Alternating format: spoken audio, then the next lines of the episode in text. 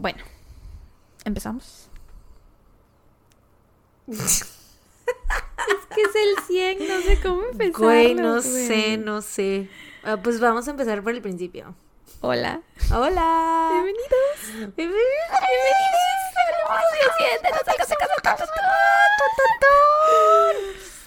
Ok. Güey. Ya. Bienvenidos Ujú. sean a un episodio más. No un episodio cualquiera más, el episodio No. 100 de su podcast favorito. No salgas de casa. Tun, Tun, tun, tun, tun. tun. Güey. 100 episodios. I could not 100. believe it. I could not believe it. O sea, neta, si a mí me hubieran dicho ese día, ese, en aquel diciembre del 2019, que Grabamos en estábamos grabando en tu casa. No, digo, en aquel enero del 2020.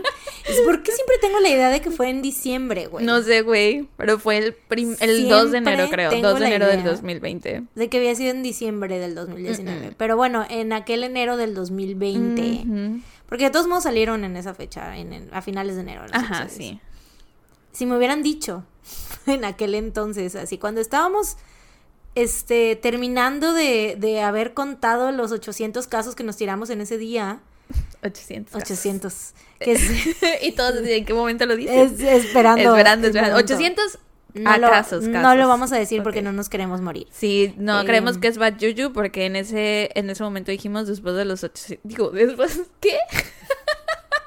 ah, sí, que seguía la muerte. Después Después, de los del 100 episodio episodios. 100. Ujú. Entonces no vamos a decir los 800, ¿ya saben qué? Para no invocar a ya saben quién. Pero bueno, sí, continúa. Este, sí, si a mí ese día en enero del 2020 me hubieran dicho así de, ¿saben qué? Su podcast Cuando va a estábamos tener- grabando en la cocina de mi casa con un celular, con tu celular, en un puesto sobre una de caja, una caja. de un micrófono que no pudimos hacer que funcionara. Ajá. Wow. Ese día, si nos hubieran dicho así de su podcast va a llegar a los 100 episodios. 100 episodios. 100 episodios. Güey, ¿sabes? No. Somos, somos Paul Rudd en Hot Wings o The, The Most Hot, las alitas, cuando están sentados platicando y dicen, Here we are, look at us. Ah, look at us. Ajá, Who would have thought? Ándale. Not me. Somos, somos con los 100 episodios. sí somos, güey, sí somos. No lo puedo creer, de verdad, no puedo creer que estemos aquí grabando el No, yo episodio tampoco. 100. Yo tampoco, yo tampoco. Y no nos vamos a callar, vamos a seguir diciendo que no lo podemos creer, ¿eh? En el episodio 101 lo diremos de nuevo, 102 lo diremos de nuevo. En todos los, los siguientes episodios que empiecen con el número uno. Güey, cuando lleguemos al 200. No, su cállate. puta madre. Cállate, no. O sea, falta todavía un chingo, ya como unos tres años, yo creo. Se supone que dos, en En teoría. teoría deberían de ser dos Sí. años más o menos, ¿no? De los próximos dos años, 200 episodios. Pero oigan, pues muchísimas gracias por seguir aquí. Si son nuevos, Si mm, ya nos llevan escuchando desde el principio, muchísimas gracias. Y gracias a cualquiera que ha, como siempre lo decimos, escuchado desde el primer episodio, Sí. porque wow, nosotras de verdad es que... eh, y justo tuvimos la posada tun tun tun. Partimos un pastel que decía felicidades por los 100 episodios. Felicidades, 100 episodios. Felices, Felices 100 episodios, tun, tun, tun, tun, tun. tun. Sí, sí, sí. Estuvo padrísima la posada. Padrísimísima. Tuvimos unas dificultades antes porque no seríamos. en pánico. No salgas de casa sin dificultades técnicas. Este, nosotras pensábamos que ya lo habíamos. Que lo teníamos todo figured out. Ujú. Que ya sabíamos cómo funcionaba todo, en dónde lo íbamos a hacer y shalala. Pero a la mera hora, tráscalas. Que no. Como siempre, dificultades técnicas, pero Lo lo, solucionamos, solucionamos. sí. We Y seis en punto estábamos ahí en la Claro posada. que sí. Y nos la pasamos Puntuales. muy bien. Sí. Vimos muchas caritas que no conocíamos. Escuchamos muchas voces muy preciosas. Ujú, Estuvo padrísimísimo. No va a ser el último evento que vamos a hacer así. Jugamos Pictionary. Nos gustó mucho. Sí, jugamos Pictionary. Nosotros dibujamos. Los Patreons dibujaron también. Mariana y yo no adivinamos ni una sola. No adivinamos Eh, nada. Estábamos tan seguras tantas veces de todas las respuestas que dábamos y en ninguna adivinamos. Hubo nada. una que, ¿quién fue la que dibujó? Salma. No la que dibujó de, de la persona que estaba, es, que era, la Ah, palabra que era... parecía que se estaban dando el juramento La, inquebrantable. la palabra era estrangular. y Sara y yo estábamos, las dos vimos lo mismo, es lo más cagado, Sí. güey. Que las dos vimos El, eh, la imagen de Snape dándole La el brazo escena. a Narcisa para el juramento inquebrantable en Harry Potter 6. Y las dos vimos lo mismo al mismo tiempo. Fue así Sí. como de, claro, es eso. Nadie Sí, más va a nadie más lo va a entender, solo nosotras, porque vamos a somos las más Potterheads. Sí, y tras no era eso, era una persona estrangulando a otra persona. Pero nuestra respuesta no estuvo tan mal como la respuesta de todos los otros tuntuncitos que dijeron matrimonio, casamiento, boda, noviazgo. Y al final Mary fue la que adivinó que era estrangular y que y estaba así como que dijo que estaba preocupada de que, que ella estuviera viendo un alien siendo estrangulado y que todos estuvieran diciendo cosas bonitas, ¿no? Pero bueno, estuvo muy padrísimo, la verdad, conocimos a mucha gente. este... um, Otra receta nueva de, de Tonayán le ¿Cómo se hice yo a llama? Sara un, un sex on the beach. sex, sex, sex on Sexo en la the playa. beach. Le hice pero la versión con Tonayán y amó, claro que sí. Me encantó. Sara es fan de Tonayán, ya se La sabe. neta sí. Güey, es que no sabe. O sea, no se siente el alcohol, no sé qué pedo. Pues es que también es como con qué lo preparas y así. Ah, bueno, sí, si me lo tomo así solito, me imagino que me vomito, ¿no? claro que sí. Pero sí, o sea, es que la caña es dulce. Entonces también. Estaba tiene buenísimo. Nos tomamos, creo que dos copitas dos copitas y dos Vicky Chamois. y ya estábamos borrachas. Sí, Bueno, ya. no pedas, pero Hubo no estábamos momento- sobrias. Sí, hubo un momento en que ya estábamos happy, ya andábamos Ajá. así como de que. Sí, no sé qué.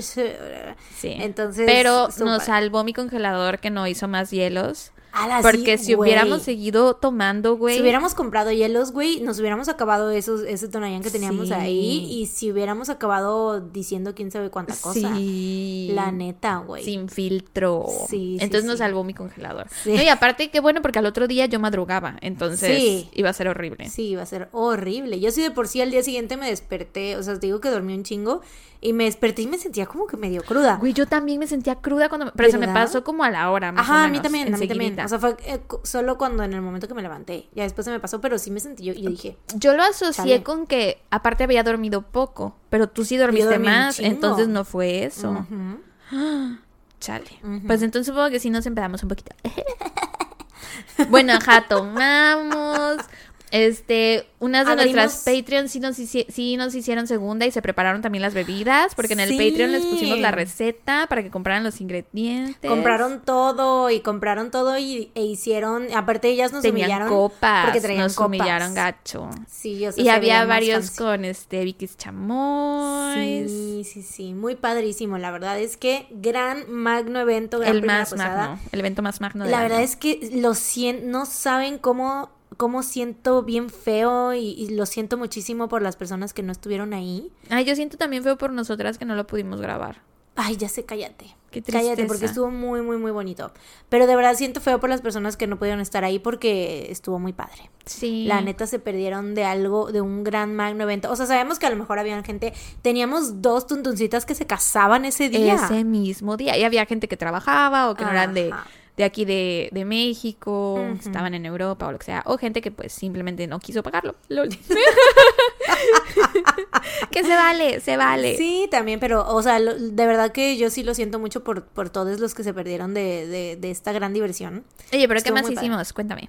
Ah, partimos el pastel, abrimos regalos, unos regalitos que nos mandaron también. Eh, tiene rato que ya nos pide. ¿Cuánto tendrá? ¿Como un mes? No, como dos ¿Menos? semanas. ¿Dos semanas Creo o que sí, así? como dos semanas. Bueno, no sé. No, tres. Porque la semana pasada ya nos llegó el primer regalo. Sí, pues yo, de- yo Sí, decía sí, sí. que casi, o sea, Sí, por eso ha de ser casi un el mes, sí, sí. Ujú.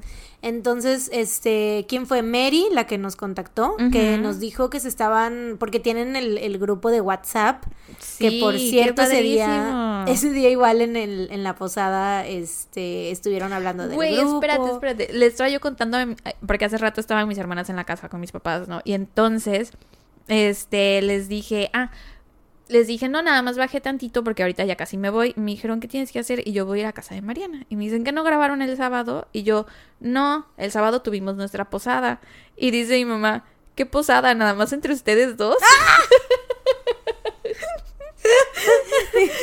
Sí, la posada del conglomerado Tuntuntún, que está conformado por Sara y yo. ¿Te imaginas que hubiéramos tenido una posada solo para nosotras dos? Sí, o sea, hay que organizarlo, hay que verlo con la de RH y vemos, hay que Y también hacer- la de finanzas, a Claro. ver si, si da el presupuesto para que se haga una posada, Sí, sí, sí, y para ver, si- a ver si nos dan el presupuesto para hacer una rifa también de regalos, ¿no? A ver, A ver qué quién se lo saca, a ver quién se lo saca.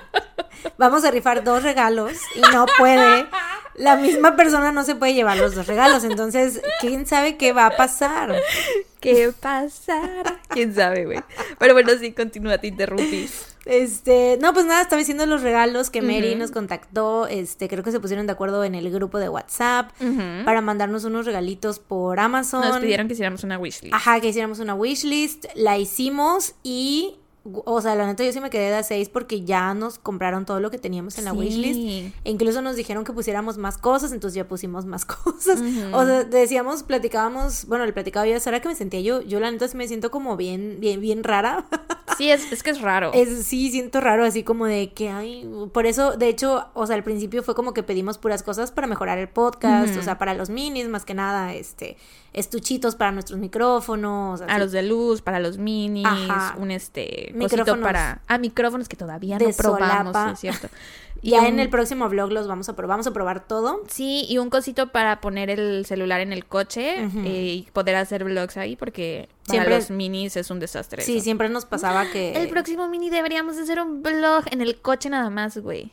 Güey, por fin vamos a poder hacer nuestro carpool karaoke. Carpool karaoke de dos, qué divertido. Sí, entonces pues sí, por eso pedimos ese tipo de cosas y ya luego nos dijeron así de que no, agreguen más cosas que sean como más para ustedes, o sea, no tienen que ser necesariamente el podcast y así. Entonces, pues ya agregamos ahí más cosillas. Entonces, muchas gracias. Sí, les queremos dar las gracias, o sea, personalmente, pero ahorita no traje las tarjetitas de las personas que nos los regalaron, entonces igual para el próximo episodio leemos los nombres y les damos las gracias, Sí. porque abrimos uno de los regalos en un mini, pero creo que, o sea, a lo mejor la persona que, que nos mandó el regalo no es Patreon, entonces igual y no se entera. Ajá. Y en el en la posada Tun Tun Tun también Abrimos abrimos, los los otros y le dimos la tarjetita y le dimos las gracias a las personas, pero tampoco estaban en la posada. No, sí había una persona, no, no había nadie. No, no recuerdo, pero la cosa es que pues puede que no sean Patreons, Ajá. entonces puede que nos hayan entrado, que ya les dimos las gracias, entonces, Sí.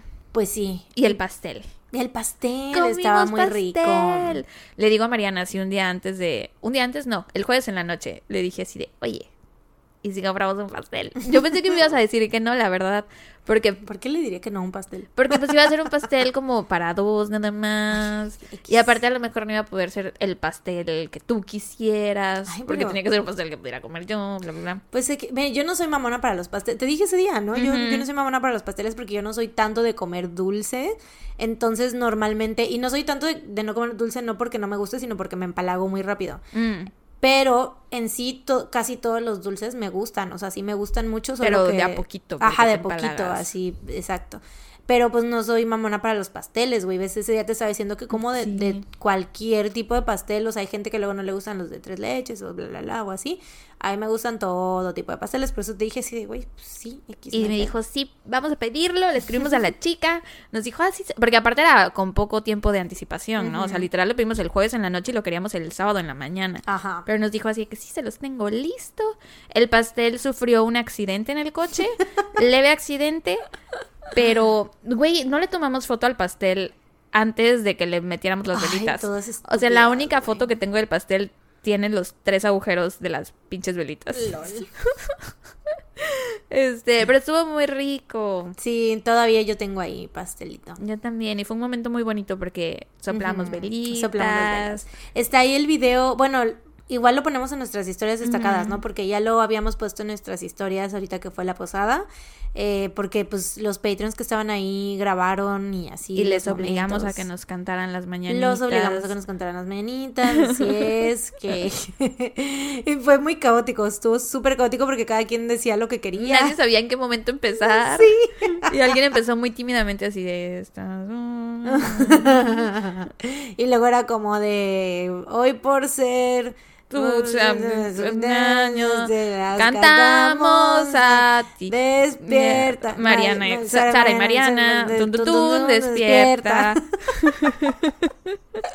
Fue súper caótico, pero nos divertimos mucho. Ay, sí, me encantó. De hecho, terminamos de hacer la, la posada. Terminamos bien tarde. Tardísimo. Teníamos planeado terminarla supone- a las 8. No, se supone que iba a ser de 6 a 9, De o seis sea, a nueve. 3 horas porque dijimos, ay, eso ya es como de que, pues considerando ya que nos vamos a alargar Habíamos hecho hasta un programa, un- una minuta. un itinerario, ajá. Y mentira, o sea, a las 11 de la noche estábamos terminando. Casi a las 12. A las once y media casi, terminando la posada. O sea, ya había gente que estaba, eh, Estuardo ya estaba Acostado, Acostado listo y- para dormir, güey. Había gente desmaquillándose ya para Sí, terminar ya. su día. Vaya, a Mary ya le dolía la cabeza, ya, o sea, ya todos estábamos diciendo, ya vámonos. Pero sí se alargó muchísimo porque nos lo estábamos pasando muy bien. sí, estuvo muy padrísimo. Y la terminamos y fue así de, hagamos otra, hagamos otra. Sí, nos dijeron cosas muy bonitas, o sea, porque hicimos al final como una parte de preguntas y respuestas, pero más que preguntas nos empezaron a decir así como Más que una pregunta, cosas. yo tengo un comentario. Sí. Ya saben. Así. cosas que no les vamos a decir porque son entre, entre ellos y nosotros. Muy íntimo. Pero, o sea, la cosa es que fueron cosas muy bonitas que nos conmovieron Sí, muchísimo. estuvo muy padrísimo. Entonces, pues muchísimas gracias a, a todos los que estuvieron ahí. Ustedes saben quiénes son. Al Estaba- grupo de WhatsApp de, de No salgas de casa, tun, tun, tun, porque estoy casi segura que todos los que estaban ahí estaban en el grupo Casi de WhatsApp. todos. Casi todos. Pero sí, también la, la, la Santa Trinidad estuvo ahí. Ah, la, o sea, Poncana, la Sofi, Sofi Poncana y Mary. la Mary. Las tres ahí estaban. Nuestras patronas. Así es. Entonces, este, pues muchísimas gracias. Sí. ¡100 episodios! Güey, no lo puedo creer. Yo tampoco. Yo tampoco, de verdad. Mm. Ah. Además, amigos, sepan que este episodio sí fue, es, es el episodio La Pitam No Mol, porque de verdad que sí fueron Blood, Sweat and Tears, porque, ay no, nos costó un cacho de nuestra estabilidad mental de la semana. La- el- Viví con dolor de cabeza toda la semana. Sí, sí, sí, sí, y la verdad es que, o sea, es un caso muy largo, no sé si, creo que lo vamos a poner en el título, que, que odiamos al zodiaco. Sí, decidimos hacer el zodiaco. Lo decidimos, ya lo habíamos decidido desde tiene tiempo, desde tiene ratísimo, ¿no? Porque si nos preguntaban así de ¿cuándo van a hacer el zodiaco? ¿Nunca van a cubrir el zodiaco? ¿Cuándo? Que no sé qué. Ya lo hicieron. Bla, bla, bla, bla. Ujú, Entonces, como ya les hemos comentado antes, pues este este tipo de casos obviamente no es como para que lo cubra nada más una de nosotras. Sí, porque hay es demasiada demasiada. información. E incluso Sí. con como lo hicimos, creo que no nos, no nos alcanzó el tiempo para investigarlo, para... No. Incluso, y es, y es mitad y mitad. Y cada una tiene de que 100 cuartillas. no, pero sí es como de, güey, what the fuck, ¿no? Y aparte, nosotros pues siempre hablamos, ya saben, de que los asesinos seriales que son como que más famosos y todo eso, pues siempre, más bien no es como de que lo vayamos a cubrir nosotras solitas por lo mismo de la información, ¿no? Entonces cuando nos preguntan así de que, por ejemplo, antes cuando nos preguntaban de Ted Bundy, pues por eso hicimos el capítulo especial también Sí. eh, para como que hacerlo desde otro enfoque y así. Entonces ahorita no es que estemos haciendo desde otro enfoque, No. es pues ah, van a encontrar muchísimos podcasts que pues seguramente van a Tengan tener información parecida o la misma estructura. Exacto, sí. Pero pues esto, pues quisimos hacerlo, querimos. Quisimos hacerlo porque nos lo pidieron mucho y pues si lo íbamos a hacer iba a ser entre las dos, o sea, no había manera de que lo hiciera solo una de nosotras. Entonces, pues Es hoy- nuestro regalo de nosotras para ustedes. de nosotros para ustedes, definitivamente. sí, de porque nosotras para ustedes, porque nosotras- nos pidieron varias veces el zodiaco, así que aquí lo tienen. De nosotros para nosotras, no. No, fue un regalo. No, fue un regalo, ¿no? De nosotras para nosotras será mañana, ya cuando esté editado y subido y Sí, ya cuando ya no tengamos nada que Nada pensar que ver. zodiaco. Cuando, Lo odio. güey, es que sí lo odio, güey, la verdad. O sea, es. ah, lo odio. Yo también. Lo odio un chingo, güey, un chingo. O sea, ya es el enemigo número dos del podcast. Sí, true. Y por distintas razones siento. Sí, sí, sí. Porque antes de esto no lo odiábamos No, tanto. no, Nos no. daba De igual. hecho, me daba. Exacto, me quitaste las palabras de la boca, hermana. Y no es que no dijéramos, ay, es una horrible persona, o sea, sí, Obvio. como como todos, ¿no? Pero no le teníamos un odio especial. pues. Ajá, y tampoco el caso, por lo menos a mí, no era un caso que me causara fascinación o que me interesara muchísimo. Era como de, ah, pues sí, el zodiaco que sigue sin resolverse, ah, y ya. No era como de que, wow, el zodiaco, pero ahora lo odio. Sí, por dos, por dos, por dos. Lo más chido que me parecía a mí de este caso era la película con Jake Güey, Gyllenhaal. justo, Y David Fincher, Ruffalo. sí. Sí, güey, es, es- esa película, mm, kudos. Ha sido, de verdad, cuando a mí me empezó a gustar el true crime, el zodiaco pues es un caso que suena mucho, ¿no? Cuando empecé a investigar sobre el zodiaco, así intentar como adentrarme en el caso, cero, jamás me hizo clic, jamás nada, nunca despertó ni un poquito de interés en mí. Pero apenas vi la película, güey, fue así como de, "Ah", con que de esto habla la gente, güey, de verdad, qué fascinante historia. Pero pues también era una película, Es entonces... una o sea, está hecha para que se te haga fascinante. Exactamente. Sí. Yo sí creo que es fascinante el caso por cómo...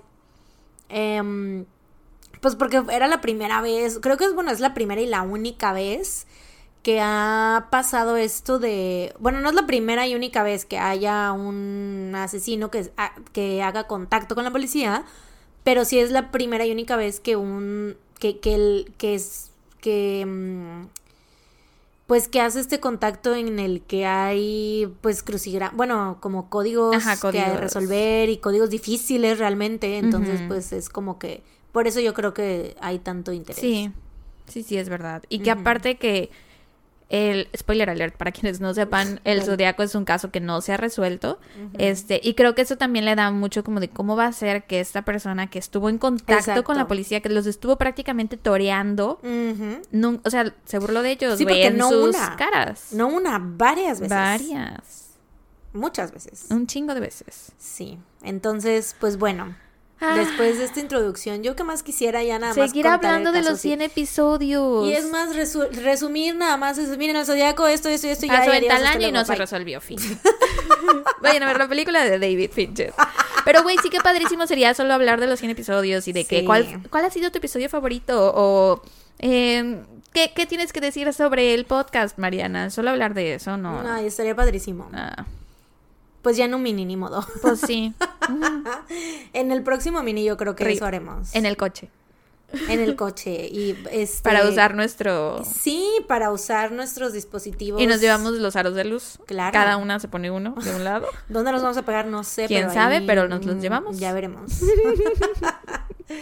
ay, ay, ay. Pues bueno, yo voy a empezar. Realmente así fue como nos, nos dividimos, si se están preguntando cómo le hicimos para dividirnos el caso. Y la razón por la que voy a empezar yo es porque simplemente a mí me tocaba empezar esta semana y ya. Eso es todo. Y pues así hicimos la división de... La verdad sí nos costó un poquito de trabajo, o sea, no tanto, pero sí fue como un poquito confuso porque dijimos, ¿dónde vamos a meter esta información? ¿Quién va a meter Fue como esto? hacer trabajo en equipo de la uni, güey. Sí, sí, sí, fue hacer trabajo en equipo, la universidad all over again. Ahí a las Entonces, 11 de la noche en jueves escribiéndonos, oye, ¿tú vas a meter esto aquí? ¿O yo lo meto? ¿O en dónde va? ¿O tú vas a hablar de esto? Sí, realmente no es como que, pues obviamente ya las dos sabemos más o menos. Bueno, pero también igual yo no estoy tan fresca con lo que tú vas a contar. No sé Mm. si tú estés tan fresca con lo que, con todo lo que yo voy a contar. Pues no creo que con todo. Ajá. Bueno, anyways, Sí. ahí vamos. A finales de los 60, la ciudad de San Francisco ya era un referente cultural para muchísimas personas alrededor del mundo. La escena musical, la moda, las mentes más abiertas y la revolución encontraron una sede en esta ciudad de California y pues quienes soñaban grande iban a San Francisco, ¿no? En 1967, Jan Wenner creaba la revista Rolling Stone para cubrir la escena musical imparable de la ciudad. En 1972 se realizaba el primer desfile del orgullo gay y Harvey Milk, activista y defensor de los derechos LGBT, se mudaba a San Francisco para más adelante convertirse en el primer político abiertamente gay en la historia de los Estados Unidos. Entonces, pues obviamente San Francisco era un lugar muy de, dirías tú, como de gente con mente abierta, con muchas oportunidades, de muchas primeras veces, ¿no? En la historia. Em, al norte de la bahía de San Francisco estaba el condado de Solano, un lugar muy tranquilo con unos 5.000 habitantes donde la tasa de criminalidad era bastante baja. De hecho, lo máximo que ocurría en ese entonces eran como peleas de bares, robos menores, borrachos. gente borrachas, eh, robos menores, disturbios familiares o cosas por el estilo, ¿no? David Faraday era un adolescente de 17 años que vivía en el condado de Solano con su familia. Quienes lo conocieron lo describían como un All American Kid. Ya sabes que les encanta a los gringos usar esa expresión, no sé. Em, Pero me imagino que se refería a que eh, hacía deportes, estaba en algún equipo. Sí, sí, sí, que era un chavito muy... Como el, el gringo Bien portado. que ves en una película noventera del chico como tipo popular o algo así. No tanto popular, sino como un chico, yo creo que más bien bien portado. Lo veo más por ese por ese lado, como con modales y así como Bueno, prolijo, ¿no? Igual y en aquella época el. All American Boy era como Es que sí, o sea, Educado. estamos en los sí, claro, porque estamos no, no para no para tirar shade a, a los gringos, pero digamos que no tengo como ese concepto. Sí, no, no, no, pero en los, o sea, estos estamos Ajá, hablando back in the de day. Finales de los sesentas, Ujú. entonces pues sí, o sea, como de que un niño muy bien portado, ¿no? Por así decirlo. Como que tenía toda su shit together. Estudiaba, ¿no? Vivía con sus papás, etcétera, etcétera. Sí, un All American Kid, buen estudiante, era Boy Scout, de buenos modales y aplicado en la escuela. Como muchos otros adolescentes, David empezaba a interesarse en salir a citas con chicas de su edad y empezó a interesarse en la joven Betty Lou Jensen. ¿Dije joven? En la joven. En la joven. En la joven Betty Lou Jensen. Betty Lou, me encanta ese nombre, güey, Betty Lou. Betty Lou, aparte Betty de Lou. siriano, Betty Lou. Betty Lou. Betty Lou tenía 16 años, era una joven muy guapa y popular, tenía muchos amigos y había mostrado tener talento en el arte. David y Betty Lou se conocieron durante una función juvenil, que supongo, no sé si era una función de teatro o de cine o de qué chingados, pero así decía, función juvenil. Ok. Y enseguida, pues David quedó enculadísimo. Eh, después de conocerse en ese evento, David iba a visitar a Betty Lou a su escuela y empezó a cortejarla, por así decirlo, ¿no? O sea, coquetearle, a tirarle los iris, como decimos en Veracruz. Pero David no era el único chico interesado en Betty Lou. Pronto se dio cuenta que ella tenía otros pretendientes e incluso llegó a discutir con uno de ellos. O sea, literal, Betty Lou tenía vatos dispuestos a agarrarse a putazos por ella, güey. Era muy popular. Muy poderosa. Sí, sí, sí. Y pues al darse cuenta de esto, David decidió invitarla a su primera cita juntos, ¿no? Porque dijo, a mí no me van a andar ganando a mi chica. es que no sabía cómo decirle, güey, pero sí, no me van a andar ganando a mi chica, ¿no? El 20 de diciembre de 1968, David pidió prestada la camioneta Rambler de su mamá para llevar a Betty Lou a cenar y a un concierto navideño en la secundaria Hogan, que estaba a solo unas cuadras de casa de Betty Lou. Y le prometió a sus padres que la llevaría de regreso a casa a las 11 pm. Muy de, de aquel entonces. De regreso a las 11 de la noche, ¿no? Pues eh, por- también por la edad, yo creo, ¿no? También, pero yo creo que sí, ahorita ya es más como de a los 16, ya andan en el antro luego ahí, güey. Bueno, sí. A las 2 de la mañana. Es verdad. Sí, entonces 11 de la noche.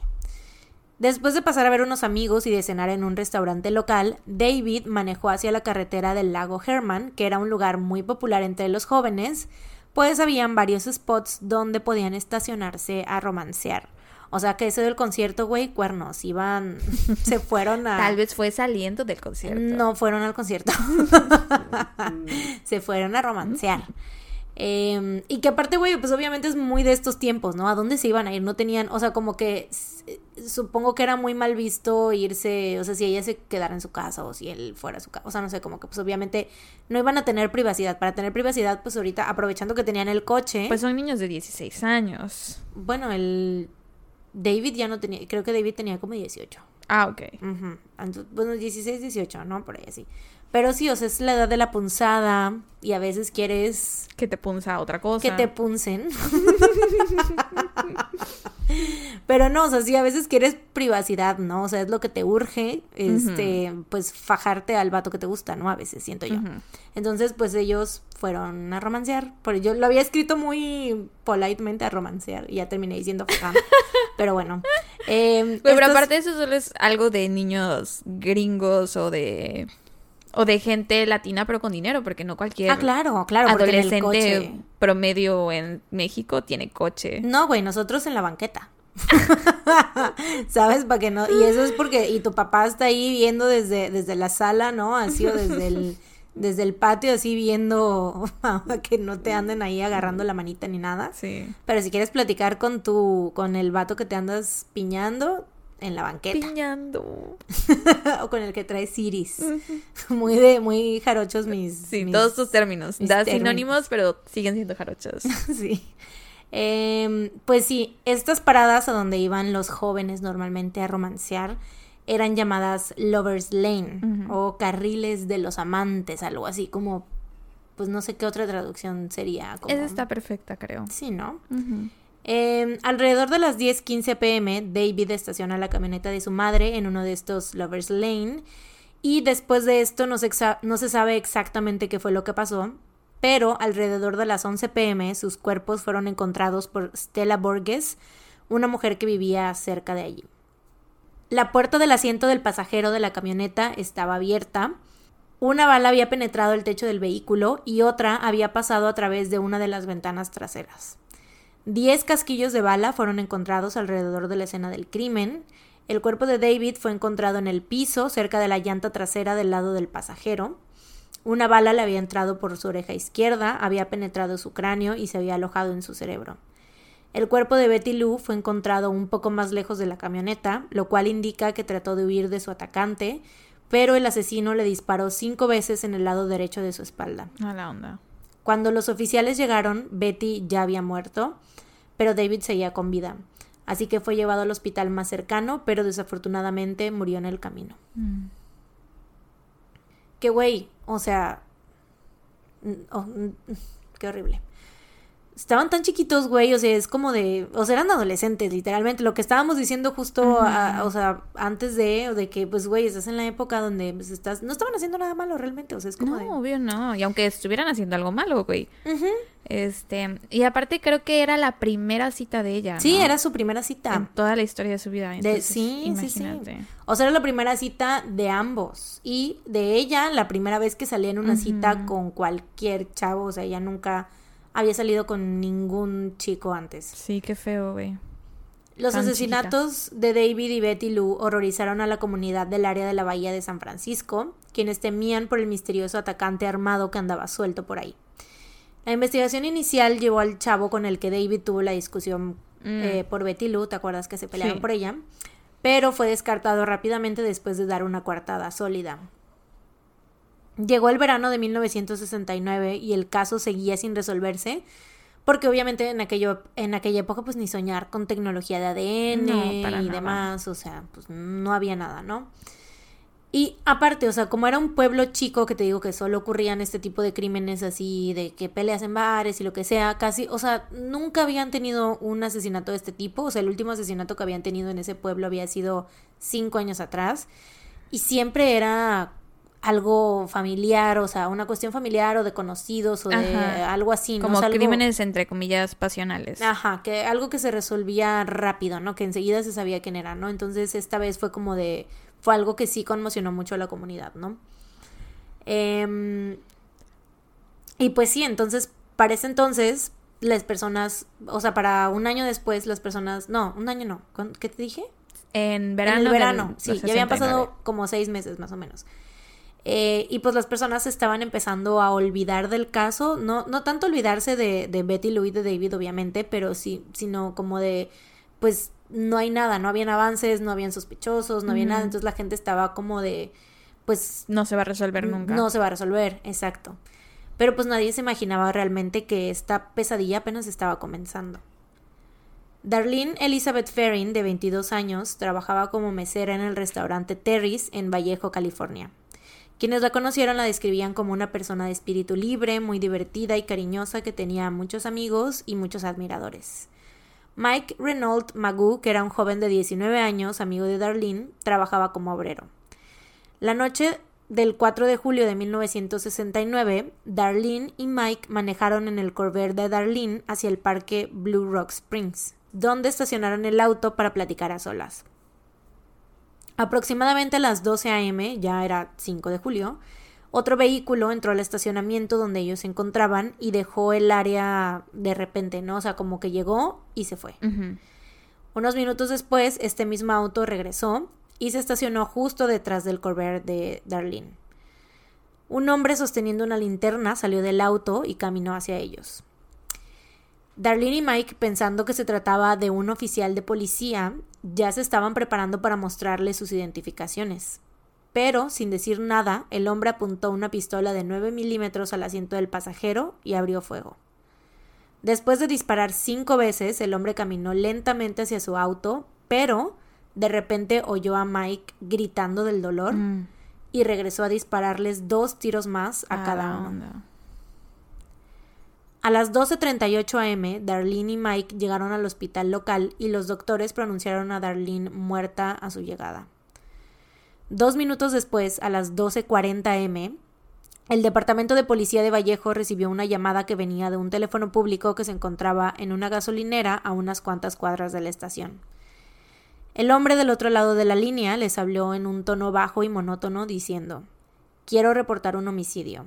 Si van a una milla al este de la avenida Columbus, encontrarán a unos chavos en un auto café. Y digo chavos porque decía, o sea, bueno, la palabra en inglés era kids. Ajá, como Some- chicos, some chavos, kids, ajá. muchachos. Así es.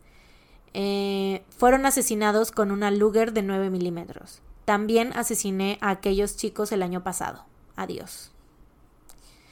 Mike, quien había sobrevivido a pesar de haber recibido disparos en la cara, cuello y pecho, logró verle la cara al asesino y lo identificó como un hombre blanco de entre 1,72 y 1,75 metros de alto, de 25 a 35 años, de complexión robusta, cara redonda y cabello marrón rizado. Los investigadores de este caso y los que estaban a cargo del caso de David y Betty Lou, gracias a la llamada y a las coincidencias en los asesinatos, se dieron cuenta de que estaban buscando al mismo asesino. Güey, también qué huevos del tipo de andar sin máscara. Sí, O sea, de dejar que le vieran la cara, ¿no? O sea, bueno, él estaba tan seguro de que lo iba a matar. sí, sí, pero sí. aún así, güey, ¿qué tal que había alguien cerca que lo veía o algo? Claramente, o sea, él también, pues esa era parte de, de su estrategia de que no hubiera nadie alrededor, o sea, que solamente las víctimas estuvieran ahí. Este, porque sí, o sea, este, ¿quién anda, quién se estaciona en este, en, en este Lover's Lane, ¿no? O sea, ¿quién va y dice, ay, hay un coche ahí estacionado, voy a ver? Pues otra parejita. Pues sí. O sea, sí, ¿no? Aparte de, de las parejitas, ¿no? E igual en este caso ellos estaban en un estacionamiento, o sea, como que se ve que en ambos casos los, eh, las personas, las víctimas buscaban privacidad, estar solos, ¿no? Entonces, pues sí. Em, sí, se dan cuenta que estaban buscando al mismo asesino, así que empiezan a trabajar juntos para tratar de enlistar a posibles sospechosos. Pero no pasó mucho tiempo para que el atacante apareciera de nuevo. El 31 de julio de 1969, tres cartas fueron enviadas al Vallejo Times Herald, el San Francisco Examiner y el San Francisco Chronicle. Estaban escritas con tinta azul y decían lo siguiente. Querido editor, este es el asesino de los dos adolescentes la Navidad pasada en el lago Herman y la chica del 4 de julio. Para probar que los asesiné, procederé a declarar algunos hechos que solo la policía y yo conocemos.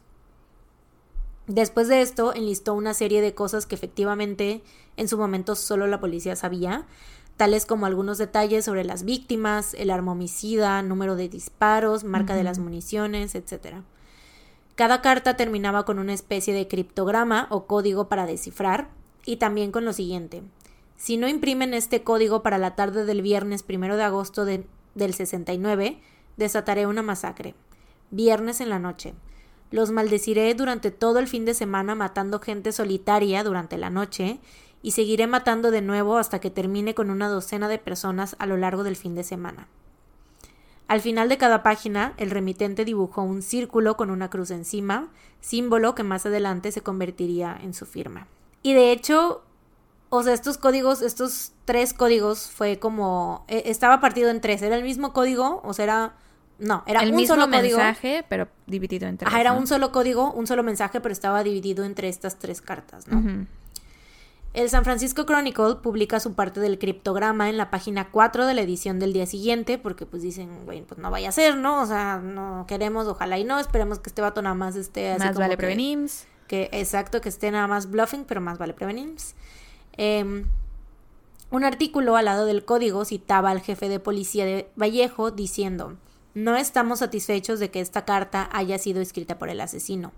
Y le solicitaba al remitente que enviara una segunda carta con más hechos que probaran su identidad. Obviamente, pues, como que ten- tendiéndole una Creyendo trampa, por que así le estaban decirlo. tendiendo una trampa. Creyendo que le estaban tendiendo una trampa, porque pues, güey, es como de, no le vamos a creer, a ver, dinos cómo te llamas. ¿Y dónde vives? ¿Cómo te Hasta llamas? ¿Dónde que- vives? ¿Tu tipo de sangre? tu número de seguro social, hasta que no nos des esos datos, no te vamos a creer. Mm, Exacto. Eh, Ven sí. a contárnoslo a la estación. no te creemos. Güey, si tan solo. Mándalo con una foto. Mándanos un videocassette diciendo, grabándote a ti mismo, tu confesión diciéndonos lo mismo. Mostrándonos el arma. A ver, dímelo en la cara. Literal. No te creo. No estoy satisfecho. Eh, pues sí, y le solicitaron al remitente que enviara una segunda carta, ¿no? Con más hechos que probaran su identidad. Literalmente lo que acabamos de decir, pero más formal, ¿no?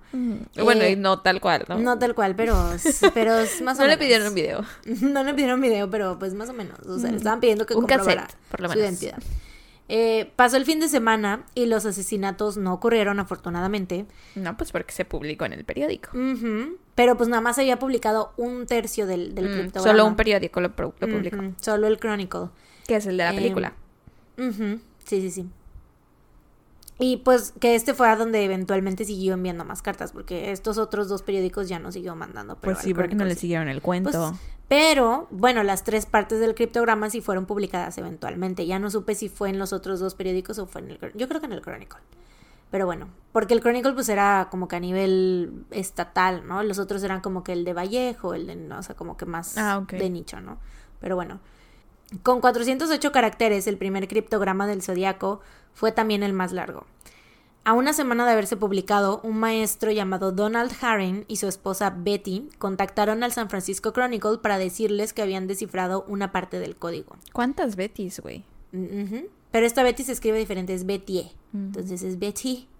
O sea, pero has dicho tres nombres de mujeres y dos de ellas. Ah, Son son, Bettys. Sí, las Bettys están en todos lados. Sign of the Times. Em, pues sí, ¿no? Les hablan para decirles que habían descifrado una parte del código. Betty tiene el crédito por haber descubierto dos cunas, que son palabras o frases que aparecen en el código. Eh, las cunas son herramientas muy valiosas en el criptoanálisis porque una vez que son localizadas se pueden empezar a identificar sus sustitutos y acelerar el proceso de decodificación. Mm, Yo no entiendo nada sobre los Tampoco entendí. Es algo demasiado complejo. Todo esto de criptología y chingaderas, yo no sé. Pero me Pero- imagino que sí debió ser muy fascinante cuando Claro. estaba pasando para la gente verlo en el periódico. O sea, aparte del terror, la gente muy lista que les gustan hacer estos tipo los sudokus, sudokus, Sudoku? Sudoku, sudoku. los sudokus, Ay, me encantan los sudokus, güey.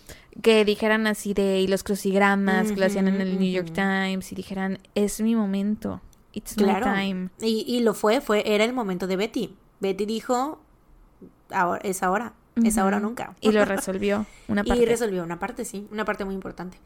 Em, ¿Y el maestro entonces por qué se puso en contacto? ¿Porque los 60? Los dos se Ella pusieron no podía en contacto. ponerse en contacto no sola. sé, pero los dos se pusieron en contacto ahí. Decía, o sea, supongo ¿Y que entre qué? los dos los, los oye, tranquila, Feminismo. pobre Donald, si déjalo el en paz. crédito era de Betty, ¿por qué se metió él? Suelta a Donald.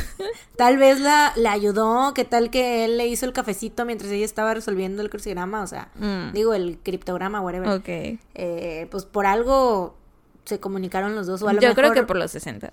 tal vez, o a lo mejor Betty no quería, estaba así de no, no, no, no, no. Y el Donald decía, "No, sí, sí."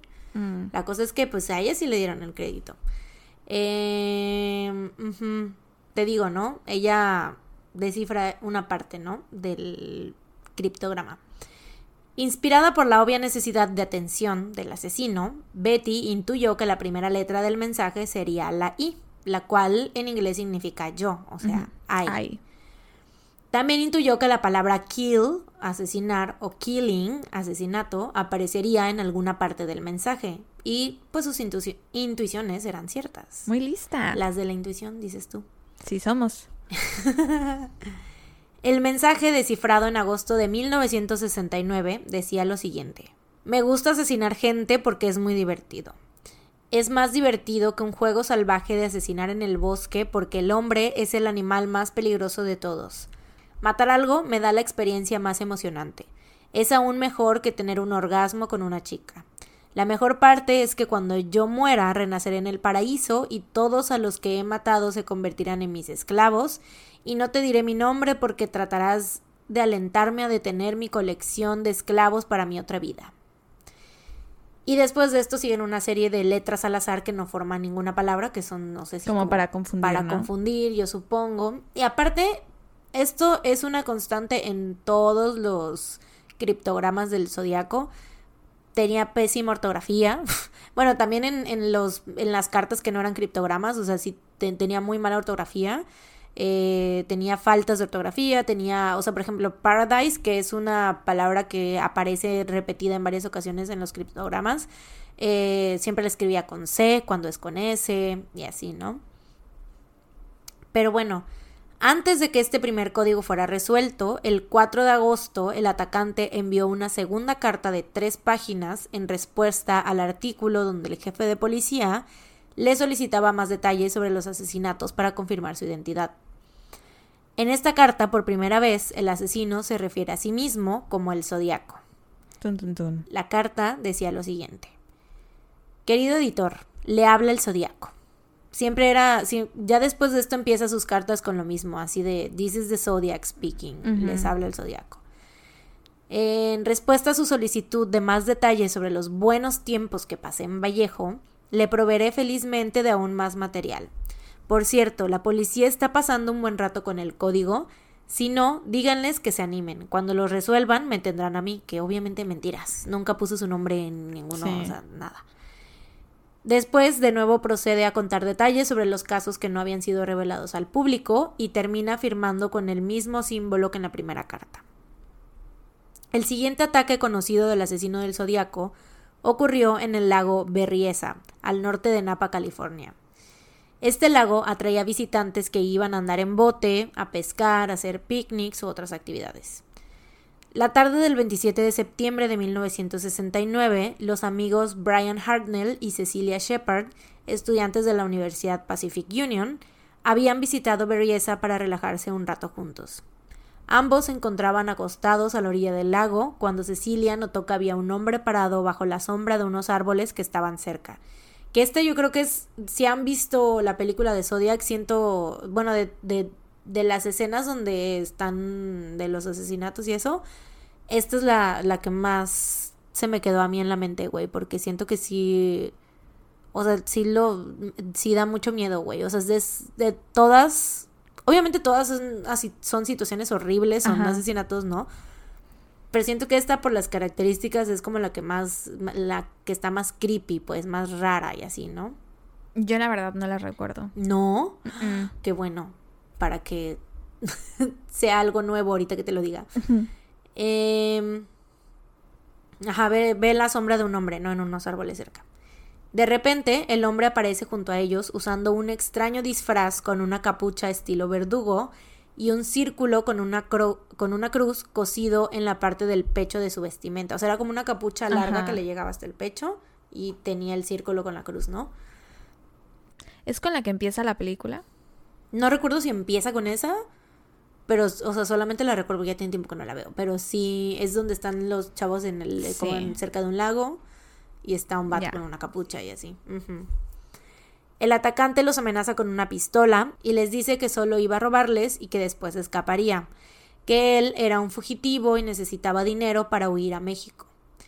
Brian le ofrece su cartera y sus llaves, pero el atacante no se las recibe. Güey, me caga. Ya sé. Cuando hacen eso. ¿Cuál es la necesidad? O sea, si de todos modos los vas a matar, ¿para qué les haces pensar que no los vas a matar? Sí, o sea, es lo Se que me te hace digo. especialmente cruel, güey. Es lo que te digo, por eso siento que está muchísimo más creepy porque aparte ves un hombre con una pinche máscara, o sea, no le puedes ver la cara y te está hablando nada más y está con una pinche pistola, güey, te está diciendo esto, pero dices, bueno, ok, no me va a matar, solo quiere, o sea, solo me va a robar. Sí, güey. Y resulta que no se las acepta, güey. Eh, después de varios minutos de conversación, Brian y Cecilia fueron amarrados con unas cuerdas. Acto seguido, el hombre sacó un cuchillo de unos 30 centímetros de largo, con el cual apuñaló seis veces a Brian y diez veces a Cecilia. Después del ataque, el hombre caminó tranquilamente y huyó de la escena. Esto es diferente, ¿no? Sí, sí, sí. Después de varios minutos, un pescador escuchó a la pareja gritando y alertó a los guardabosques del área. Para cuando la ayuda llegó, Brian y Cecilia habían logrado desatarse, pero le tomó casi una hora a la ambulancia llegar a la escena. A la mierda. Y para este punto, ambos estaban en condición crítica. Pues claro. Poco después de una hora de que ocurrió el ataque, el departamento de policía de Napa recibió una llamada de un hombre que les dijo: Quiero reportar un asesinato. No, un doble asesinato. Están a dos millas al norte de la sede del parque. Estaban en un Volkswagen Carman guía blanco. El oficial que respondió la llamada le contestó pidiéndole su ubicación, pero solo pudo escuchar al hombre diciendo Yo fui quien lo hizo. Esta llamada fue rastreada a una cabina telefónica del centro de Napa y se recuperaron algunas huellas dactilares que estaban ahí en la, ¿cómo se llama? En la cabina. La cabina. Pero pues obviamente nada sirvió, ¿no? Y claro, y podrían ser de cualquier persona, Sí. era un teléfono público. Por supuesto. Mientras tanto, los oficiales que atendieron a la escena del crimen encontraron un mensaje escrito en la puerta del auto de Brian. El mensaje incluía las fechas de los dos ataques previos, o sea, el de mm, David y Betty Lou y el de Darlene y Mike. Em, también tenía la fecha y hora de este último ataque y el ya conocido símbolo del zodiaco, que era el círculo con la cruz encima. Brian logró sobrevivir al ataque y les dio a la policía todos estos detalles que te dije, ¿no? O sea, de no ser por Brian no sabríamos cómo, o sea, obviamente no tendríamos la descripción de este hombre con capucha y todo esto, ¿no? Eh, desafortunadamente Cecilia no corrió con la misma suerte y murió dos días después a causa de las heridas. Este crimen para muchos es el más raro y violento que se le adjudica al zodiaco porque en primera todos los demás crímenes que se le adjudican a él fueron con pistola, ¿no? Y este, pues para muchos es una prueba de que este güey no era como que alguien que simplemente quería eh, meterse con la policía o andarlos ahí como que tonteando o así, sino que sí era una persona bastante rara y malita de la cabeza, ¿no? O sea que sí estaba muy perturbado mentalmente. Mm, Pero ¿por qué, por O qué sea, con por- este y no con los otros? por cómo fue, o sea, yo creo que mucha gente es el hecho de que hagan, o sea, que maten a alguien como que de un disparo, creo que es más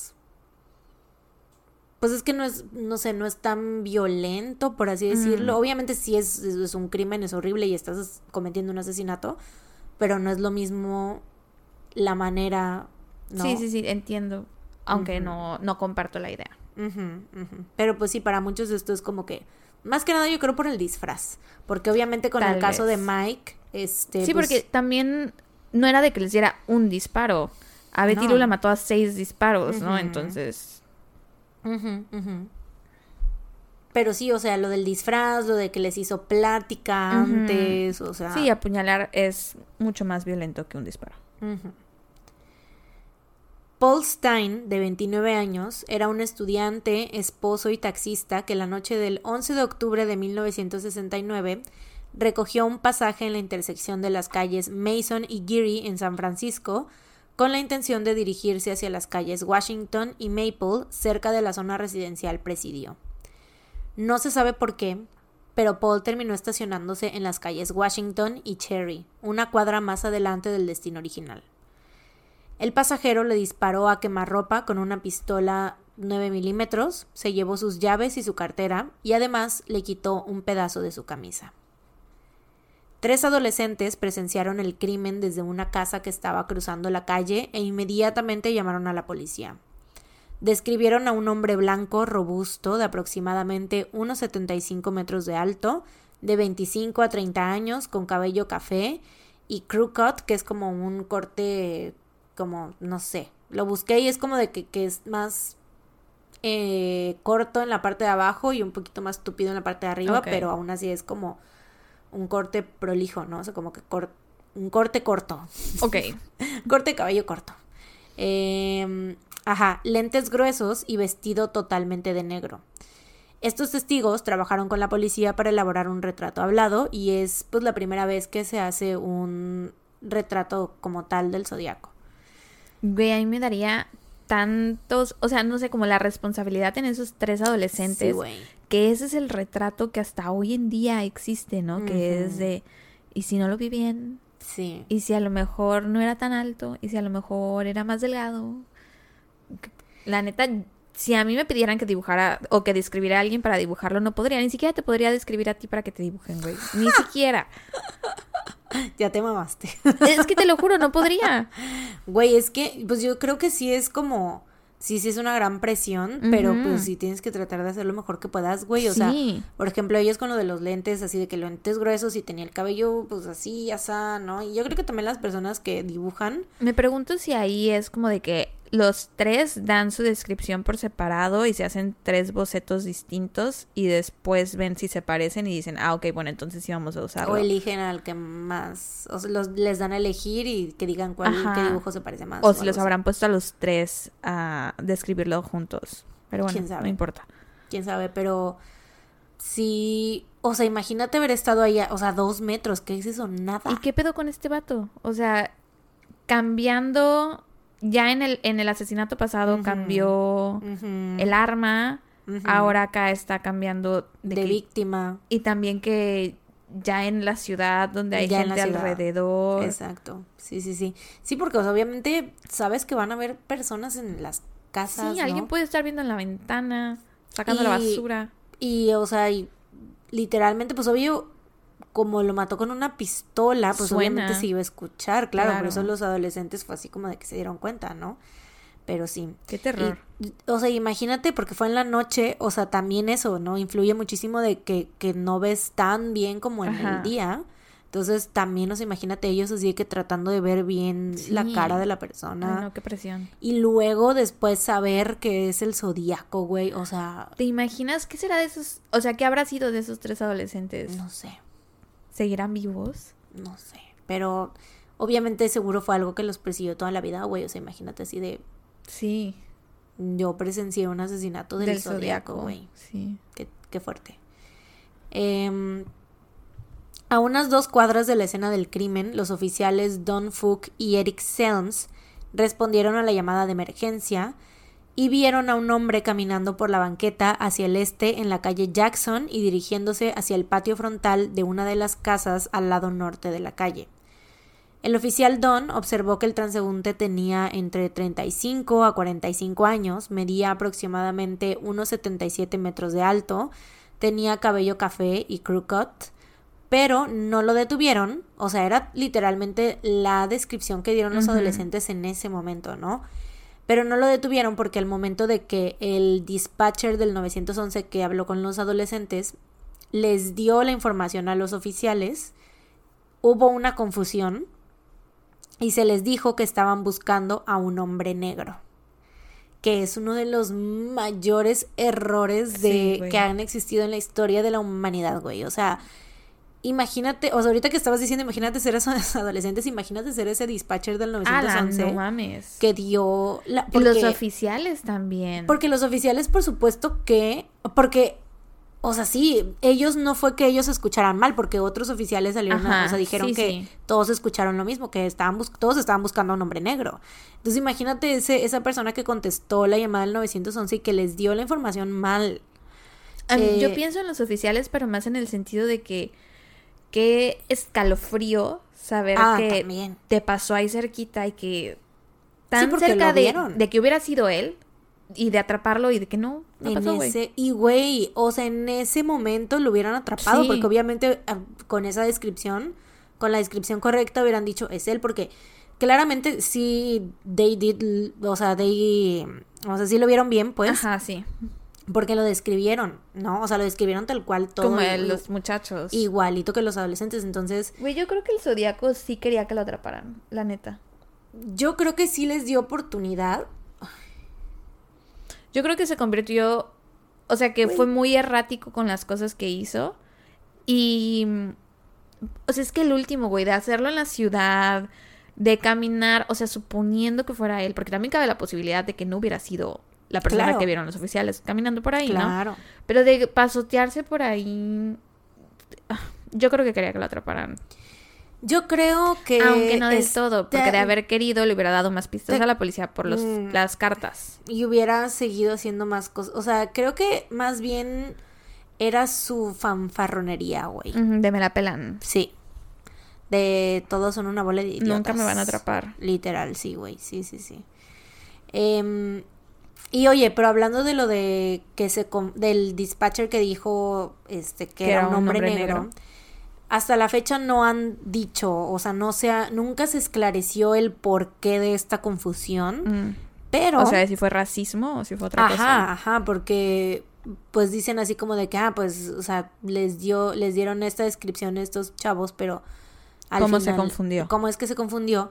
Pero hay una teoría que es porque, o sea, obviamente eso es, es literal una teoría de gente del internet, güey, que es de que al decir que estaba vestido de negro, pero, o sea, también Mm. obviamente dieron la descripción al principio de que era un hombre blanco, ¿no? Pero tal vez eso, no sé si no lo cachó o qué sé yo, pero... Es que todo pasó muy rápido, supongo Sí, también, ¿no? Sí, sí, sí. Pero al decir estaba vestido de negro, o sea, ya ves que en inglés dices dressed in black, o sea, se pudo, o sea, te, te digo, obviamente es una teoría porque no se sabe, no han Sí, dicho yo- qué pedo, pero de que haya sido, que lo haya captado como dressed and black. Como de well, Iba vestido. well. Iba vestido Ajá. y era negro. Iba vestido, no desnudo, a no. ir desnudo como muchos asesinos No, hacen. iba desnudo. Sí, no. Iba vestido. Es que era lo usual en aquel entonces. Tenían que acl- aclarar que iba vestido. Había que aclarar que iba vestido. Sí, pero pues esa es la única parte que le dan así como pues de... es que es la. es- hay que hacer gimnasia mental para Sí. entender cómo hubo esa confusión. Exacto. Yo creo, desde mi total ignorancia, que pudo haber sido algo de racismo. Sí, claro. Por la época, porque mataron a un hombre blanco. Ujú. Yo creo que eso fue. Sí, sí, sí, que fue en la noche, a- o sea, como a mano armada, ¿no? Y así. Yo creo que por ahí va. Sí, sí, sí. Aunque quién sabe, pudo haber sido simplemente un error. Sí, pudo haber sido, es, o sea, te digo, Esto, tal cual. si le damos el beneficio de la duda al, a la persona del, del 911, pues pudo haber sido eso como que muy, todo muy rápido, las palabras y así, como que dressed and black, ¿no? O sea, o como- que al final hubiera sido en vez de in black, que andaba en- de negro, o sea, eh, y era negro, ¿no? O algo así. Sí. Pero bueno. Anyways.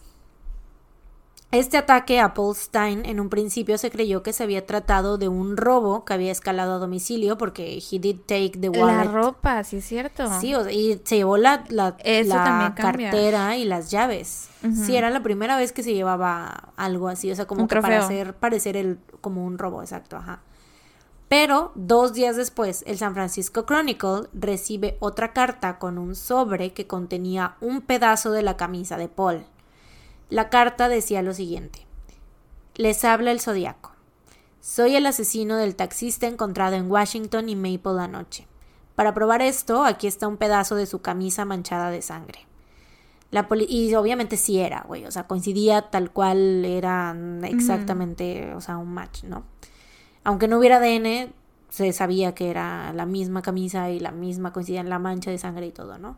Em, la policía de San Francisco me pudo haber capturado anoche si se hubieran puesto a buscar bien en el parque en lugar de echar carreritas con sus motos para ver quién hacía más ruido.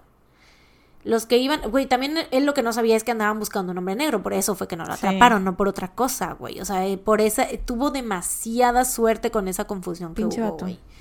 Em, los que iban en el auto debieron haberse estacionado y esperado tranquilamente a que saliera de mi escondite. Los autobuses escolares son buenos objetivos. Creo que procederé a eliminar un autobús escolar, escolar alguna mañana. Simplemente le dispararé a la llanta frontal y después iré matando a los niños uno por uno mientras van saliendo. Obviamente la gente entró en pánico, todo el mundo estaba así de güey, ni de pedo voy a dejar que mis hijos se vayan en autobús a la escuela mañana, ¿sabes? O sea, toda la gente estaba súper en pani- paniqueada porque pues ya había cometido varios crímenes, güey, y se sabía que sí era ese vato, ¿no? Eh, a las 2 a.m. del 20 de octubre, el departamento de Y policía... esa carta de nuevo la Ay, publicaron. me espantaste. ¿Qué? Y esa carta de nuevo la publicaron. Sí, sí, sí. Y, o sea, ya ahorita ya sí había como que un... Pues ya también la prensa ya estaba, y pues el caso ya era tan grande que pues ya la prensa también estaba como que alimentando, ¿no? O sea, ya había una relación entre el Chronicle y el Zodíaco, o sea, ya, Sí. ¿no? A las 2 a.m. del 20 de octubre, el Departamento de Policía de Oakland recibió la llamada de alguien que decía ser el Zodiaco, quien les exigía que F. Lee Bailey o Melvin Bailey, dos famosos abogados, aparecieran en el programa AM San Francisco, conducido por Jim Dunbar. Melvin apareció en el show y Jim Dunbar se dirigió a los espectadores diciendo que las líneas telefónicas para comunicarse al show se mantendrían abiertas, obviamente como que haciendo el llamado a ver si el asesino se comunicaba, ¿no? Alguien que decía ser el zodiaco llamó varias veces, pero dijo que no revelaría su verdadera identidad porque temía ser enviado a las cámaras de gas, que en ese entonces era el método para la pena de muerte en California. Eventualmente la policía rastrea esta llamada hasta un paciente de una institución mental y los investigadores concluyen que no se trataba del zodiaco. O sea, en, un- en primer lugar, lo que sí es que no se sabe si era la misma persona la que había llamado y pedido que. Lee Bailey o Melvin Bailey estuviera en el show. Ajá, pudo ser alguien que...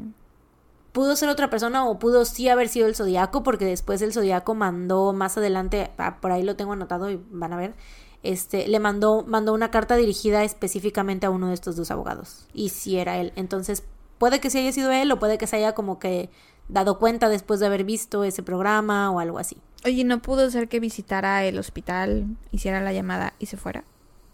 pues ellos concluyeron la policía concluyó que no que había sido es un pacientito en específico Mm. el que había llamado Ok. y que pues a lo mejor también por la voz o qué sé yo, ¿no? O porque igual y lo vieron. Así Alguien no, lo vio llamar. Alguien, no, Decir, no, soy el zodiaco. eh, miren, es que tenemos un problema Soy yo. con fulanito que se cree el zodiaco. Pero no es, no es. Ya aquí lo tenemos bajo Mm. control. Sí, güey. Mm, El 8 de noviembre, el San Francisco Chronicle recibe un sobre que contenía otro pedazo de la camisa de Paul, una tarjeta con un mensaje que decía, perdón que no te he escrito, pero acabo de lavar mi pluma, con el dibujo de una pluma con gotas de sangre. Esta era como una postal, como una de esas de Hallmark, ya sabes, de Mm. greetings, ¿no? Una greeting card. Em, ajá, traía esta postal, otro criptograma y una carta que decía lo siguiente. Les habla el zodiaco. Pensé que necesitarían una buena risa antes de que escuchen las malas noticias. No recibirán las noticias por un rato aún. Te digo que escribía de la verga. Eh, postdata, ¿podrían imprimir este nuevo criptograma en primera plana? Me siento horriblemente solo cuando soy ignorado. Tan solo, tan solo que podría hacer lo mío.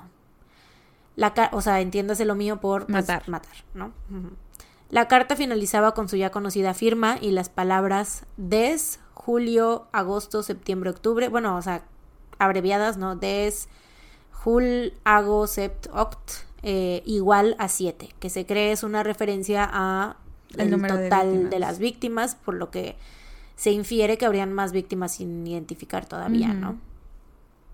Adjunto estaba un criptograma con 340 caracteres, el cual fue denominado Z340. Así denominaban los criptogramas, era como que Z primero y luego el número de caracteres, ¿no? Y mientras que el primer criptograma fue resuelto en cuestión de días, este tardaría nada más y nada menos que 51 años en ser resuelto. Lo acaban de resolver apenas, ¿no? Apenas en 2020, sí. El código, considerado por expertos como uno de los más difíciles de resolver en toda la historia de la humanidad, fue resuelto por un equipo internacional de ciudadanos promedio. ¿Cómo dices? ¿Cómo es? Y también, ¿cómo es? Saludos. Eh, no, ¿El de este... No, no, es el... Es... Ay, no me acuerdo cómo va, pero sí. Ah, te quiero, no sé quién. Y yo a ti, ciudadano promedio. Ese. Me acordé de ti cuando redacté eso, güey. Lo leí con tu voz. A lo mejor sí es Megamente, la verdad no sé, pero es una Eh, caricatura. según yo es de Megamente, el superhéroe que sale en Megamente, ¿no? Y yo a ti, ciudadano promedio. Ujú.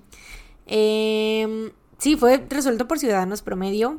El ingeniero de software estadounidense David Oranchak, el matemático australiano Sam Blake y el programador belga Jarl Van Eyck, que supongo se conocieron en algún foro de gente Del que, Zodiaco, de en que trata de resolver los criptogramas del zodiaco, ¿no?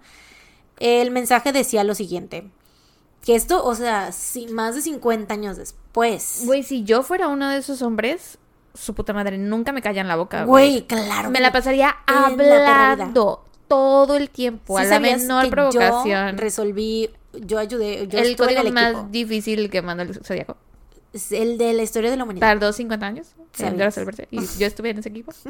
¿Sabías que fui yo? No me callaría en la boca, Güey. Sería de todo lo que hablaría. Same. Insoportable estaría yo, güey. Es que la neta- que. Qué, qué admiración Sí, wow. para besarles el cerebro. Sí, güey, la neta. Y qué pedo que. ¿No se te hace loco que la gente, o sea, el público haya sido el que haya resuelto los dos criptogramas del zodiaco más, o sea, los difíciles, güey? Pues hay mucha gente promedio muy inteligente. O sea, claro. Ciudadanos pero, promedio muy inteligentes. pero no se supone que en la policía deberían de tener como gente muy inteligente. Se supone, sí. No, se, no se supone Bueno, que en este detectives. caso, o sea, ya con la, el que tomó 50 años, es que no sé, porque te iba a decir, ya es un caso tan viejo que a lo mejor ya no lo estaban intentando resolver activamente, ¿no? Porque Mm. tienen tantos otros casos. Bueno, eso Pero sí. en el caso, o sea, cuando pasó que esta Betty con IE lo resolvió a los dos días, ahí sí digo, chale. Sí. Pero quién sabe, Sí, igual porque ese era estaba más, más fácil, ¿no? Se supone, aparte. Pero sí, este sí se entiende más un poco porque no... Nadie en aquel momento lo había resuelto porque literal tardó 50 años en resolverse. Sí. O sea, si no cualquiera. Em, Pero bueno, ¿qué decía? Cuéntanos. el mensaje decía lo siguiente. Que es, a mí se me hace, me vuela la cabeza porque es como de algo, o sea, el con- yo ahorita les estoy contando todo y los, todos lo están sabiendo ahorita en la misma hora, ¿no? Pero imagínense que esto, lo del programa que les conté fue en aquel entonces. Y, güey, y la ahorita en este mensaje que se descubre 50 años después se mencionan cosas de aquel entonces, o sea, se me hace loquísimo, güey. Es como una Es como encontrar un que es como encontrar un fósil de dinosaurio, güey, de que dices, güey, existió hace tantos miles de años. O una sea, cápsula de tiempo que es- eh, entierras justo. y sacas. Pero lo que te iba a decir es que la cantidad de detectives o policías que estuvieron en ese caso que ya no viven, que ya murieron y que ya que no se les quedaron tocó con ver la eso, duda, güey. O sea, de qué habrá dicho ese, ese Exacto. O sea, deja tú de quién era, qué decía ese pinche código. Si ahí habrá estado su identidad, ¿no? Pero bueno, el mensaje decía lo Spoiler siguiente. alert no estaba. Spoiler alert no estaba. Eh, el mensaje decía lo siguiente. Espero que se estén divirtiendo tratando de atraparme. Ese no era yo en el programa de TV, lo que saca al tema algo sobre mí. O sea, el que habló al programa de televisión, pues dijo que no era él, ¿no? Yo no le tengo miedo a la cámara de gas porque me enviaría al paraíso más pronto, porque ahora tengo suficientes esclavos que trabajarán para mí, mientras que los demás no tienen nada para cuando lleguen al paraíso. Tiene un concepto bien raro de paraíso. Sí, güey. Bien raro. Así que le tienen miedo a la muerte. Yo no le tengo miedo porque sé que mi nueva vida será una fácil en el paraíso de la muerte. Eso decía el mensaje. Que te digo que qué loco que eso, Sí, que apenas se supo que ciertamente no fue él el que, que llamó. ciertamente no era él, güey. O sea, por lo menos, ¿no? Que te imaginas que hubiera dicho si era yo, el de El pacientito. el pacientito. It yo was me all estaba, estaba de estaba de incógnito. Ujú. Ujú. Güey, me, me caga la cosa esta de, del paraíso y de los esclavos y que, güey, ¿en, en dónde, en qué libro dice eso? ¿En alguna ¿En Biblia? la Divina Comedia o así? qué?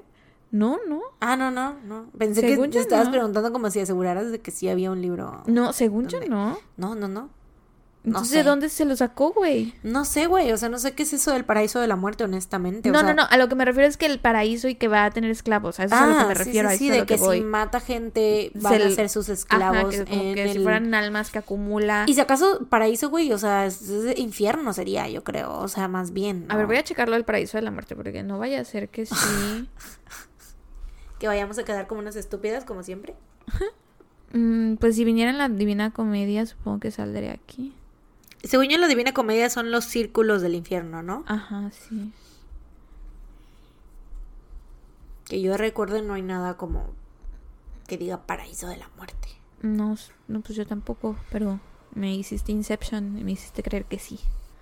Bueno, si alguien, no es que yo estaba, te estaba preguntando como de que si a lo mejor había como una relación pues entre el, Ajá. la Divina Comedia y eso, pero pues no. Pero sí, si alguno de ustedes, tuntuncites, sabe o entiende alguna referencia que nosotros no sepamos, Sí, díganos, sobre el paraíso de la muerte o esa Y que tiene que ver que mates gente, o sea, en... Que sean tus esclavos. Ajá, o sea, que te los lleves a la otra vida. O bueno, al paraíso, que no es otra vida, sería el paraíso. No, pero sí dice mi otra vida en el paraíso. Sí, mi otra sería vida otra paraíso. vida. Sí, sí, sí. Eh, yo- y aparte yo creo que aquí esto lo único que nos dice es que realmente se quería morir este güey. O sea, que no le tenía miedo a la muerte porque se quería, más que nada porque quería él morirse y quería estar en esta vida, o sea, creía que iba a pasar eso después de la Que muerte. sería mejor que la vida que tenía en ese Sí, momento. sí, sí, sí. Entonces, pues bueno, de, todas mo- de todos modos, so fucked up. Eh, al día siguiente, el 9 de noviembre, el Chronicle recibe otra carta, la más larga que enviaría el Zodíaco en la historia de la vida, diciendo que la policía lo había detenido cerca de una de las escenas del crimen, pero que lo habían dejado ir. Cosa que la policía dice que no es cierto. O sea, bueno, quién sabe, ¿no? Crean, si les quieren creer, ellos dicen que no.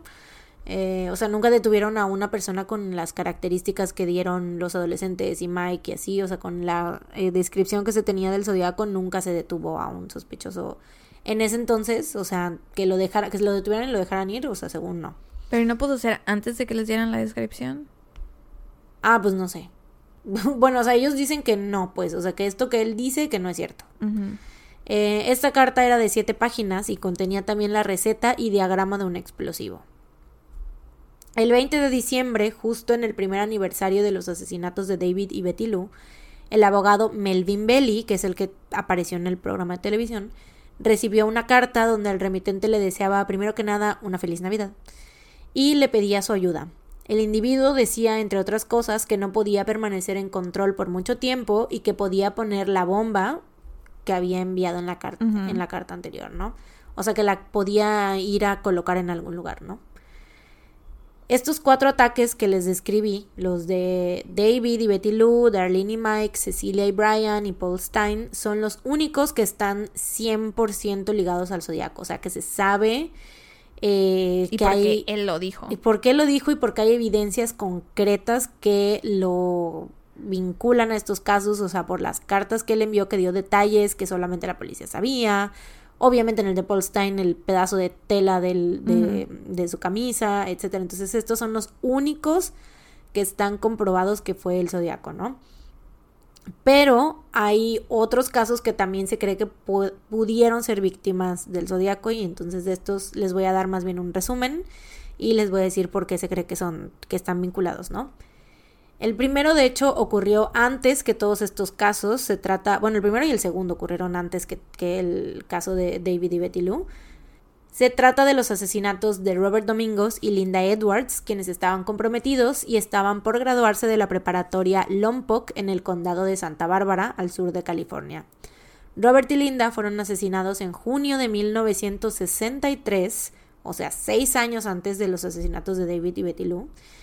Ellos habían ido a una playa cerca del parque Gaviota State y fueron asesinados a tiros con un arma calibre 22. A Robert le dispararon 11 veces y a Linda 9. El asesino arrastró los cuerpos a una choza a la cual intentó prender fuego. Esta parte de esta característica dicen los investigadores que es más como de un asesino amateur, o sea, como de alguien que Mm. no sabía, que no había planeado bien las cosas, que no sabía qué iba a hacer después de asesinar a las personas y así, ¿no? Em, en 1972, el Departamento de Policía del Condado de Santa Bárbara anunció que había una posibilidad de que el caso estuviera conectado al Zodíaco debido a que la munición fue la misma a la que él usó en los asesinatos de David y Betty Lou, y también a que el caso tenía similitudes con el ataque de Cecilia y Brian en el lago Berriesa, que pues es una pareja que estaba en un lugar muy solo junto a un cuerpo de agua y que también habían sido atados, ¿no? O sea, ambos fueron atados. Em, el segundo caso es el de Cherry Josephine Bates, quien tenía 18 años y era estudiante de la Universidad de Riverside City en Riverside, California. El 30 de octubre de 1966, Sherry fue a estudiar a la biblioteca de la universidad y a la mañana siguiente su Volkswagen Beetle fue encontrado abandonado en el estacionamiento de la biblioteca y su cuerpo estaba tendido entre dos casas cerca de allí. Había sido apuñalada muchas veces y le habían cortado la garganta, casi degollándola. Un mes después del asesinato, el periódico local y el departamento de policía recibieron cartas escritas a máquina de alguien que se adjudicaba el asesinato de Sherry. Y en abril de 1967, el periódico, la policía y esta vez también el padre de Sherry recibieron cartas ahora escritas a mano que decían Bates tenía que morir, habrán más, y estaban firmadas con un símbolo que parecía una letra Z Mm. Y por esto es más que nada porque creen que era el zodiaco, porque en primera la letra era muy parecida y. O sea, la Z, ¿no? Es como de que. Zorro. What, are the odds? De Fue el zorro. Fue el zorro. Este, es como de What are the odds? Y porque realmente, pues, su asesinato, pues no era, no iba con el modus operandi de la mayoría de las víctimas porque fue apuñalada pero y es que sí se ve que cambiaba de modo Pero exactamente a eso iba, que igual con la pareja del lago, o sea, fue como, pues güey, ahí cambió de modus operandi y sí era él, entonces es como de, pues no había, no tenía un Sí, como que no seguía sus reglas o algo así, ¿no? Sí, sí, sí, no tenía un método así contundente porque en la en el primer caso que se cree, en el que te acabo de decir, es, pues hay varias eh, varias coincidencias con los primeros casos, ¿no? Una pareja, estaban solos, eh, fue a... Eh, los eh, mató a disparos y pues con ella, con Sherry Joe Bates, fue más de que, o sea, fue el mismo sí, lo método que siguió después del asesinato. Ajá. Es parecido a lo que hacía el Zodíaco, ¿no? exacto. Sí, sí, sí, de mandar las cartas y de firmar, ¿no? Y así. Eh, y sí, o sea, te digo, aunque dijéramos así de, bueno, pero ella no la mató a disparos, así como de, bueno, pero a la otra pareja sí, o sea, igual la mató a puñaladas, ¿no? Sí, sí, sí. Bueno, los atacó a puñaladas, ¿no?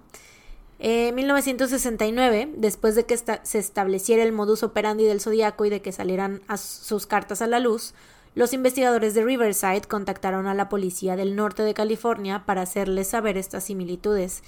Y Sherwood Morrill, examinador de documentos del Departamento de Justicia de California, concluyó que el zodiaco era responsable de haber escrito las cartas relacionadas al caso de Sherry.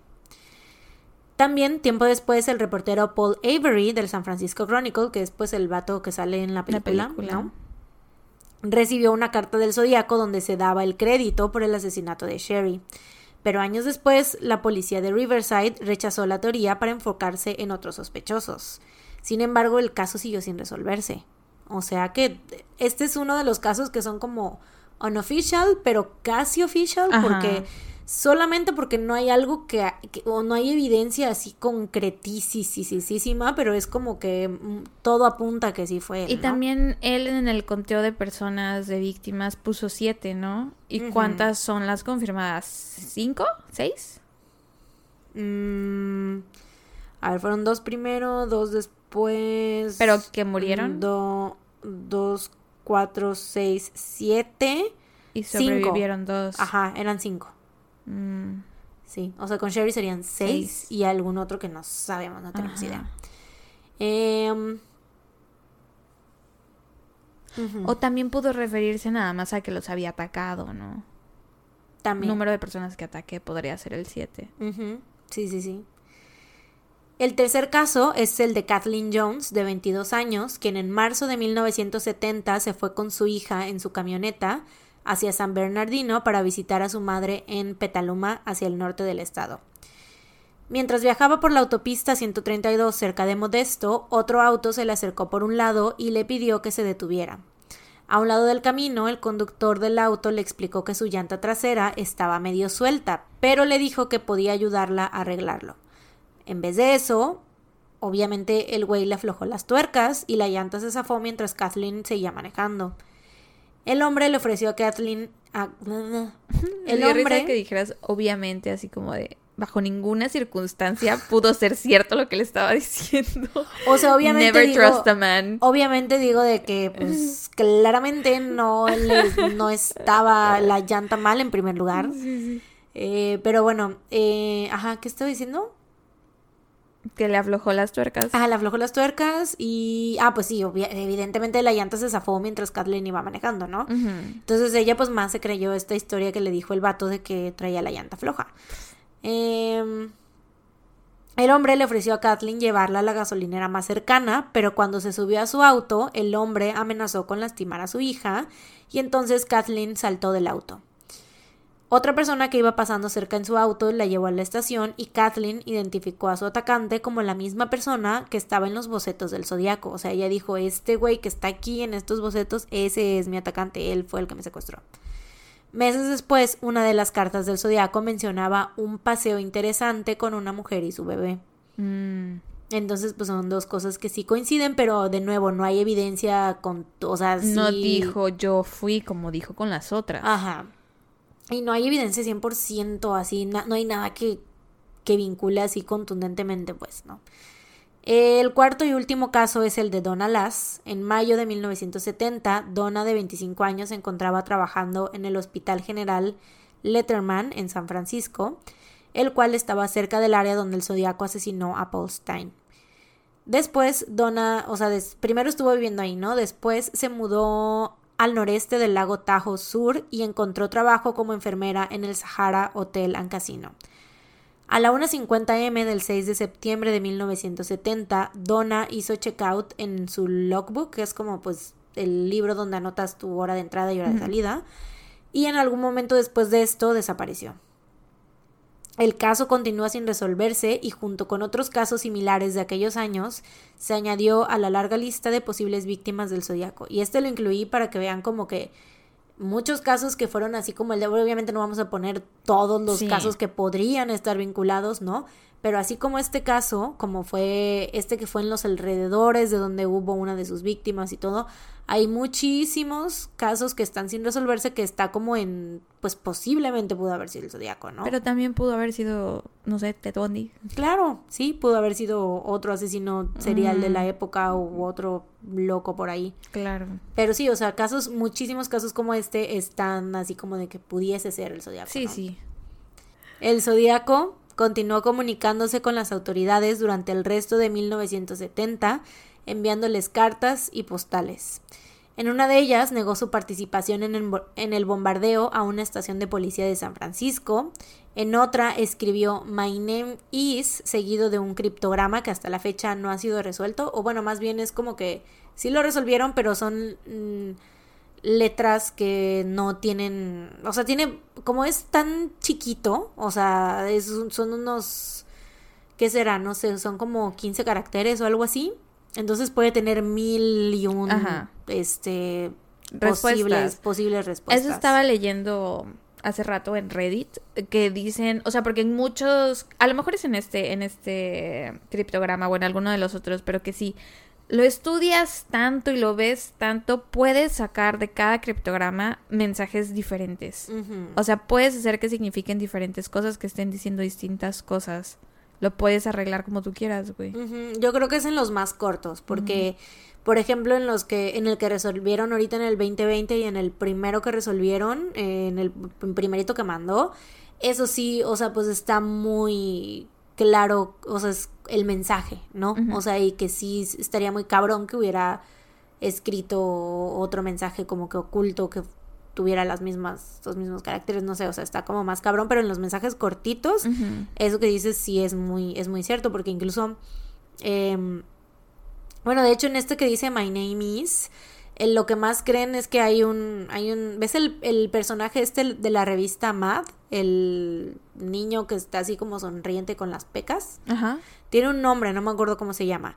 Eh, pero dicen que un- ese es como, hay un, una de las soluciones es un anagrama de ese nombre. Ah. Y creen que pues fue esto, porque el vato ya ves cómo era de que de repente les mandaba postales disque graciosas y cosas así, que eran como en el sentido del humor de, de, de la revista Mad más o menos, y que es como que pues va acorde con su personalidad, ¿no? Ajá. Entonces eso es lo que más creen.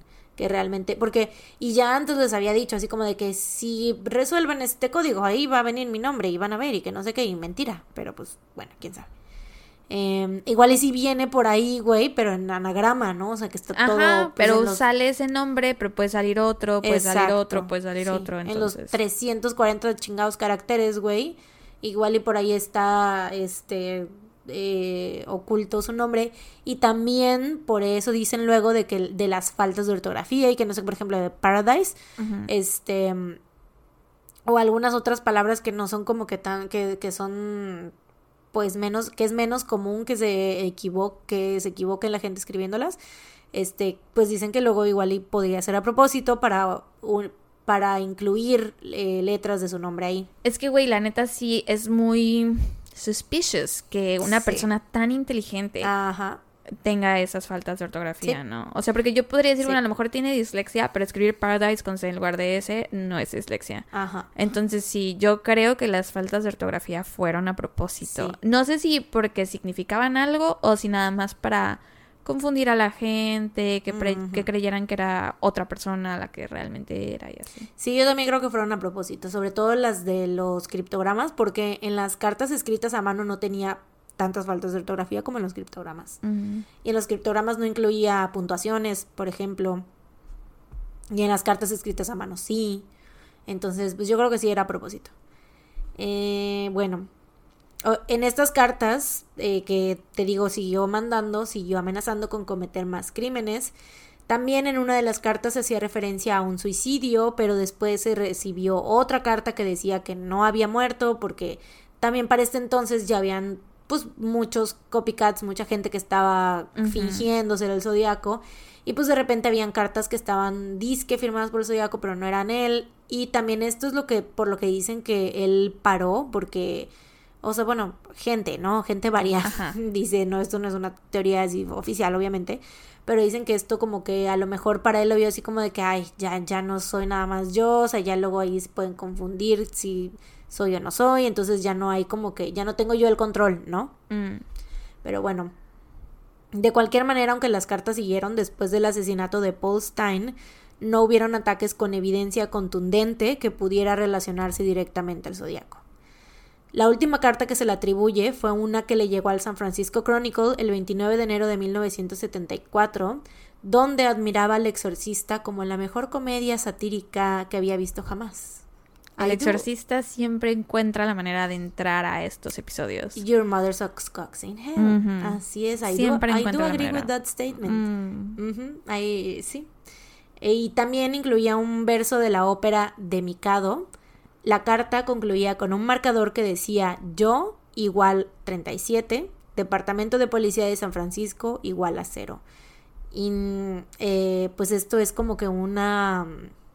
Se infiere que fueron 37 que fueron En total, ajá, fueron 37 sus víctimas. Y eso es todo por mi parte. Los dejo con la corresponsal Sara Erjón. Continuamos.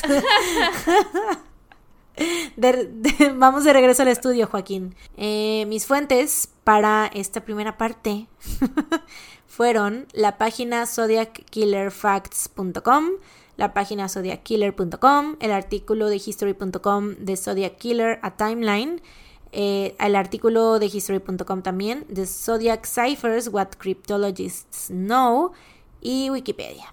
Muy bien, hermana. bastante, muy bien. Bastante, información en esas páginas que les, que les mencioné, sobre todo en Zodiac Killer Facts y zodiackiller.com. este, sí, mucho, mm, mucha, mucha, mucha información. Sí, estaba escuchando un podcast donde hablan de estas páginas y dicen, una de las hosts decía que la página de zodiackiller.com son, no, bueno, o, zodiackiller.com o zodiackillerfacts.com, que sonaba como si el mismo Zodíaco se hubiera hecho una página para que la gente aprendiera más de él, güey, porque está tan llena de información que es como de cómo carajos lo hicieron, pero bueno. Sí. Pues muy buen trabajo en la primera parte. gracias, gracias. Felicitaciones. Gracias, gracias. Por los 100 episodios. y por tu excelente desempeño. ¿Dirías tú que de los sellitos que te daban en la primaria, cuál me darías? Aparte del de Platica, mucho. Sí, el del periquito sobre todo. Somos las dos. Entonces no te hagas, o sea, tampoco... eres el del periquito. Eres el del periquito. No, las dos tenemos un podcast, o sea, we talk a lot. We do talk a lot. No sé qué otros sellitos había. Aplicada. ¿Y qué animalito traía? ¿No era un leoncito? Ni me acuerdo. Todas las son universales los sellitos, por lo menos en México. Aquí está. Mala conducta, no trabaja, no cumplió con su tarea, impuntual. Ala, todos son el Platica demasiado en clase, esos son los negativos. Te pondría a veces mala conducta. Excelente trabajo, una hormiguita, claro que sí. Mm, claro. Gran esfuerzo, una tortuga. ¿Me pondrías qué? El de los negativos te pondría el de mala conducta y el de platica mucho en clase. ¿Cómo que mala conducta? ¿Qué te pasa? ¿Qué perra? Yo te pondría. No estamos jugando ese juego, estamos jugando a que yo te pongo los sellitos a ti. Yo te pondría platica demasiado en clase y no trae los útiles completos. y desaseo también. ¿Cuándo no te ha ido No los títulos completos? Estamos diciendo, no estamos diciendo por qué. Tú no me dijiste por qué, yo no te voy a decir por qué. Excelente trabajo de los buenos. Gran esfuerzo la tortuguita. Favor de firmar. Ah, no, eso no. No comas en clase. Ese me Mejora yo. tu puntualidad. Revisado. Feliz cumpleaños. Aseado. Atiende la clase. Buena conducta. Las Ah, dos necesitamos el de mejora tu puntualidad. eh, sí. Sí, sí, sí. Y las dos nos pondrían el de platicas mucho en clase. Sí. Pero yo creo que aquí aplicará el de excelente trabajo y gran esfuerzo. Te los autopones muy bien. Me los autopongo. O sea, a las dos, pues, al episodio. Aplausos. No he hecho mi eh, trabajo, Ya lo sé, pero, ya lo, ya lo pongo Confías ciegamente en mí. Sí, así es. Gracias. Siempre. Gracias. Total. Bueno, no, no siempre, pero ca- casi siempre. Most of the time. Sometimes. Algunas veces. Most of the times, all of the times. Sí, sí, sí, sí. Bueno, pues como nos dividimos, este caso fue en, digo, en víctimas y cartas y códigos o cifrados y sospechosos. Entonces yo les voy a hablar de los sospechosos que debido a la popularidad del caso, por así decir, no popularidad entre comillas, aunque sí es un caso muy popular, ¿no? Entonces Ujú. supongo que está bien usar esa palabra, eh, pues son muchísimos sospechosos porque es un caso que ha causado tanta fascinación a lo largo de los años, entonces pues cada vez la lista de sospechosos se ha ido haciendo más y más larga. Ujú. Eh, por lo menos en Wikipedia se enlistan 17 sospechosos. Eh, algunos de esos lo han sido desde que comenzaron los asesinatos y otros han surgido con el tiempo. Pero hay algunos que son totalmente absurdos. Ted Cruz, Y te estoy sabes, hablando a ti. Exactamente. Sí, Ted Cruz. Hay gente que piensa que Ted Cruz es el asesino del zodiaco. Para quienes no sepan, Ted Cruz es un político estadounidense de origen hispano que físicamente dicen que es muy parecido al boceto que se I hizo del zodiaco. La neta, yo tampoco lo veo. Eh, lo veo distinto en, la, en los ojos y en las cejas. En la nariz. Lo único que le noto yo un poco de similitudes es en, en los labios. Mm. Porque ves que. mm, No sé, le noto, le noto un poco de parecido en los labios. No sé por qué. ¿Es miope él o usaba lentes, sabes? ¿Ted Cruz? Ajá. Sí, usa lentes. Ah, tal vez por eso. Pero pues también mucha gente. o sea, claro, ¿no? Pero Mucha tal vez por eso de que igual Bueno, la ve verdad no sé si usa lentes, pero. Ah, ah, ah, ah, entonces, ¿por qué me dices que sí? Porque mucha gente usa, como el 90% de la gente usa lentes. ¿Por qué dices que sí usa lentes y no sabes? Porque creí que sabía y después recapacité y dije, no, no sé. I love spreading misinformation on the internet. Amo esparcir información falsa en el internet. Claramente. No, no sé, la verdad no sé si usa lentes, pero podemos salir de esta duda justo en este momento. En este momento. Ay, perdón. Bostecé. Ya busqué, creo que no usa lentes. Mm. No encontré fotos de Ted Cruz con lentes, pero pues no por eso en mi cabeza dejaría de ser, o sea, aunque yo no lo considero un sospechoso real, pero que un sospechoso no usara lentes no lo quitaría de mi lista de sospechosos por eso, porque se pudo poner lentes nada más como de accesorio, ¿sabes? Mm. Esa es mi teoría. O que usara pupilentes en su vida diaria. No encontré si es miope porque pues no hay como una página de fans de Ted Cruz que tengan todos los datos de su vida. Y te iba a decir que el primer sobreviviente no dijo que usara lentes. Mm, interesting. Entonces, Entonces, ajá, puede ser que... pudieron ser props. Ajá. Y te iba a decir que los lentes de contacto, I'm not sure que existieran en ese entonces. Ah, no sé. Pero bueno. Bueno, este, les decía, Ted Cruz es un político estadounidense de origen hispano que no se le parece físicamente al boceto del zodiaco. En mi opinión, se parece un poco en la parte de los labios. Em, pero la cosa es que independientemente de si se le parece o no se le parece, Ted Cruz nació en 1970. Ya. Sí. O sea que ni siquiera había nacido Oh, what cuando el zodiaco ¿Qué- estuvo qué- activo. ¿Qué pedo con esa teoría, güey? No sé, güey, o sea, es que se volvió un meme en Twitter el especular que es Mm. él, porque aparte es súper conservador, Mm. dicen que es como muy mala persona. Entonces para Twitter es como de LOL, obviamente él es el zodiaco, ¿no? Pero según un artículo que leí en gq.com, que según yo pues es una fuente confiable, Viable. ajá, eh, se realizó una encuesta en Florida. De todos los, o sea, eso hay Out que tenerlo en cuenta, que es en Florida. sobre qué pensaba la gente acerca de la teoría de que Ted Cruz podría ser el zodiaco. Y el 38% de los, de los encuestados dijeron que creían que era posible. ¡Ah! Sí. Cuando el vato nació en 1970. O sea, Entonces, aunque sí hay gente que lo dice por los LOLs, hay gente que verdaderamente lo cree, güey. pero gente de Florida. O sea, Exacto, por eso dije, hay que tener en cuenta que fue en Florida la encuesta. sin ánimos de ofender a nadie que esté en Florida. O sea, Florida. es que sabemos que ahí hay mucha gente que sí está muy malita de la cabeza, pues. Así es. Em, pero bueno, antes de seguir o más bien empezar a contarles sobre los sospechosos, les voy a hablar sobre el perfil criminal que se hizo del Zodíaco, que fue hecho por John E. Douglas, quien fue un policía estadounidense retirado, ex agente del FBI, y fue uno de los primeros en utilizar y elaborar perfiles criminológicos de criminales peligrosos. Y estoy segura que ya hemos hablado de él antes porque es el que escribió el libro Mindhunter. Ujú. Entonces creo debe ser uno de los dos personajes que salen en la serie, de los personajes principales, de los agentes. Seguramente uno de ellos esté inspirado en él. Entonces, él y su compañero Robert Ressler fueron quienes en los años 70 comenzaron a usar el término asesino serial. Entonces, pues es una persona que claramente sabe de lo que está hablando, ¿no? Aunque leí en internet que también, en internet cualquiera puede decir lo que quiera decir sin tener ningún tipo de credenciales ni estar calificado para nada. Pero leí que alguien puso así de que los perfiles de, de criminales no sirven porque, o sea, sí, es como, como las personas que son videntes, no sé, o sea, habrá gente que sí crea en, en estas personas que son videntes.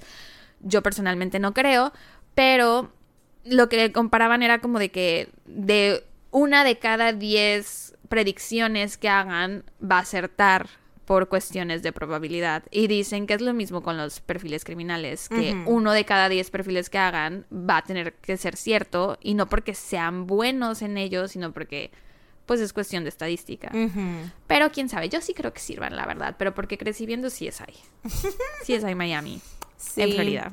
Sí, yo creo que sirven, pero a la vez también los asesinos son personas que pueden llegar a ser impredecibles, ¿no? Y que pueden estar, literalmente pueden ser cualquier persona, entonces por lo mismo es que es como de, ok, sí puede que se ayude, pero también puede que te estés concentrando en el nicho equivocado. Ajá, sí. Em, pero bueno, en el 2000 publicó, este Johnny Douglas publicó un libro que se llama The Cases That Haunt Us, o sea, los casos que nos persiguen en español, en donde habla sobre algunos de los casos más famosos de todos los tiempos, como Jack el Estripador, la Dalia Negra, Lizzie Borden, John Benet y El Zodiaco, entre muchos otros. Y en el libro es donde puso el perfil criminal que él mismo hizo sobre el Zodiaco. Ujú. Entonces, según él, el zodiaco es, slash, era un inadaptado social, solitario, narcisista y paranoico, que creía que la sociedad lo había perjudicado y era impulsado principalmente por la necesidad de atención, poder y sobre todo de credibilidad. O sea, esa necesidad de estar probando con cartas que era él, mandando pedazos de tela para mostrar que era Ujú. él. Entonces, hasta ahorita creo que todos podríamos decir me encanta este perfil. Ajá. Sí, o sea, hasta es, es que eso, ¿no? Como que en cuanto a la personalidad, sí, pero ya entrando Sí, en de el que físico. es un nombre de tal y tal. O sea, bueno, ya sabemos la descripción, ¿no? Pero eh, cuando o sea, no de- se sabe. lo de personalidad sí se puede, enseguida te das cuenta, como pues la Betty, ¿no? Que por eso descifró el, el primer código, porque es como de este vato seguro va a empezar Por con un momento pensé yo. que estabas hablando de Betty, Beatriz Pinzón Solano, Betty la fea, la. Y yo, ¿qué tiene que ver Betty la fea aquí? ¿Qué Betty la señora, Betty? Betty ya, la ya, señora Betty que con IE. resolvió, Sí, sí, sí, sí. la que resolvió el primer La genio. criptograma. Feminismo. Sí, sí, Sororidad. la genio, la genio. Sí.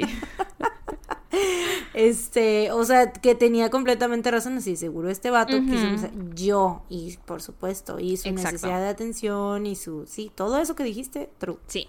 Eh, tenía problemas de inferioridad e insuficiencia, por lo que sintió esta necesidad de probar su superioridad intelectual para sobrecompensar esto, ¿no? Con los eh, criptogramas. Tenía una compulsividad tímida, este es un término que yo jamás había escuchado, pero que significa que estás obsesionado con que otros te subestimen y mm. no aprecien tus habilidades. Entonces dicen que él era esto. Douglas cree que es probable que el zodiaco haya pasado la mayor parte de su vida con su madre, con quien tuvo una relación difícil en el mejor de los casos, y no tuvo mucho éxito con las mujeres. Se cree que probablemente tuvo algún tipo de relación con Riverside College, donde fue asesinada Sherry Joe Bates, quien Mariana mencionó como una de las presuntas víctimas del zodiaco.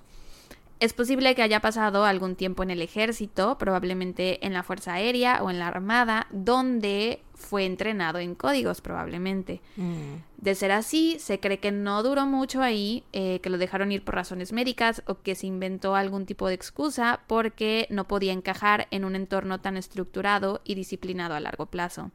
Que yo también creo esto, sobre todo de que no pudiera encajar con algo que fuera tan rígido por la forma en la que hizo él sus cometió sus asesinatos que no seguían un patrón. Bueno, al principio sí, después no. O sea, de repente en algunos sí, pero en otros no, o sea, como que solamente en los en los primeros dos que conté eso fue como que muy muy muy similar de que pareja en un coche, lugar solitario a balazos, ¿no? Exacto. Pero son los únicos que coinciden totalmente así. Sí, los demás son diferentes. De ahí cambian ciertos aspectos, ¿no? Como que unos tienen unas cosas en común con otros, pero ya todos son diferentes en sí, ¿no? Le gustaban y estaba familiarizado con las armas, probablemente era cazador, podría haber tenido un área de trabajo privada donde guardaba los materiales que necesitaba para sus escritos y la cobertura de prensa de sus crímenes, o sea que tuviera recortes de periódico y así probablemente se quejó o comentó con alguien eh, sobre la incapacidad de las fuerzas del orden público en el caso del zodiaco como hacen muchos asesinos seriales, ¿no? De que les encanta hablar de ellos sin que la gente sepa que son ellos. También dice que el zodiaco tenía una doble naturaleza porque de pronto parecía ser muy inteligente y un genio y de pronto todo lo contrario, ¿no? Igual de pronto parecía ser muy organizado y después muy errático y caótico y así, dejando sobrevivientes. Y en, en el de Paul Stein no se encontraron huellas dactilares. Ah, Sí, sí, sí, es verdad, se me olvidó mencionar eso. Y güey, no sé por qué no lo anoté si sí lo tenía yo en mi radar, pero Es que pues pusiste que dejó un mensaje escrito en la puerta, entonces supongo que No, no, no, el del mensaje escrito en la puerta fue en el de la pareja del lago. Ah, ok, ok, ok. En el Volkswagen. Ya. Pero en el de Paul eh, Stein se encontraron huellas dactilares eh, manchadas de sangre, pero él después dijo que obviamente estas huellas dactilares no coincidieron con ningún perfil que estuviera en la, en la Base el sistema, ajá. Pero él dijo así como de que, ah, no, esas huellas eran no son de, mías. no son mías porque yo me aseguré de, otra persona. no sé qué cosa y no sé qué tanto. Sí, fue de alguien más que pasó por ahí, se ensució de sangre y dejó la huella. bueno, entonces sí, decían que, bueno, John Douglas dice que es desorganizado y que dejó de pronto huellas, entonces es como de... Mm, y también basándose en las cartas y las llamadas, se cree que el zodiaco era propenso a cambios de humor. Que no lo somos todos. Sí, pero bueno, supongo que un poco más drásticos o intensos, no sé. De acuerdo con Douglas, la causa más probable que haya parado los asesinatos de pronto fue su miedo a quedarse sin suerte, porque después del asesinato de Paul Stein, que fue la última víctima confirmada, se supone que dos policías lo vieron, ¿no? Y también se supone, según él, que él y lo interrogaron en algún momento. Aunque, pues quién sabe. Em, Donald Lund es otro criminólogo que dijo que el zodiaco. Eh, con esto yo no estoy tan. O sea, no le veo tanto sentido a este perfil o a esta teoría, pero bueno, él dice que el zodiaco era un sádico sexual y que mataba en lugar de tener sexo. O sea, porque es que mm. sus crímenes no parecen ser motivados por razones sexuales. Eh, pero pues él dice que a lo mejor no, no violó a ninguna de sus víctimas o no hizo nada sexual con ellos porque el simple hecho de matar era como reemplazo de tener sexo con él. Que bueno, sí él lo pone en la carta. En la carta. Que matar. es mejor que tener un orgasmo con una chica, pero O sea, en ese sentido tal vez lo... O sea, entiendo, pero no siento que tuvieran necesariamente un motivo sexual sus crímenes. No hay como... Sí, sí, sí. Pero entonces sí tendría sentido el que matara en lugar de tener sexo y que ah, fuera un sádico sexual, ¿no? Sí. Es que había olvidado esto de que él puso eso en la carta, pero sí. Y otro criminólogo llamado Lee Milor o Mayor dijo que el zodiaco lidiaba con un proceso de negociación de identidad, que como se sentía insuficiente, era incapaz de tener una identidad aceptable y sufría crisis recurrentes. Entonces, ¿qué? Y cito, Trataba de componer su identidad fragmentada bajo la apariencia de un asesino autoproclamado, y que seguramente era un hombre soltero, inmaduro, con una vocación y masculinidad inestables y obsesionado con la policía y los militares. Mm. Que, pues, en mi opinión, no dice mucho. Yo no podría resolver el caso con eso que dijo ese señor, pero bueno. Eso fue lo del perfil criminal. Ahora sí vamos con los sospechosos. Tun, tun, tun. Em, el principal sospechoso durante todos estos años ha sido un hombre llamado Arthur Lee Allen, que nació en 1933, o sea que al momento de los asesinatos tenía entre 33 y 37 años y consideramos el que se cree que fue el primero y el que se cree que fue el último no confirmados. Entonces más o menos andaba por esa edad. Eh, él se convirtió en sospechoso en 1971 porque uno de sus amigos lo entregó, por así decirlo, uno de sus amigos fue a hablar con la policía para decirles que sospechaba de Arthur. Este amigo dice que un día antes de diciembre del 68, o sea, antes de, que pasara el de... David y Betty Lou. la primera pareja confirmada, eh, estaba con Allen casando cuando de pronto Allen le empezó a hacer comentarios sobre cómo sería casar personas. Que le dijo que podrían pegarle una linterna a una pistola y usarla para dispararle a la gente de noche para deslumbrarlos. Que es justamente. Bueno, no la, pegó, pero vaya, sí usaba la linterna para confundir a la gente, ¿no? Eh, le dijo que después le enviaría notas a la policía o a las autoridades para acosarlos y confundirlos, y luego firmaría las notas con el nombre Zodiac. ¿Y esto fue antes? O sea, ¿y él fue antes? No, él fue, hasta, el 71. Él fue al 71 y les dijo así de, oigan, fíjense que en el 68 mi amigo me dijo esto y esto y ya veo que lo hizo realidad, ¿no? Sí. Eh, y que también le dijo algo sobre dispararle a las llantas de un autobús escolar y eliminar a los pequeños queridos cuando se bajaran del autobús. Mm, que es lo que Igual que la carta. Exacto. Será, güey, yo creo que solo este hombre sabe, o sea, porque si elegimos creerle, pues sí es, o sea, sí, sería el ¿no? Pero a la vez por algo no se ha confirmado, porque pues... Sí, en mi opinión no tienen nada realmente. Y ahorita conforme te vaya diciendo las cosas, vas a ver. o bueno, a lo mejor no estás de acuerdo conmigo. Es, bueno, no, es que ya no recuerdo bien los, los datos, pero sí recuerdo que como que de todos es el que pues más se acercaría, ¿no? Según yo. No sé, no sé, no sé. Ahorita te voy diciendo. Tú dime. Sí. Eh, que bueno, supongo que cuando el amigo, cuando tuvo esta conversación con Allen, no pensó mucho en eso. O sea, solo dijo, ah, que Qué raro mi amiguito, ¿no? Loquito de su cabecita. Pero ya años más tarde, en el 71, ya que habían pasado los asesinatos y que ya el zodiaco era una noticia tan grande, supongo que lo estuvo pensando y dijo, ah, chale, esta conversación parece encajar con las cosas que han ido pasando con el zodiaco, ¿no? Eh, y fue por eso que decidió ir a la policía a contarles sobre los comentarios de Allen. Les dijo también que Allen tenía muchas armas y que siempre traía consigo una pistola, que le gustaban las actividades en el exterior y que le iba muy mal con las mujeres. Que ese es como un detalle como muy extra para agregar. Como de, por cierto, tiene cero pegue, güey. Nunca liga. Ninguna vieja le hace caso. es como de guay, guay, O sea, ya lo estás acusando de asesinato. Y aparte de que no tiene pegue, güey. Lo humillas diciéndole que nadie les hace nadie lo pela. pobre vato, güey. Nadie lo pela, güey. Um, bueno, la neta no, pobre vato. La neta me no, caga el no, este vato. No, no, no, no.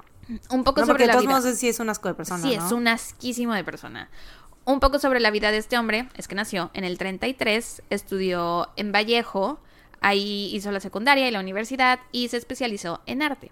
Dicen que era muy emocional y también muy, muy inteligente, que era brillante, tenía un coeficiente intelectual de 147 y de hecho se saltó tres grados en la escuela. Se graduó en 1957, se unió a la Marina de Guerra y ese mismo año fue dado de baja sin honores. O sea, hasta el momento va encajando con el perfil que se armó, ¿no? Trabajó como maestro en una escuela primaria, pero fue despedido en marzo de 1968 luego de acusaciones de conducta sexual inapropiada con estudiantes. Mm. Y aquí vamos con que este vato es un asco de persona, güey, un asco de persona. Y quienes lo conocían lo describían como, y cito, obsesionado con los niños pequeños y enojado con las mujeres. Mm. La policía decidió investigarlo y descubrieron que tenía historial criminal. Ya había tenido problemas con la ley por peleas y por abuso a menores. Y de hecho estaba en la lista de personas de interés de Vallejo y ya había sido interrogado por el oficial John Lynch el 6 de octubre de 1969, cinco días antes del asesinato de Paul Stein en San Francisco. Pero en los documentos no hay registro de por qué lo interrogaron. O sea, no se sabe por qué fue una persona de interés en ese momento y por qué después como que lo dejaron ir. Em, así que el 4 de agosto de 1971, los oficiales Dave Tuschi y Bill Armstrong del Departamento de Policía de San Francisco y un oficial del Departamento de Policía de Vallejo la cayeron de sorpresa en su chamba para entrevistarlo nuevamente. Que Dave Dosky es Mark Ruffalo, ¿no? La neta no sé quién hace quién en la película. La vi una vez hace un chorro. Que quiero, no me quiero equivocar en esto. Pues es que. Y también nos sale este. Robert Downey Jr. No son solo Mark Ah, Ruffalo sí, y Jake. Gyllenhaal, estamos olvidando a otro gran actor. Ah, Robert Downey Jr., güey. Y no, No, nadie es, nadie es Tosky. Eh, Mark Ruffalo es, Es el del Melvin. ¿no? Mark Ruffalo es Melvin Belly, que es el, el, el abogado. Ah, Robert Downey Jr. es Paul Avery, que es al que de hecho el Zodiac le dirigía las cartas directamente, o sea, él ponía en, en el envelope, en el sobre, así de Paul Avery, que siempre deletreaba mal, mal su nombre, ponía Paul Avery. ajá. Avery. Como si no supiera cómo se escribe. Ujú. Ajá, ya mero. Sí, sí, sí. Eh, Jake Gyllenhaal es Robert Grace, mm, no sé qué. Él es el que Inspector- escribió el libro, creo. Gray Smith. Ah, ujú, Robert Déjame Grace ver. Smith. Porque yo en mi investigación eh, me topé mucho con el nombre Gray Entonces Smith. Tosky no está. Eh, no sale en, el- en la película. Robert Gray Smith. Ajá, fue el escritor del libro del Zodíaco. Mm, Sí. Y de hecho, la película del Zodíaco se Está basa en, en su libro. Y él es como el, bueno, no sé si el máximo defensor de la teoría de que. Arthur Lee Allen es el Sí. Zodíaco o uno de los tantos. Pero por eso la película está tan... Te hace pensar que es Arthur Lee Allen. Eso te iba a, eso precisamente iba yo, que yo siento que yo creo que ese, que Por es la ese película. vato por la película, güey. sí, justo. que Yo nada. también cuando terminé de ver la película dije, güey, Es él. es él. ¿Por qué, les, por qué no, no, lo han hay arrestado? duda. Sí. O ¿Qué sea- no vieron la película? ¿Alguien le puso esta película a la policía de Porque- California? Tal vez no la han visto, güey. Tal vez no la tienen que verla para poder arrestarlo. Sí, güey. Es lo único que necesitan. O sea, ¿cuál chingada pista lo que. No, No, no, no. la película. La, La película, película. indica que es él. No, y es que aparte la película. Bueno, Ya, ya. ahorita hablamos de la película. Porque sí, sí anoté cosas de la película, pero todavía no. Este. Es que aparte de la película. Es que es muy buena, Ah, pero sí, bueno, me voy a callar. Em, ajá, sí, le cayeron en su chamba. Y lo primero que notaron al ver a Allen fue el parecido que tenía con la descripción del zodiaco. Medía como 1,82, o sea, sí era un poco más alto de lo que habían dicho las personas que lo habían visto. Y pesaba como unos 110 kilos, o sea que sí estaba como De complexión Ajá, robusta. robustón, pero no se parecía al boceto que habían hecho. Eh, por ejemplo, Allen estaba ya medio calvo y el zodiaco parecía tener como este pico de viuda, así le dicen, que es como lo que tiene Harry, como entradas, pero un pico de cabello en el centro. Puede que haya traído tupe. Puede ser. Porque también las personas que lo vieron, por ejemplo, los adolescentes estaban dos metros de lejos, no, ahí no se distingue si es tupé o si no, o sea, tan- y en la noche, ¿no? Más que nada eso, que era en la noche. Entonces, igual las víctimas, eh, y también con el shock y con el momento, o sea, es Exacto, como que que también lo puedes ver. a lo mejor le distingues más la cara o ciertos rasgos más El tamaño, que la otros. complexión. Ajá, y ya no te fijas tantísimo en si trae su pelo es real o no. Sí. Pero bueno, en el boceto dicen esto, ¿no? Que es como el pico de viuda y. Allen ya estaba quedándose calvo. El pico de viuda es como si fuera un triángulo invertido en el cabello. Ajá. Entonces. Ah, bueno, ajá. Entonces lo están entrevistando. Y también notan que creo que esta es la evidencia que quienes vimos la película, o bueno, yo esa es la que más recuerdo, ni siquiera es evidencia, la casualidad que más recuerdo, es que Allen traía puesto un reloj con una cruz encerrada en un círculo, o como, como tú lo dijiste, con un círculo y una cruz encima. Eh, y la marca del, redo- del reloj era Zodiac.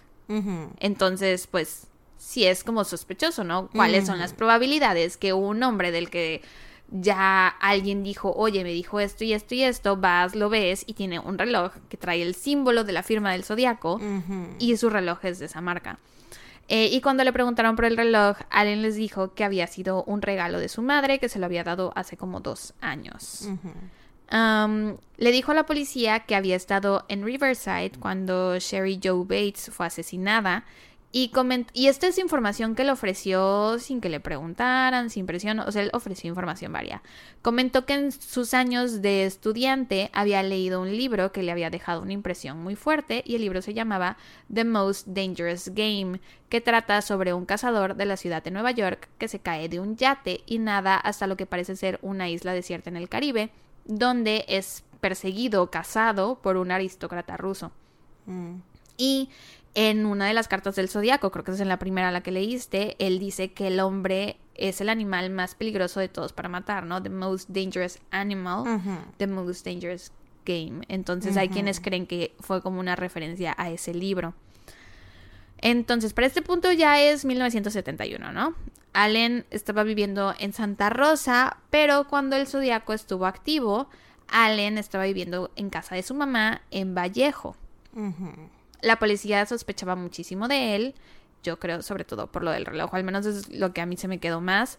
Eh, yo a eso me agarro, porque cuáles son las probabilidades, güey. Pero also la primer pareja fue asesinada en cerca de Vallejo. O sea, los las cartas fueron enviados al Vallejo, a la- al periódico de Vallejo y todo fue en la misma área, pues. Sí, exacto. Em, pero bueno, estaban casi seguros de que era él y querían ir a su casa para ver si encontraban algo que lo pudiera incriminar. Pero no había forma de conseguir una orden de registro de su casa, pues porque no tenían realmente nada de evidencia en su contra, ¿no? Entonces hablaron con su hermano, con el hermano de Allen, y le dijeron que sí, por favor, él podía ir a casa de su hermano, a ver si encontraba algo que le resultara sospechoso y que se los trajera todo, todo lo que le resultara sospechoso. Y el hermano les dijo que sí, güey. El peor hermano del año, diría El yo, güey, la neta. Bueno, es que también sabes, sabes, ¿no? Sí. Tú sabes lo que tienes en Exacto, tu casa. sí. Porque, o sea, yo en mi contexto con mis hermanas, yo diría disculpa y obviamente voy y les cuento a mis hermanas, ¿no? Incluso si fuera contigo, con cualquier amiga. Pero Así sí, de manas sospechan de ti. exacto, y me pidieron que manda, que les llevara cosas sospechosas, güey. así me das tiempo para que me pele. Exacto, y tú me dices así de todo. qué cosas llevo, qué cosas llevo para confundirlos. ¿Qué podríamos fabricar que fuera sospechoso, entre comillas? Pero que no sea realmente. Exacto. Ay, Sí. ya, he dicho exacto como siete veces ya. Exacto. Mátame, por favor. bueno, ya intentaré no decir la palabra. Ah, pero espérate, a lo que voy es que, bueno, sí, el hermano pues sabía de esta obsesión que tenía, obsesión, por llamarlo de alguna forma, con los niños. La esposa del hermano lo dijo también así de, pues es que sí, sabíamos que tenía este Ay, problema y pues le sugerimos que fuera a terapia y así, pero pues nunca quiso ir y la madre. Pero bueno, mm, entonces sí, yo creo que, que lo vieron, o sea, vieron a Allen y dijeron así, bueno, no sé, tal vez sí es como que probablemente pueda ser un asesino, ¿no? Y por eso tal vez el hermano accedió. La cosa es que el hermano no encontró nada, de cualquier forma. Y en septiembre de 1972, los Si oficiales... voy y lo encuentro yo, ¿qué te ¿Qué hago? te hago? Necesitaban una mamá. ¿Sí? No debió de ser el hermano, debió No, ser a la, la mamá, mamá. sí. Para que ella sí lo encontrara. Ella hubiera encontrado todo. en 1972, en septiembre, los oficiales consiguieron una orden de registro de un tráiler que Allen tenía en Santa Rosa. Entonces fueron a registrarlo mientras Allen no estaba y encontraron muchísima pornografía, un dildo gigante, un bote de vaselina, que cada quien, y un montón de cuerpos de ardillas muertas en el congelador. Sí. si es como el, el que encontrarías en la casa de un creep o de un asesino serial o de un algo. Mm, Animales muertos. Sí. Eh, mientras estaban en el tráiler buscando evidencia, llegó Allen y los oficiales, bueno, ni siquiera de un asesino serial, de cualquier asesino tal vez, animales muertos. Y llegó Allen y los oficiales le pidieron que escribiera algo. Querían ver su letra para compararla con la del zodiaco. Venía en la orden de registro que le podían pedir esto. Y le dieron un texto sacado de una de las cartas para, la- para que lo copiara dos veces. Una con su mano derecha y una con su mano izquierda, porque se me olvidó decir, pero pensaban que era ambidiestro. Ujú. Era una teoría que tenían, ¿no? Em, también le tomaron sus huellas para compararlas con... Bueno, pensaban que el zodiaco era ambidiestro y Allen era ambidiestro. Entonces, bueno, ahí había como una similitud. Le tomaron también las huellas para compararlas con las recuperadas en el asesinato de Paul Stein y no coincidieron. Pero también una pudo haber sido cierto eso de Que que, no hubiera sido su huella. que hubiera usado, porque él dijo algo así como de que yo usé cosas así como para que no se quedaran mis Llevó huellas otra mano. bla bla bla. Llevó otra mano, en efecto. Güey, pues pudiera ser, ¿eh? Este, un pulgar por lo menos era lo único que necesitaba, yo creo, y plac para pues sí, güey, pudo ser. Sí pudo Este, o una, así como una plaquita, ¿no? Ya con una huella, la huella de alguien Ajá, más. la puso. Ya atrás. Este, no, pero te iba a decir del, ¿cómo se llama? De que la letra la pudo haber Sí. hecho diferente. Justamente. Eso es lo que dicen, pero también se supone que las personas que comparan estas las letras es una es una rama especializada, no recuerdo cómo se llama, pero lo que dicen es que no es tanto cómo escribes la letra, sino tus signos de puntuación, como la fuerza, la Sí, sí, sí. forma.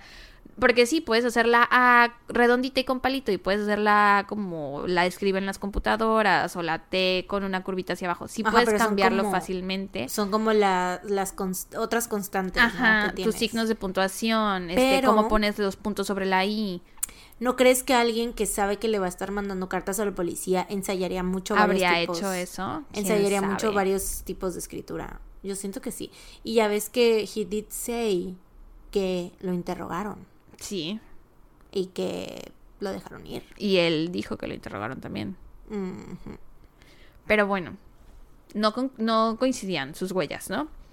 Eh, también la letra al escribir era muy diferente y más adelante fue analizada y se concluyó que las cartas del zodiaco no habían sido escritas por Allen. Y también en las cartas, aunque no se encontraron huellas de sus dedos, se encontró la huella de una palma, que al momento Mm. de estar escribiendo recargó su palma, que a lo mejor no sabía, pero pues existe la huella de la palma. Eh, fue en la carta del exorcista y em, No coincidía. no coincidió, güey. Tampoco coincidieron con las de Allen. E igual Le pidió a alguien. que escribiera la... Güey, eso es una teoría que existe realmente, que alguien escribió las cartas por Allen, Ah. porque la gente no quiere soltar a Allen. Como, yo creo que tiene que ver muchísimo con la película. Y yo. Todos pues, estamos muy convencidos de que yo fue... estoy en ese barco. Sí, porque la película te convence muchísimo de Sí, que es él. Y es que si ese vato investigó, se metió y dijo y está seguro, pues, güey, yo la neta sí, como que, o sea, sí, sí, sí le creo, güey, la verdad. ¿A quién? El que escribió el libro. Ah, ya, ya, ya. Bueno, eh, también las armas que tenía Allen, ninguna coincidía balísticamente con las armas que había usado el Zodíaco. Pero no le iba a tener por ahí. Yo dándole los pe- encontrándole explicación a todo, ¿no? Así de, pero es que se pudo haber deshecho de las armas en algún momento. Así como tú, estaban los detectives. Todos estaban convencidos de que era él y que lo único que necesitaban era atraparlo, como de esas veces que sabes que es, pero no lo puedes probar. Así estaban, ¿no? Jamás lo descartaron de la investigación. ¿Cuándo fue que lo interrogaron por primera vez o que interactuaron con él por primera vez? ¿En qué año o en qué mes? O sea, Según si fue en yo el fue- 70, Ahorita te digo. el 70, ¿no? No, dice que lo interrogaron después de... Ta, ta, ta. Te, digo, te digo, te digo. En el 69, Mm. cinco días antes del asesinato de Paul Stein. Y he did say. Por esos, o sea, fue por esos tiempos que dijo que lo habían interrogado. Mm. Entonces, I mean, Bueno, suspicious. el 4 de octubre de 1974, Allen fue arrestado por el Departamento de Policía de Sonoma por cargos no relacionados con el zodiaco. Lo arrestaron por agredir sexualmente a un niño de 12 años Mm. y se declaró culpable de este cargo y fue sentenciado a dos años en prisión. Entonces, si les digo, este vato es una horrible persona, Ah, lo mide, o sea, sea el zodiaco o no sea el zodiaco. Sí. Y mientras en Vallejo era considerado sospechoso por los asesinatos del Zodíaco, en Sonoma lo estaban investigando también, porque era uno de los principales sospechosos de una serie de una serie de asesinatos de varias jóvenes mujeres que hicieron autostop en Santa Rosa entre 1971 y 1973. Este es un caso que aún sigue sin resolver y entre los principales sospechosos se encuentran el asesino del Zodíaco, Ted Bundy y Arthur Lee Allen, entre otros. Después de sus años en prisión, Allen regresó a vivir al sótano de casa de su mamá en Vallejo. En 1986, Robert Graysmith publicó el libro El Zodíaco, en el que se enfocó muchísimo en Allen como principal sospechoso. Eh, obviamente usó un seudónimo, pero ya habían suficientes datos de la vida de Allen en el libro que muchas personas hicieron la conexión, o sea, ataron los cabos y dijeron, ah, no mames, es mi vecino al que creen que es el Zodíaco, ¿no? En diciembre de 1990, Ralph Spinelli, un criminal que estaba cumpliendo 30 años en prisión por robo a mano armada, intentó hacer un trato con la policía. De que información a cambio de que me quiten la sentencia o me la reduzcan o algo así. Y le dijo a los detectives que en octubre de 1969 un hombre le dijo que iba a ir hasta San Francisco a matar a un taxista. Y supuestamente esto había ocurrido un día antes del asesinato de Paul Stein. Ahora, Spinelli no le iba a dar el nombre a los oficiales hasta que le consiguieran un trato, pero jamás se lo pudieron conseguir. Y eventualmente Spinelli de todos modos les dio el nombre. Bueno, no se los dio a ellos directamente, se los dio a su abogado y el abogado se los pasó a ellos. Y pues era obviamente Arthur Lee Allen, ¿no? Y si bien Spinelli no era una persona de fiar, los detectives decidieron investigar a Allen una vez más, porque según Armstrong y Tusky, el nombre de Arthur Lee Allen nunca se había publicado en ningún medio de comunicación que ellos supieran. Mm. Y las únicas personas que sabrían su nombre eran los agentes del orden público directamente Mm. relacionados con la investigación o alguien que Arthur Lee Allen haya conocido personalmente. Eso te iba yo a decir porque qué tal que él lo dijo nada más porque sabía que era el principal sospechoso, pero si no se había publicado todavía, suspicious. Pero sí encontré también mucha información en internet de que sí había gente que lo sabía. O sea, vieron Mm. cuando fueron a casa de su mamá a interrogarlo, vieron Mm. cuando fueron a su trabajo a interrogarlo. Pero, o sea, el vato estaba en la cárcel. Pero pues la información vuela. El chisme tiene patas, vida propia. Eh, pero después de que se publicó el libro, muchas personas ya de la sociedad sabían que el sospechoso del que hablaban en el libro era Allen, ¿no? Y toda la familia de él sabía que era considerado un sospechoso en el caso, ¿no? Porque ya para este punto el libro había salido. Y el mismo Arthur Lee Allen lo comentó con varias personas. O sea, era de que iban a cenar con él y les contaba así de, ay, ¿sabían que El otro soy día me principal sospechoso en el caso del Zodiaco? ¿Sabías? ¿A ti qué, cosa ¿no? interesante te ha pasado esta semana? Yo soy principal sospechoso. Yo, Del la zodiaco. gente, hay mucha gente que cree que soy el Mm, zodiaco. Can you sí. ¿Qué pedo, güey? ¿Por qué andaba contando eso? A mí me daría oso, Como vergüenza. si fuera un Trágame orgullo. tierra. Pues, claramente era un asco de persona, güey. sí. Algo así le iba a enorgu- enorgullecer, por Sí. supuesto. Seguro. Y si no era, obviamente, seguramente lo admiraba, güey. ¿Sabes? Entonces, para él, que lo consideraran como sospechoso, como que él era, es como, puff, wow. Sí, pero bueno, a lo que voy con esto es que sí había más gente de la que los oficiales creían que sabían que Mm, Allen era sospechoso. Entonces sí hubo manera de que este prisionero se enterara, yo creo. O bueno, o no hay forma de probar que no había manera. no había forma de probar que no había manera de que no hubiera way. forma que la manera en que la forma y se There's enterara. no way that the- There it was a way. de Exacto. que había una way. No. Porque... No había forma de probar que él no se enteró por algún otro medio del nombre de Arthur Lee Allen. Eso quise decir. Solo él sabe. Solo él sabe. Te iba a decir que es como que, eh, que curioso que solamente, Curioso, por ejemplo, ¿no? él y el amigo de. Arthur son los que yo creo que dentro de ellos, si es que están diciendo la verdad, si es que todo es, o sea, si es que sí, o sea, pues yo creo que ellos, si dijeron la verdad, eh, han de estar así de, güey, es que sí es, o sea, esto que pasó, ¿cómo lo explicas, no? Pero mira, de otro, hay otro sospechoso que eh, le dicen Soud. Yo de él no escribí nada porque literal no hay nada en su contra, pero sí recuerdo un poco la información. Y es Soud, era un morrito que en la secundaria o algo así, también hacía que la gente le llamara Zodiaco y decía que iba a casar personas y firmaba Mm. las cartas con el Zodiaco y así, o, o este, escribía criptogramas y pues, o sea, son cosas que pasan, güey. Hay gente loca. Mm, true. Hay gente loca. Mm, pero bueno.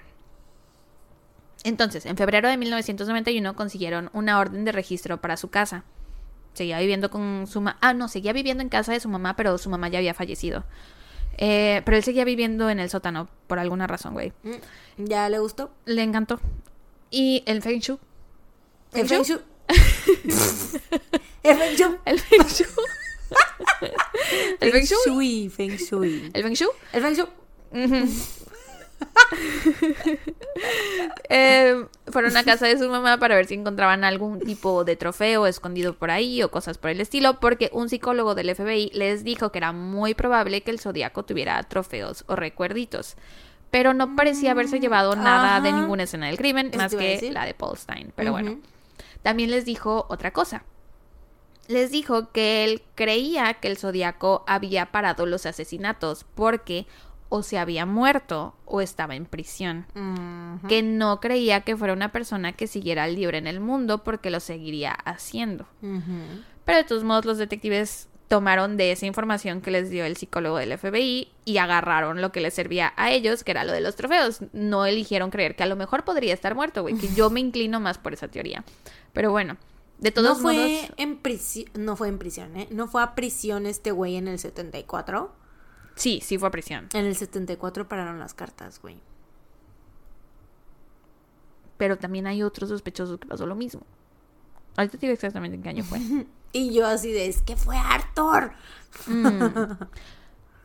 Sí, sí, fue el 4 de octubre de 1974, cuando se mandó la última carta, exactamente. A ver. 29 de enero del 74. ¿Y antes de eso eran muy frecuentes? O sea, sí pasaba una... O sea, sí existe la posibilidad de que haya mandado una en enero y no haya mandado una entre enero y octubre por Mm. voluntad propia. No, porque sí, sí eran frecuentes. O sea, desde el 69, que fue cuando empezaron, al 70, 71, 73, 74. Mm. Con el tiempo fueron disminuyendo de, ¿De frecuencia? de frecuencia por lo que te digo de los copycats. Mm, Pero pues sí está raro, ¿no? sí. Suspicious. Suspish. sospechoso, verdaderamente. Em, pero bueno, de todos modos, el 14 de febrero, Y ahorita el 3 de octubre fue la última letra. el- la última letra. La última carta. La última letra que escribió en la última carta. I said what I said. Stand by it. El 14 de febrero de 1991. Fueron y revisaron su casa. Te digo, seguía durmiendo en el sótano, ese seguía siendo su cuarto. Y los investigadores describieron el sótano como muy oscuro y lúgubre, casi como un museo. No sé por qué. Allen, hablaron con él, llegó mientras estaban ahí. eh, él negó cualquier participación en los asesinatos del Zodíaco. Dicen que se mostró muy amable, tranquilo y cooperativo durante toda la entrevista. Y durante su búsqueda no encontraron trofeos del Zodíaco, pero sí encontraron una caja con cintas de audio y un cassette que según Allen, esto no es lo que estás esperando, eh, era una cinta en la que estaba, y cito, eh, estaban nalgueando a un niño que fingía dolor. Ay, no. No era lo que esperabas. Ay, dije. no. Ah, Y admitió que esa cinta lo estimulaba sexualmente. ah. Ay, En- qué, qué- qué horrible, güey. Guay. Entre sus pertenencias encontraron muchas armas y también cuatro bombas caseras, Mm, que el Zodíaco sí mandó una receta de una bomba, ¿no? Tenía cuatro bombas caseras, un cable de cebado, siete dispositivos de impacto, dos rollos de fusibles de seguridad, nueve detonadores no eléctricos, tuberías, roscas y prensas para tuberías, fuegos artificiales, pólvora negra y botellas de nitrato de potasio y azufre. O sea que se ve que en su tiempo libre hacía bombas, claramente. Le confiscaron su reloj y también algunos recortes de noticias que tenía sobre el caso del Zodíaco que él Mm. estaba coleccionando. Que aquí puede ser que sea algo muy de asesino serial, pero también pues, güey, si a mí me estuvieran acusando de ser asesina y me dicen, es que tú eres X asesino, pues yo también guardaría los recortes, güey. Porque es así de, miren, creían que yo era esta persona y no era. Para enseñarlo a las visitas. Sí, ¿no? a mis nietos, A contárselos algún a día. cada rato, cada que alguien llegara, miren, Haría esto un- creen que yo lo hice. Un scrapbook Mm, sobre los... Y diría, "Ujú, Ujú. pero no fui yo. Pero no fui yo. No fui yo. Le confiscaron su reloj y los recortes. Y, Y... es que te digo también que, sin, o sea, si no fue él, era seguro sí era su fan, güey. O sea, es lo que te digo, como que igual y lo admiraba y así, porque pues, se ve que era una persona muy. era una fea. horrible persona. Pero también me pregunto si... O sea, si él fuera asesino serial, ¿no crees que sus asesinatos serían... O sea, si Arthur Lee Allen, con la información que tenemos, ¿no crees que sus crímenes serían más relacionados con niños? Siento que, o sea, los del FBI saben más que yo, obviamente, ¿no? Mm. Em, pero Pues es que quién sabe, porque a los niños los usaba para eh, cosas sexuales y lo que decían en el perfil de la policía de que, o sea, tenía alguna desviación o depravación sexual. Yo creo no que a lo mejor eso, podría- decían que era un sádico sexual. Ah, bueno, sádico sexual, ¿no? No algo es lo mismo. algo sexual, pero bueno, la cosa es que siento yo que a lo mejor sí hubiera sido como de mm, que pues no era para él tan fácil entonces tener sexo, porque obviamente pues cómo va a estar güey pinches violando niños.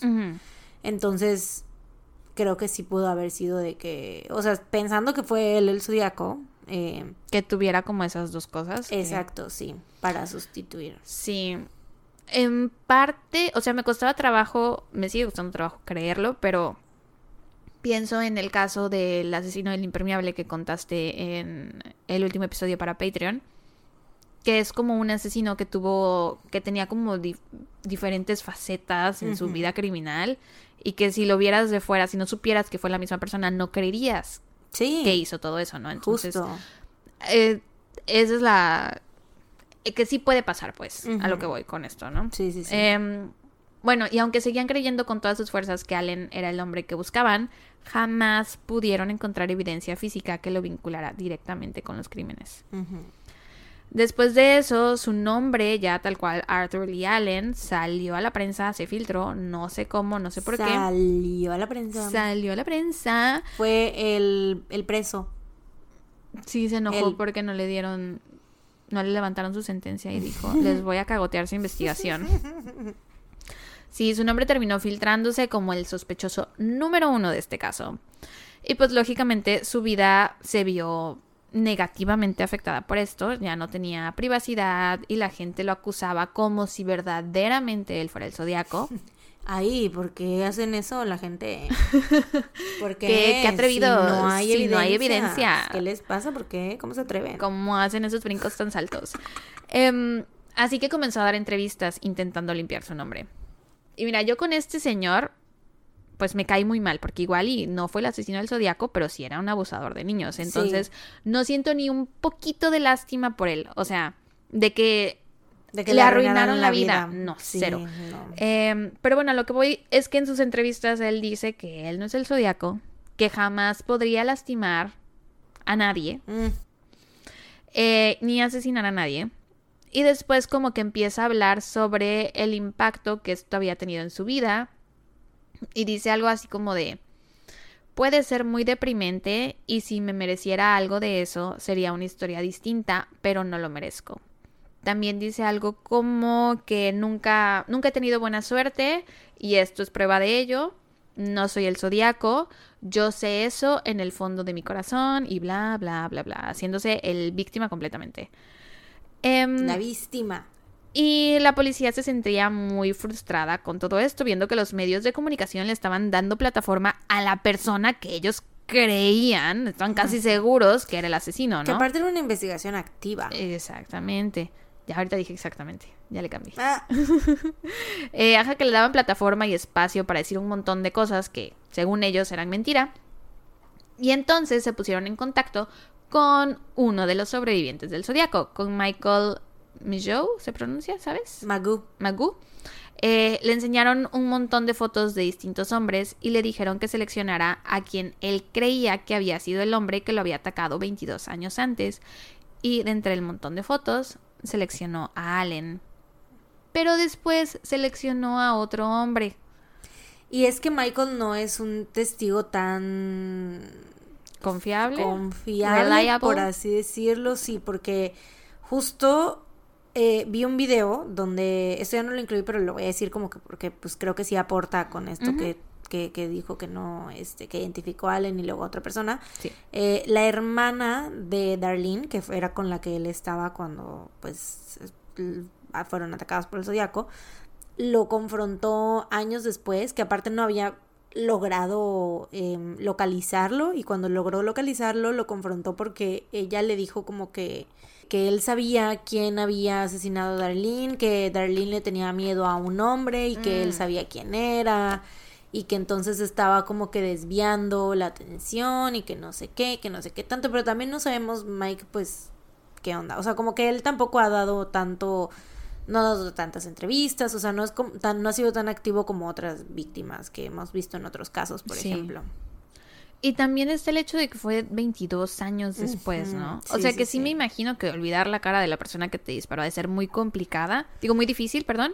Este, pero pues sí, fueron 22 años después. Entonces sí seleccionó a Allen primero. Creo que fue él, no sé, porque hubo otro, otro sospechoso que también un, un sobreviviente lo identificó. Que más adelante supongo que llegaré a eso. Este, pero hubo, creo que fue eh, Michael que dijo, eh, fue él. Pero este otro se, se le parece más. Mm. Entonces fue así como de, entonces, ¿cuál de los dos fue? O sea, ¿te refieres a que... ¿A qué? Em, entonces, ah, y después regresó a Allen. O sea, seleccionó a Allen, a otra persona, y después regresó a Allen. Y los oficiales le preguntaron que del 1 al 10, qué tan seguro estaba. Y Mogu, Mogu, Magoo. Magoo Ujú. dijo que 8. Mm. Mm, pero se supone que nunca pudo ver bien a su atacante, o sea, comenzando porque el ataque fue hace 22 años y luego cuando lo atacaron el zodiaco lo estaba lampareando, ¿no? Entonces no le pudo ver bien la cara ahí y luego Bueno, pero he did, mm, o sea, es que regresó, ya ves A que primero los, ¿no? sí, primero lo, los atacó y es- lo escuchó que estaba gritando y regresó a volver a dispararle y como que sí iba, se tomó su tiempo, pues, o sea, ya se, fue caminando lentamente hacia el, hacia el coche, o sea, también del alto y de la, por eso el, como la complexión y todo eso lo pudo ver bien. se supone que le vio el- bien el perfil cuando ya estaba caminando al coche, Em, pero pues aún así seleccionó a dos personas de las Mm. fotos, ¿no? Entonces, para mí que haya seleccionado a Allen primero no prueba nada. Eh, en mi opinión. Pero para los oficiales sí fue así como de a huevo, lo tenemos, esto era lo que necesitábamos, Es ¿no? que, ajá, o sea, por sí ya tienen todas estas evidencias, bueno, no evidencias, pero, circunstancial, ajá, todo es circunstancial. todo es circunstancial, pero tienen todas estas cosas que apuntan. Ujú. Y luego el testigo all de... Sí, de todas las fotos, selecciona dos, entre ellas a Allen. Sí, güey, o sea, es como de... Ujú. Sí, ¿cuáles son las probabilidades? I think not. Entonces estaban así a huevo, lo tenemos ya, vamos a armar un caso en su contra. Y entonces Arthur Lee Allen se murió el 26 de agosto de 1992. Falleció de un paro cardíaco. Mm. Y aún así, después de fallecido, se siguió intentando probar que él era el zodiaco. Con los años y el progreso de la tecnología, muchos casos empezaron a resolverse con ADN y entonces en mayo del 2018 el Departamento de Policía de Vallejo anunció su intención de intentar recolectar el ADN del asesino del zodiaco del reverso de los sellos que usó durante su correspondencia. Y se supone que iban a mandar el ADN a los laboratorios del GD GED Match, que es como resolvieron el caso de el Golden State Killer. Sin embargo, no se han reportado resultados aún. Lo que sí sabemos es que ese ADN no coincidió con el de Arthur Lee Allen. A pesar de esto, aún hay personas que siguen creyendo que él estuvo involucrado y que igual tenía un cómplice, que fue el que lamió los sellos y el que escribía las cartas. Que escribía las cartas. Eh, pero como quiera, eh, es, ajá, sí, la huella del asesinato de Paul Stein tampoco coincidía. Entonces, pues ahí, ¿qué onda? Aparte también llevaba la, mano de su ayudante. Pues él le cortó el dedo, igual te digo. Hicieron intercambio de regalos. eh, E intercambiamos dedos, No, extremidades. yo creo que igual y sí le cortó la mano como Voldemort a este Peter con la gusano, güey, sí, y la mano del sirviente, ¿sabes? Puede, puede ser, ser, güey. que así haya pasado. Y en la película de David Fincher, del Zodíaco, eh, sí, esta película sigue la teoría de que Allen era el asesino. Y nunca lo dicen tal cual, pero te hacen pensar vaya. que es, güey. Volvemos a lo mismo, la terminamos de ver y fue así de, güey, es él. porque Y es que esa última Es escena él. donde está, creo que es Mark Ruffalo, que está con él en el sótano. Ajá. Es súper creepy, güey, súper Sí. creepy. A mí me dio miedo. Sí, sí, sí. Y yo estaba segura que era él. Sí, yo Mm. también, igual yo terminé viendo esa película así de por qué no salió público, que ese va como, ¿cómo me están diciendo que no se, re- no se que resuelto? resolvieron el caso con la película. Claro que sí se resolvió, aquí está la respuesta. Justamente. ¿Qué está haciendo la policía, güey? O sea, no han visto la película. No, vi- claro. no ven buen cine. No ven buen cine.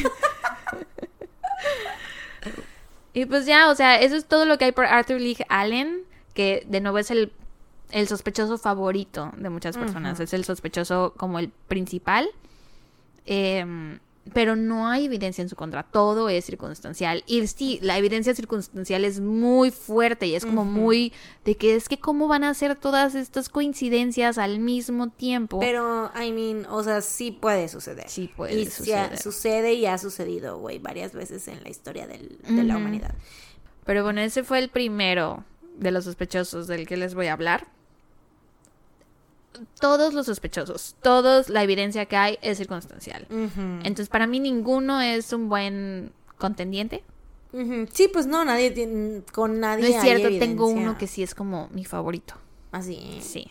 Pero en todo sí no hay evidencia dura, pues, ¿no? O sea, no sí. hay así de que contundente, que Física. 100% y nada físico y nada, ninguna huella que coincida, sí, sí. ningún ADN, ningún nada. Así es. Bueno, otro sospechoso fue Lawrence Larry Kane. O sea, se llama Lawrence Kane. pero Ujú. le dicen Larry Kane. Nació en Brooklyn, pero frecuentaba el área de Albany. Tun, tun, tun, porque Tun, tun, tun. Albany salió muchas veces. Eh, nació en el 24, o sea que tendría como 40 años cuando el zodiaco estuvo activo. Albany, no, no ha salido ninguna vez. Sí. ¿Cuándo? ¿No fue Donna Lass en Albany? ¿No ¿El fue qué? hospital? ¿Donna Lass? ¿Donna Lass era la que trabajaba en un hospital? ¿New Albany? No. ¿Sí? ¿No puedes hacer como una búsqueda Ah. rápida en, en Word? A ver. Según yo sí. Bueno, en, en not- Notes.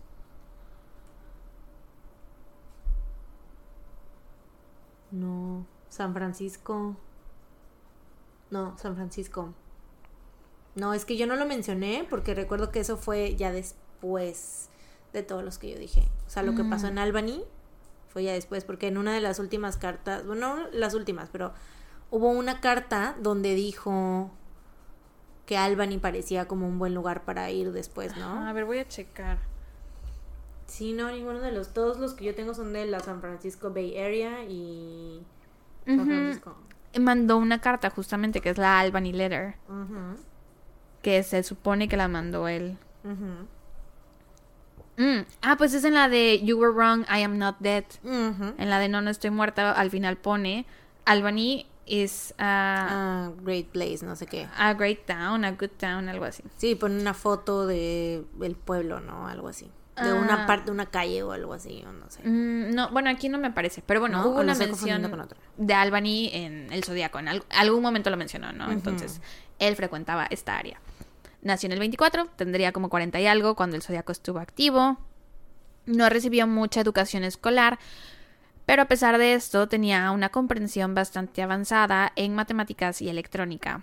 Era muy unido a su mamá y fue marinero de la Armada de los Estados Unidos, que en el perfil del zodiaco se menciona esto, ¿no? Que estuvo en la milicia o cosas por el estilo, y no solo estaba en la Marina, también asistió a la Escuela de Material de Radio de la Marina, donde le enseñaron a cifrar y descifrar códigos. Fue entrenado para esto. Entre 1947 y 1960 fue arrestado en múltiples ocasiones por robo y fraude, también lo arrestaron por adulterio, perturbación al orden público, asalto y agresión. En la década de los 60 se cambió el nombre, originalmente, originalmente se llamaba Lawrence Klein, después se lo cambió a Lawrence Kai o Key y en los 60 se lo cambió a Lawrence Kane. En 1962 tuvo un accidente automovilístico que le provocó un daño cerebral inmenso y le hizo perder la capacidad de controlar sus gratificaciones sexuales. Después de este accidente, sus crímenes se volvieron más sexuales y fue arrestado un par de veces por ser un, entre comillas, peeping tom, o sea, un acosador, un boyerista. De 1968 a 1979 pareció no meterse en problemas con la policía. Solo fue arrestado por configurar ilegalmente un teléfono en el 79. Y en el 80 fue arrestado por robo de propiedad personal. Y murió en 2010 a los 86 años de edad. Y para ese entonces había cambiado el nombre de nuevo a Lawrence Kane, pero en lugar de con K, con C. El primer Kane era K-A-N-E y este era C-A-N-E. Y la gente cree que es el zodiaco por las siguientes razones. Se las voy a leer, las anoté por números. Tenemos Número 11 puntos. Hola. Sí. Diapositiva número uno. Diapositiva número uno. Razón número uno porque la gente piensa que Lawrence Kane es el zodiaco.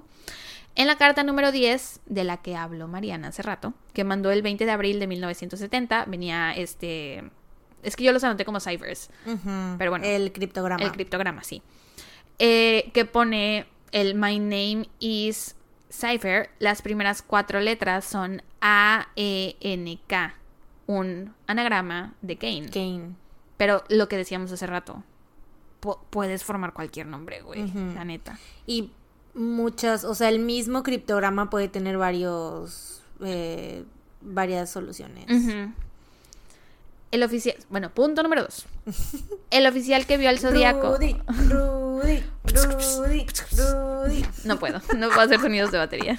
Ya hemos pasado por esto. El oficial que vio al zodiaco después del asesinato de Paul Stein, después de ver una foto de Kane, dijo que he visto cientos de fotos desde entonces y este es el que más se le parece. Mm. Sin embargo, después dijo que no estaba seguro. Ah, lol. Número 3. Sabía cosas sobre códigos. Mm. Güey que, o sea, sí, wow. Pero pues no es un código que tú mismo te inventas y así. Ajá, una cosa es saber cosas de códigos y otra cosa es, o sea, ¿eso dices? Ok. No, no, no, que vaya, cualquier persona podría saber Ah, sobre claro. códigos. Mi hermana la mayor, Lore, o sea, lo digo así porque tal vez ustedes no saben, Mar- Mariana sí sabe quién es. Este, escribía diarios, tenía su diario cuando estaba morrita y lo escribía en código, güey. Ujú. Y ella se inventó el código y también mi abuela, la mamá de mi papá, hacía eso.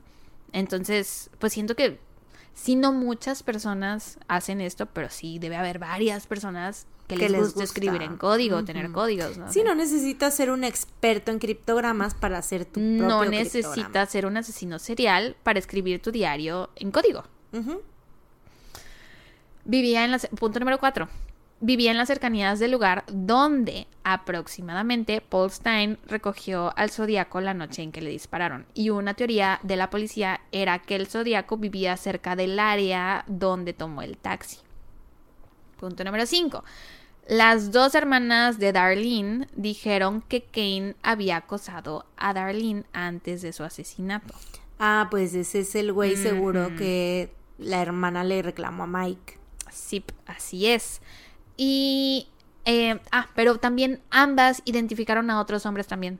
O sea, Mm. dijeron sí es Kane, pero también son estos otros hombres. Mm. Así que, pues, no sirve de nada lo que dijeron, tristemente. Mm. Punto número 6. Kane cambió de coche cinco días después de que Darlene Ferrin fuera asesinada, donde ella y Michael vieron el auto del Zodíaco. Y Michael pues sobrevivió, ¿no? Entonces es probable que por esto haya cambiado de coche. Mm. Punto número 7. Se cree que trabajó en el mismo edificio donde Lona, Donna Lass trabajaba al momento de su desaparición y Kathleen Jones lo escogió a él dentro de entre un bonche de fotos eh, y dijo que él había sido el hombre que la había secuestrado a ella y a su hija. Mm. Y ella sí no cambió, o sea, no fue como los otros que dijeron, ah, sí fue él, pero también fue esto. Ella solo seleccionó a Kane. Mm. Entonces, pues... mm.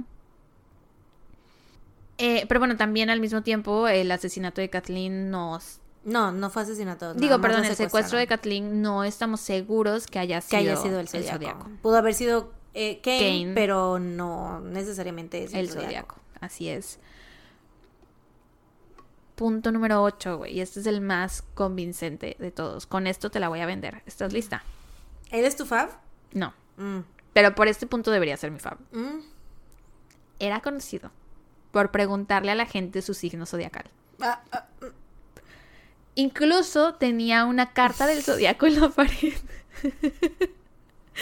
claro que me lo vende. Tú eres el zodiaco. Yo soy el zodiaco plot twist. Plot twist. Fui yo todo este tiempo, aunque nací en, en el tiempo, 1993. viajaste en el tiempo. Sí, justamente eso fue.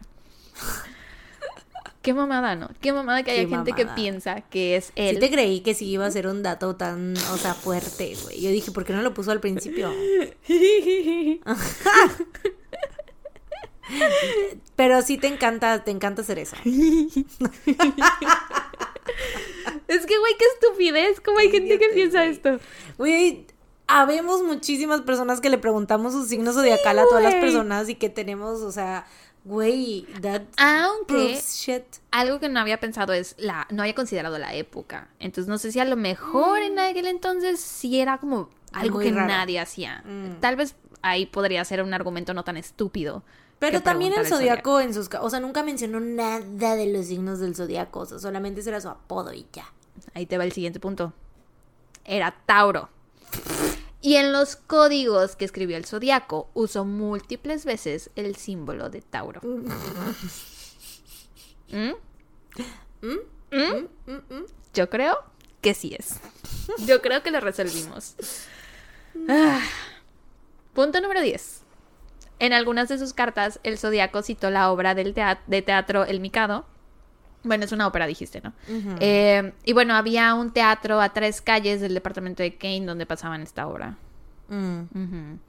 Y punto número 11, el último punto. Brian Hartnell, que fue uno de los sobrevivientes, dijo que él podría reconocer la voz del zodiaco si la volviera a escuchar porque había tenido una conversación prolongada con él. Dijo que el zodiaco tartamudeaba y que hablaba como alguien que había sufrido una lesión cerebral y Kane Mm. sufrió una lesión cerebral. Y después de que Hartnell escuchara a Kane, dijo, y cito, su discurso ciertamente es consistente con la voz que escuché, aunque ha pasado demasiado tiempo como para estar seguro. Entonces, pues ese fue el sospechoso número dos. Mm, No un gran sospechoso, ¿verdad? Más o menos. O sea, sí tiene cosillas que sí dices, mm, mm, pero no me satisface. Sí, a mí tampoco. Sobre todo porque existe Arthur, güey. Existió Arthur. Bueno, otro sospechoso fue Richard Reed Marshall, mejor conocido como Rick Marshall. Pero ahora que lo veo así, o sea, cualquiera de los dos pudo haber sido. Sí. Tampoco es de que Arthur tenga algo que sea súper, hiper, contra. mega superior. O sea, ahora ya lo empiezo a ver como dices tú, como coincidencias. O sea, de que ambos, it could go. y- Ah, ¿qué tal que fueron los dos? ¿Qué tal que era un equipo? Eran, ¿y qué tal que fueron todos los que me vas a decir ahorita? Eran los Zodíaco- Avengers del Zodíaco. El zodiaco eran, eh, necesitaban ser 12 para ser los signos del zodiaco, güey. Era toda una comunidad. Me siento tan mal porque no, no anoté todos los sospechosos, entonces no voy a cubrir 12. Mm. Entonces no vamos a saber quiénes fueron todos. Y no fijaste, no te fijaste en sus signos zodiacales, porque tal que era de que tenían que ser con signos diferentes, así como estábamos nosotras en la posada con lo de Sí. los vallas, güey, así. Solo sé que Kane era Tauro, eso es todo lo que sé. Mm. Diablos. Estuvimos tan cerca de resolverlo. Pudimos haber resuelto el caso, ni modo. Maldita sea. Ya Pero será bueno, otro día. Otro día, sí. Para el episodio 200, cuando volvamos a cubrir el zodiaco. Solo vamos a hablar de los signos zodiacales de los sospechosos. bueno, te digo, otro sospechoso fue Richard Reed Marshall, mejor conocido como Rick Marshall. Él nació en Lubbock, Teja- Texas, Texas, el 13 de La marzo. tonta, dile La mejor. tonta, Texas. El 13 de marzo de 1926. O sea que era Pisces, contestando pregunta. Mm, Ya llevamos dos signos diferentes. Y su nombre de nacimiento era Joe Don Dickey. ¿Qué Todo signo mundo. era el Arthur? Arthur, déjame ver. Es que según yo de Arthur solo noté el año. A ver. Solo tengo que nació en el 33. Mm, O sea, la información must be in the internet. Pero. a ver. Arthur McVeigh, ¿no? No, Arthur Lee Allen. Ah. ¿Quién es Arthur McVeigh entonces?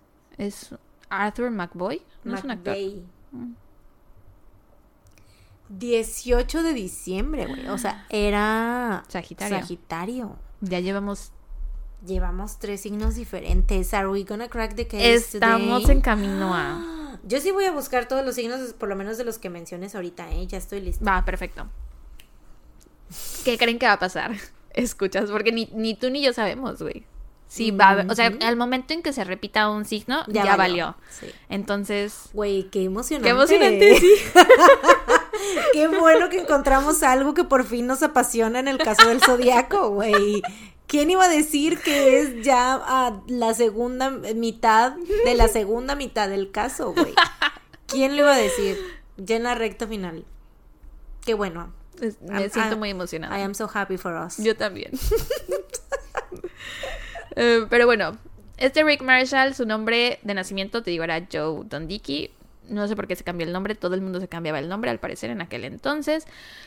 Pero bueno, la cosa es que habría tenido 43 años en 1969.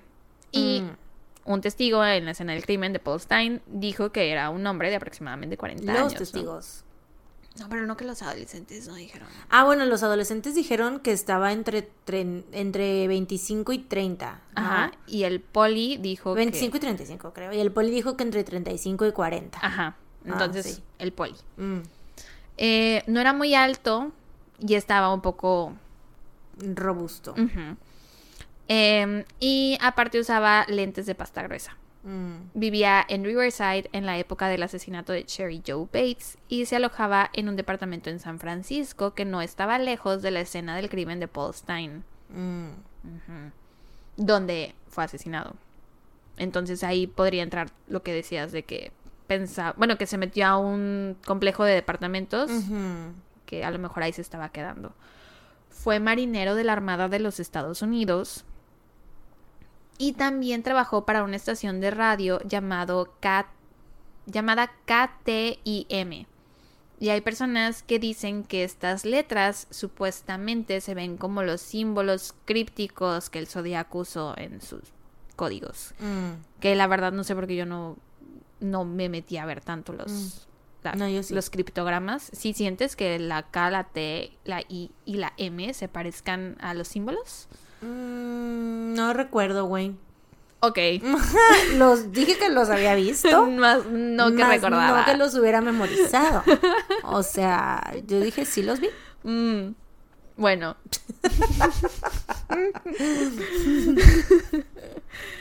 Um, Marshall tenía en su casa una como máquina de escribir, slash fax. Era un aparato llamado teletipo, que usaba un papel especial y era muy raro que la gente de esa época tuviera esa máquina en casa. Y algunas de las cartas del zodiaco fueron escritas en ese papel especial de, teletipo. Mm. Al igual que Allen, Marshall era ambidiestro y vivía en un sótano al momento de los asesinatos. Era un gran aficionado del cine y estaba obsesionado con varias películas, entre ellas The Most Dangerous Game, que ya Mm. hablamos de eso hace rato. Hay una película que se llama Yellow Submarine, que en uno de los en una de las cartas, en uno de los códigos, el zodiaco puso algo de los Blue Minis Mm. y que en la película de Yellow Submarine hablan, o bueno, más bien salen los Blue Minis que son policías. Los Blue. Minis son los polis. Y la car- y la película Red Así era Phantom muy de, o sea, incluso en en varias de las que, porque no leí to, rimas, pero sí leí varias. Y siempre era como que siempre les ponía apodos también a los policías. Entonces, Mm. pues sí. Bueno, Makes sense. entonces estaba obsesionado con estas películas, las cuales fueron re- referenciadas por el Zodíaco en algunas de sus cartas. Mm. Por algún tiempo trabajó como proyectista en un cine mudo y de hecho fueron sus compañeros de trabajo quienes lo entregaron también. No sé por qué, pero bueno, y también era conocido por tener muy mal genio con las mujeres. Mm.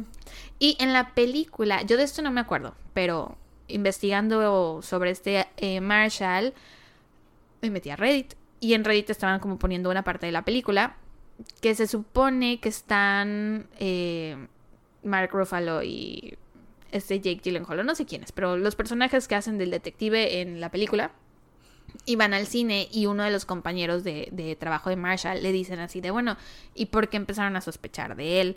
Y le dijeron por el cartel, por la letra, como escribió la letra, se parece mucho a la del Zodíaco, que no sé qué. Mm. Y el compañero de trabajo les dice, pero ese cartel lo escribí yo. Mm. Tun, tun, tun. Oh. Pero nunca, o que se sepa, nunca investigaron al, a la persona real Mm. de ese personaje. Ya. Pero bueno, mm, las huellas dactilares de Marshall no coincidieron con las huellas dactilares que se recogieron de las letras, de las letras también, de las cartas del zodiaco o de las escenas del crimen. Sin embargo, su escritura sí tenía algunas similitudes notables con las del zodiaco. Te digo lo de los puntos en las is, cómo pones la diéresis se llama, no, el guion, cuando cortas una palabra y escribes abajo. Eso también era muy parecido. En 1989 fue entrevistado para un documental de televisión y dijo, ese tipo se lo tomó muy, en mi opinión, muy así de, ah, pues sí, me consideran sospechoso, o sea, pues de chill, porque dijo, debo tener un doble dando vueltas, espero que el pobre no se parezca a mí. Pero el hecho es que las características que acabas de mencionar me encajan casi a la perfección. Estoy realmente sorprendido por la cantidad y la precisión de los detalles. Y obviamente, si hubieran sido tan comunicativos conmigo al respecto en ese momento, o sea, cuando lo estaban investigando, porque esto ya fue en el 89, ajá, si hubieran sido tan comunicativos al respecto en ese momento, habría entendido por qué me estaban investigando a pesar de mi inocencia. A pesar de mi inocencia, los detalles encajan. Mm. Eso fue lo que dijo, güey. Yo, yo, yo le hubiera mentado a la madre a la policía en la tele. Así yo no voy. Pero bueno. En 2001, Marshall se puso en contacto con la página web zodiackiller.com Mm. que fue una de mis fuentes para mi investigación, también una de las tuyas. Y Marshall le mandó un correo a la persona que lleva esta página para aclarar algunos datos que estaban mal. El correo dice, asunto, silly man, o sea, hombre tonto, o tonto hombre, o tonto. Eh, ¿Cómo puedes perder tiempo y energía en este asunto? Tu información sobre mí es de quinta o sexta mano. Mm. Por ejemplo, nunca viví en un almacén en Marín. Arrendé un predio industrial en Front Street 36A, el cual incluía un departamento de cuatro ambientes completamente equipado. Si encuentro más cosas difamatorias y degradantes distribuidas por esta fuente, prepárense para defender una demanda por daños personales presentada por un abogado de primer nivel. Atentamente, Richard R. Marshall. Ujú. Visto. Spam. Marshall murió en septiembre del 2008 y poco antes de morir fue entrevistado nuevamente por la policía y después de eso por fin fue descartado como sospechoso. Mm. ¿Qué tal te pareció este sospechoso? No. No No, me te lo, lo vendió. No me lo dio. Bueno, ahora vamos con otro sospechoso. El número 4 creo que vamos, ¿no? Richard Gaikowski, que nació... Uy, ya perdimos el juego, güey. Qué Mm, triste, no, tan pronto, güey. maldita sea. ¿Por qué? ¿Cuándo nació? El 14 de marzo de Ay, es 1936. No, qué sad, güey. Ya nada importa. En Ya perdimos, güey. Ya nada importa. Ya no resolvimos el caso, güey. Maldita sea. Fucking fuck. Yo pensé que esto iba a ser la cúspide de nuestra carrera, güey. Yo también, o por lo menos del episodio. o por lo menos de mi día, güey. Bueno, Richard Gaikowski nació el 14 de marzo de 1936. Ah. Igual y si los hubieras acomodado diferente habría Sí, de haber sabido que tensión, esto iba a pasar, güey. De haber Sí. sabido que esto iba a pasar. Maldita sea la Sara que redactó. Um, No, pobrecita, güey, cut her some slack, o sea, sufrió. Le dolió sufrió. mucho la cabeza mientras hizo todo Sí, esto. No, no seas Sí. así con ella. Bless your heart, Sara del pasado. Bueno, nació en Watertown, Dakota del Sur. Estuvo en el ejército durante la década de los 80. Se formó como médico y los médicos... ay, Yo esta parte no la entendí, güey, pero bueno. Los médicos estaban capacitados para rasgar la ropa de una víctima sangrante para usarla como vendaje si no tenían acceso al equipo adecuado. Eso lo entiendo, tiene totalmente sentido. Em, primero la camiseta interior, luego la camisa, luego los pantalones si es necesario. Es, ese era como el orden, ¿no? Y se prefiere el faldón de la camisa si está metido. O sea, el faldón de la camisa es como lo que va debajo Mm. Lo que de la... sobra, Ajá. ¿no? Ajá. Y bueno, esto lo toman como una de las razones por las cuales es sospechoso, porque el zodiaco arrancó una parte del faldón de la camisa de, la, de Paul Stein. Esta es la parte que Ay, digo que no entiendo. Ah, o sea, sí, pues arrancó la misma parte que Eh, la pero- que les hacían. Ajá, pero ¿por qué lo consideran sospechoso por eso? No es como de... no, ¿Cómo llegaron Ay, ahí? güey, No Al otro lo consideraban sospechoso porque le gustaban los signos zodiacales, güey. Porque O se la pasaba preguntando a todo el mundo. Ay, Era la morra de los signos, güey. Güey, se agarraban de donde hubieran, La neta. De donde pudieran. A finales de los 60, principios de los 70, Gaikowski fue miembro de un periódico llamado Good Times, que tenía una ideología radical de contracultura antipolicía y proviolencia en San Francisco. Durante este tiempo se sabía que Gaikowski fumaba marihuana con regularidad y usaba drogas más pesadas como las anfetaminas y el LSD. En octubre de 1965 hizo que lo arrestaran. Al parecer estaba. Ah, ya, sí. Hizo que lo arrestaran, güey, porque al parecer estaba trabajando como reportero para un periódico local. No sé si era el Good Times o si era otro. Pero quería conseguir una historia sobre las condiciones de vida dentro de la cárcel desde la perspectiva de un recluso. Entonces se negó a firmar una multa de tránsito e hizo que lo arrestaran. Actor de método. Ya para enero de 1969, el Good Times eh, publicaba obras de ficción violentas que eran casi iguales a como fueron los crímenes del Zodiaco. Mm. Nada más que ahí todavía no se cometían. Mm. Tun, tun, tun.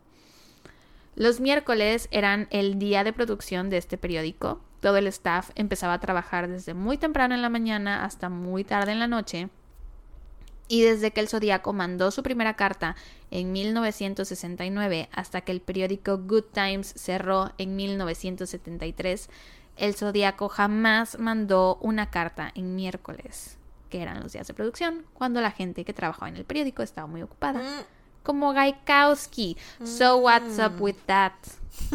¿Qué estaba haciendo los miércoles del zodiaco entonces? ¿Por qué no mandaba cartas los miércoles? Mm.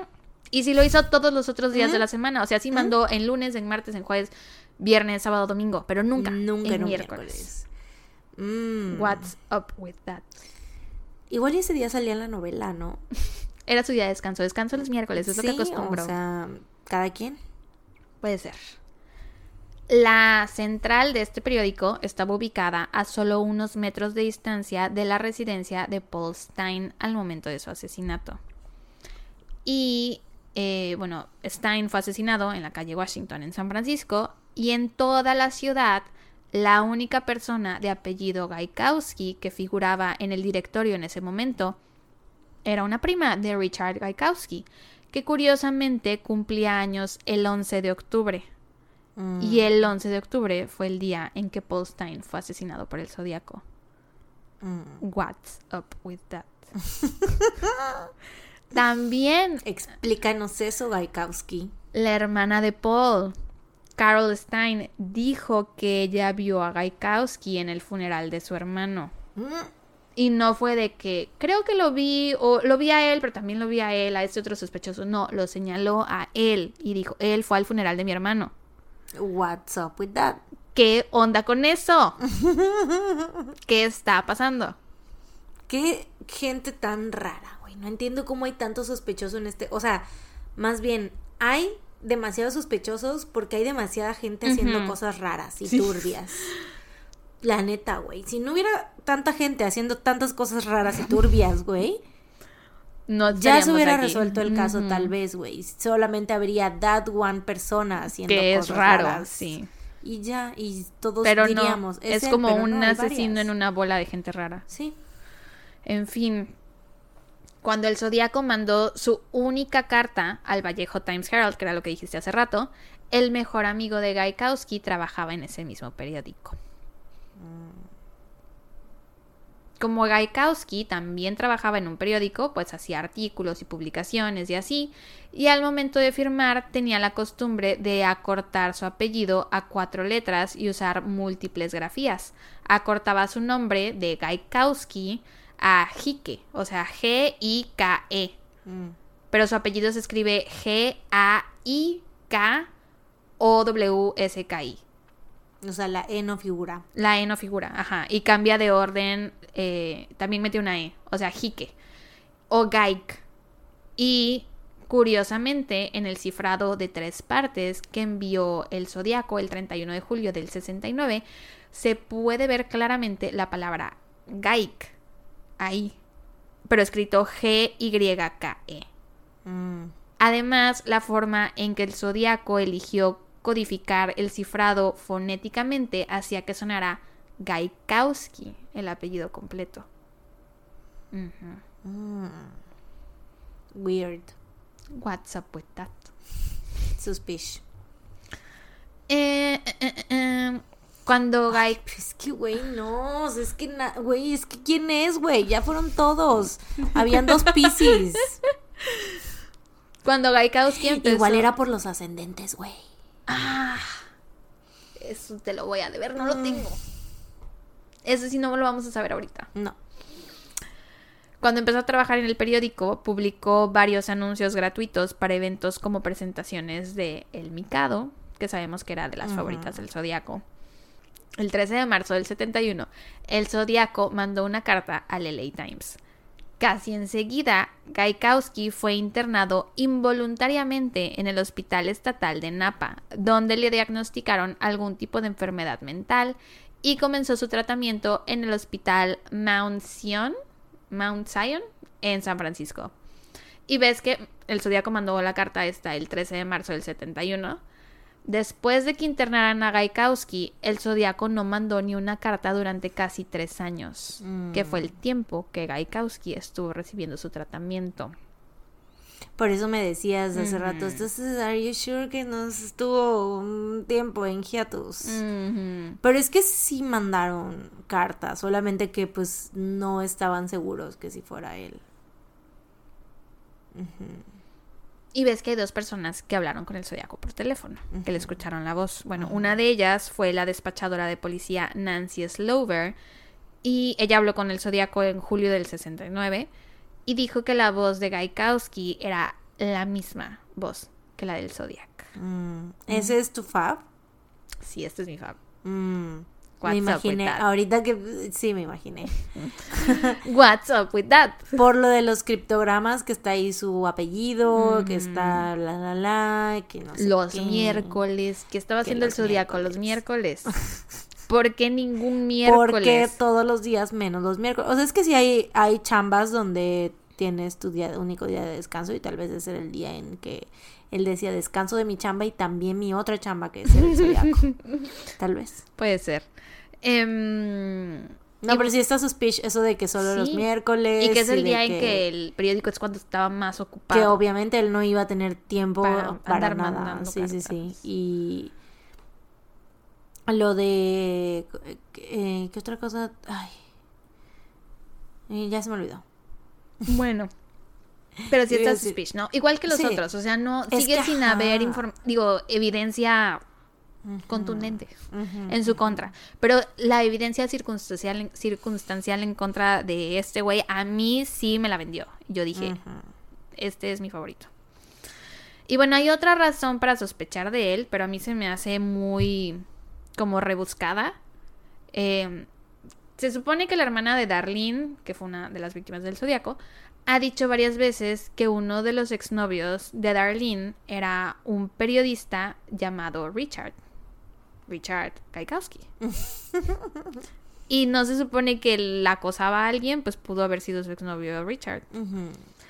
Después, el esposo O sea, de- pero sí dijo con todo y apellido. o No, no, no, nombre? dijo Richard, dijo Richard. Yo llené el espacio después, porque, Porque es es, tu mi favorito. Amo esparcir información falsa en el internet. no, no, gente, solo dijo Richard. Un periodista llamado Richard. Pero también, ¿cuáles son las probabilidades? En fin. Después, el esposo de Darlene trabajaba en el periódico Albany Times Union. Y al parecer, Gaikowski trabajaba en el mismo edificio, pero en otro periódico que era como competencia al Albany Times. En agosto de 1973, cuatro años después del asesinato de Darlene, el Times Union recibió una carta de alguien que decía ser el zodiaco. Y luego, Magoo, Magoo, que sobrevivió al ataque, ves que dices que la hermana de Darlene le fue a decir así de, tú sabes quién fue y no dices que no sé qué, ¿no? Porque alguien la estaba acosando. Este, Magoo luego contó, o bueno, eso decía mi fuente, que eh, Darlene le había dicho que la había perseguido un hombre, que la estaba persiguiendo un hombre. Y que dijo, pensé que había manejado y se había ido, pero regresó más tarde y nos disparó. O sea, refiriéndose al, al zodiaco que le disparó, Darlene decía que ella lo conocía. Mm. Ella me dijo que era un amigo suyo y que simplemente estaba celoso. Porque ves que primero llegó, se fue, regresó. En el inter en el que antes de que regresara, ella se supone que dijo esto, de que era un amigo suyo y que simplemente estaba celoso. Y que su nombre era Richard. Mm. Pero it's weird porque en el testimonio he did say que se estaban preparando para enseñarle las las las sus identificaciones porque pensaron que era policía y en ese momento fue que les disparó. Sí, también Magu ya señaló a otra persona como por eso te digo que, que, que sí, la neta, el testimonio de Mike Magoo está muy, como, poco, muy unreliable. Sí. Em, se determinó que la letra de Gaikowski coincidía con la del zodiaco y se supone que se iban a hacer más pruebas, pero nunca hubo, hubo suficiente causa probable para una orden de arresto, o- de arresto o registro y la investigación terminó y Gaikowski murió de cáncer en abril del 2004. Mm, Entonces si fue él, pues ya no lo atraparon. mm, ya fue. Ya fue. Otro sospechoso fue un hombre llamado Ross Sullivan, que físicamente se parece a la descripción que se había dado del zodiaco en cuanto a altura y peso y eso. También usaba gafas y sí parecía tener el pico de viuda. Ross Sullivan trabajaba en la biblioteca de la Universidad de Riverside City, Mm. que es donde Sherry Joe Bates fue vista por última vez. Eh, que Sherry eh, fue el caso que Mariana dijo que no se sabe si fue él o no, pero pues probablemente sí sea por la... Le, le mandó cartas a los periódicos y la Z. Digo, a la policía o a los periódicos, ¿a qué fue? Bueno, mandó Mm, cartas. A la policía, a un periódico y a su papá. Mm, y lo firmó con... Y he did say en cartas después, o sea, se lo adjudicó el... ¿El zodiaco? Creo que sí, a ver, déjame ver. Lo anoté aquí. Ah, no, mentira, no se lo adjudicó después, pero estaban firmadas con un símbolo que parecía una letra Z. Sí, sí, sí. Entonces, Sherry es considerada como una de las posibles víctimas, aunque pues no se ha podido comprobar. Entonces ahí hay una conexión de que él estuvo en la biblioteca cuando ella estaba ahí y lo que escuché es que es el único sospechoso al que verdaderamente se puede poner, o sea, que se sabe que estuvo en el mismo lugar que estuvo la víctima. El único de todos los sospechosos que tenemos. Sus compañeros de trabajo se sentían extraños cerca de él, tanto así que fueron ellos quienes le comentaron a la policía que Ross podría ser sospechoso. Dicen que escribía poemas y códigos y sabía de criptografía, que hasta había hecho una tesis sobre este tema. Que no se sentían seguros estando cerca de él, que se suponía que sí tenía coartada para cuando Sherry fue asesinada, pero al parecer, o sea, es que una de sus compañeras de trabajo escribió una carta a la policía, ¿no? Y ahí les dijo de que, ok, eh, sí tenía coartada, pero eh, la realidad es que la persona que era su coartada le tenía muchísimo miedo. O sea, Mm. como dando a entender que Pudo haberle, amenazado, obligado para ajá, o que dijo, ah, sí estuvo conmigo, pero por miedo a, a este Mm. vato, ¿no? Eh, que nunca supe por qué sus compañeros le tenían tanto miedo, la verdad. O sea, si era porque escribía poemas y escribía códigos, no sé, pero bueno. Em, también dicen que Sullivan siempre usaba la misma ropa, la misma. Eh, pantalones tipo militar y botas y chaqueta y así, y que era la misma, no parecida del estilo o diferentes prendas iguales, no, era la misma. O sea, no se bañaba. Apestaba, real, que Mm. no soportaban estar cerca de él porque olía muy feo y que incluso en el invierno tenían que abrir las ventanas de la biblioteca porque el olor era horrible.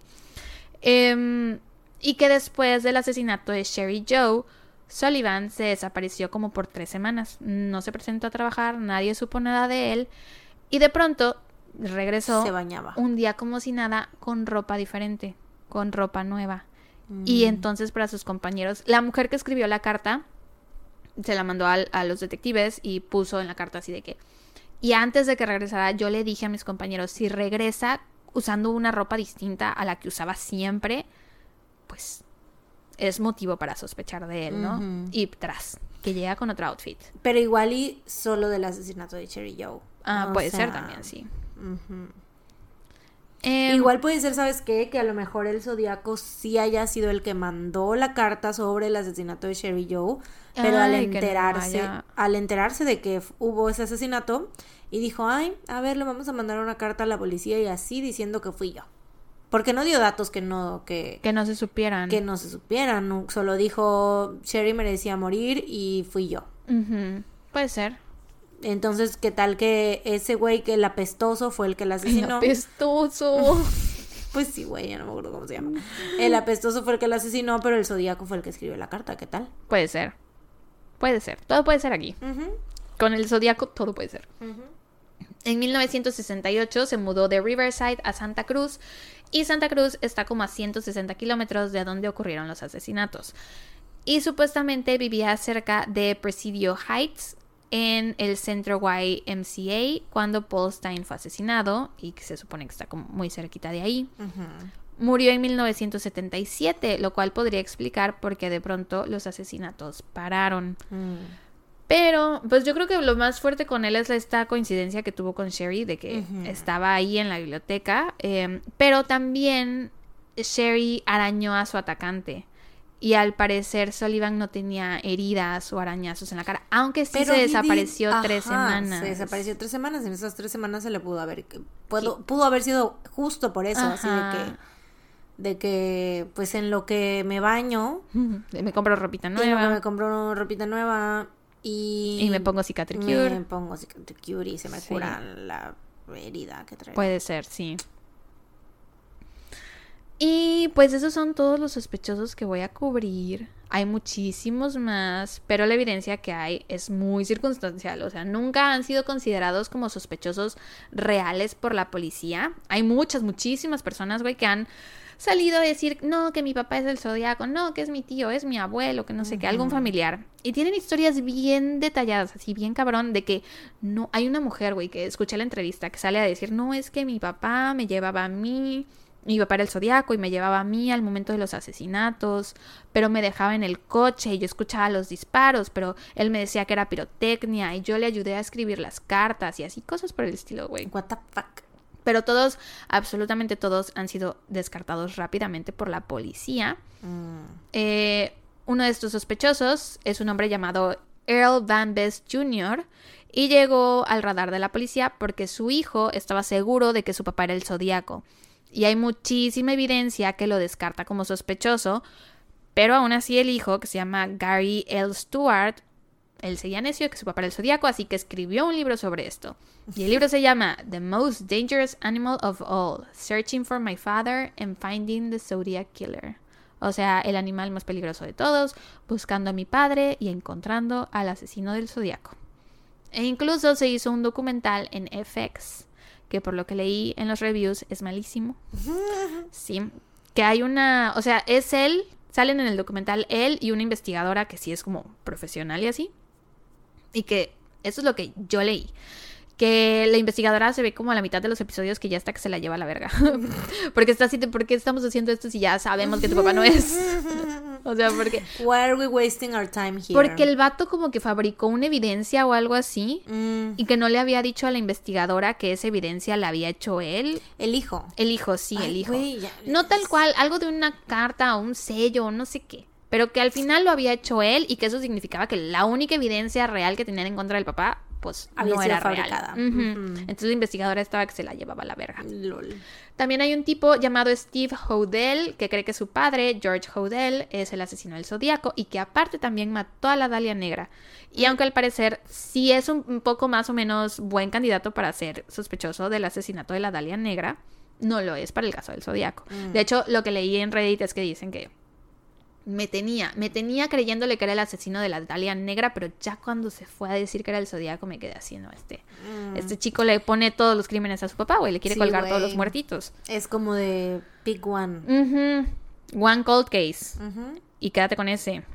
Eh, pero bueno, aparte George Hodel habría tenido 62 años en 1969. No, vaya. Entonces ninguna, ninguno de los testigos lo describió como un hombre de más de 50. No, nunca. De más de cuarenta y tantos, ¿no? Hay personas que creen que Ted Kaczynski, a.k.a. el Una Bomber, es el zodiaco, pero de nuevo no hay más que evidencia circunstancial. Pero sí es más o menos buena. Por ejemplo, tanto el Zodíaco como Kaczynski mandaban cartas a la prensa demandando que se publicaran en medios de comunicación. Y también Kaczynski tenía un diario en donde detallaba sus ataques y lo escribió todo en código. Mm. También está el hecho de que los ataques del Unabomber comenzaron después de que el Zodíaco desapareciera. Entonces puede ser que haya tenido como dos vidas criminales, es lo que te decía. de- Personalidades. Ujú. Dos crímenes, un camino. Ajá, sí, sí, sí, que ella termina, así como de que ya I'm done being the Zodiac, ahora voy a ser el Exacto. Sí, mero. Eh, pero se compararon sus huellas con las del Zodíaco y no coincidieron. Entonces, pues fue descartado de la investigación. Mm. Es pero... que ese es el, ese es el paso final, o sea, de que he checks all the boxes, pero al final de cuentas ahí está la huella. y Lo que importa no lo checa, güey. Ajá, exacto. Aunque también es como tú dices, bueno, pero la... es que bueno, la huella del coche puede ser explicada si él como haya dicho la verdad en, en la carta, ¿no? De que traía guantes la chingada. Y la huella de la carta puede ser explicada porque alguien más lo haya escrito, pero ya está como muy rebuscado. O sí. porque alguien más lo haya tocado, que alguien más haya tenido contacto con ella, en la... mm, Sí. Pero bueno, este, eso es todo por los sospechosos. De todos modos, hay personas que consi- consideran a Ted Kaczynski Coincideran. consideran a Ted Kaczynski como sospechoso valioso. A todos los que ya les dije los consideran. ¿Cuál es, por cuál te inclinarías? Si tuvieras que elegir a uno, ¿cuál dirías? Mira, yo pensaba que Arthur, pero ya ninguno. ¿Verdad? Ya la neta no. El sábado que nos vimos Mariana y yo para lo de la posada, trabajamos un rato juntas, ¿no? Las dos redactando. Y le dije así de, güey, es que por algo no se ha resuelto este caso. Todos los sospechosos, ninguno, no tienen nada en contra de ninguno, solo son coincidencias. O sea, es que son gente muy rara. Sí, y que a lo mejor sí son como Arthur Lee Allen, criminales. Y también este, te dije otro, no me acuerdo, creo que Sí, Kane el- estuvo en la cárcel varias Ajá, veces. ajá. O sea, sí son criminales, pero tal vez no son el zodiaco, güey. Muy probablemente no lo son. No, no son porque no el ADN, ¿no? O sea, Bueno, es que no se hizo la... No sé por qué, pero el ADN no se ha probado con todos los sospechosos. ay, ¿por qué no? Solo con el que te dije, que fue este eh, Arthur, es el único al que le probaron el ADN y no fue. Yo creo que va a llegar en algún momento en el que se descarten así em, definitivamente todos. Sí, Vamos a llegar a un punto en, en el de la historia donde se descarten absolutamente todos, pero todavía no estamos ahí, por eso pues siguen ahí, siguen en la mesa. Yo la verdad creo que el zodiaco se murió y por eso detuvo sus asesinatos y nunca vamos a saber quién es. Sí. Bueno, never say never, diría Justin Bieber. pero, pero- sí, same, yo creo que, yo sí creo que se murió. No creo que haya, que haya parado de Que se hacer suicidó probablemente. Probablemente. Yo creo que em, no creo que haya parado y no creo que lo hayan metido a la cárcel o que lo hayan atrapado o lo que sea. Porque también así como era, güey, yo creo que sí hubiera dicho así de eso, yo soy yo. O sea, como que sí hubiera... No creo que lo hayan metido a la cárcel también porque pues sí tenían sus huellas digitales Ajá. y sí se checaron con las de las bases de datos. Claro. Y me imagino que a lo largo de la historia lo han de haber seguido haciendo, ¿no? Entonces, si en algún momento estuvo en la Sí, cárcel, nadie ha coincidido con esas huellas. sí es. Entonces, sí, no y si creo coincidieran y fuera alguien que, por ejemplo, no sé, estaba en otro estado en el momento del asesinato de Paul Stein, pues entonces ya podríamos decir que no, esas huellas no eran del asesino. ¿no? Pero ¿y entonces cómo pondrías esa huella? O sea que a lo mejor estuvo en el taxi años, o sea, no, bueno, no años antes, pero no sé, antes. Pero no era como una huella ensangrentada. Ah, no sé, no me acuerdo.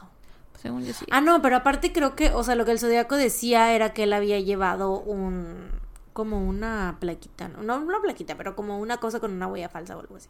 Ah, ok, que él había fabricado esa evidencia. Ujú, Que, ajá, que él había plantado esa evidencia falsa. Ah, ya, ya, ya. Pues quién sabe. Mira, la neta, No quién sé. sabe. Yo tampoco. Pero bueno, Pero deja, doy mis fuentes. Mis Sí. fuentes fueron casi las mismas que las tuyas. Zodiacciphers.com, zodiackillerfacts.com y que las dos páginas están súper completas.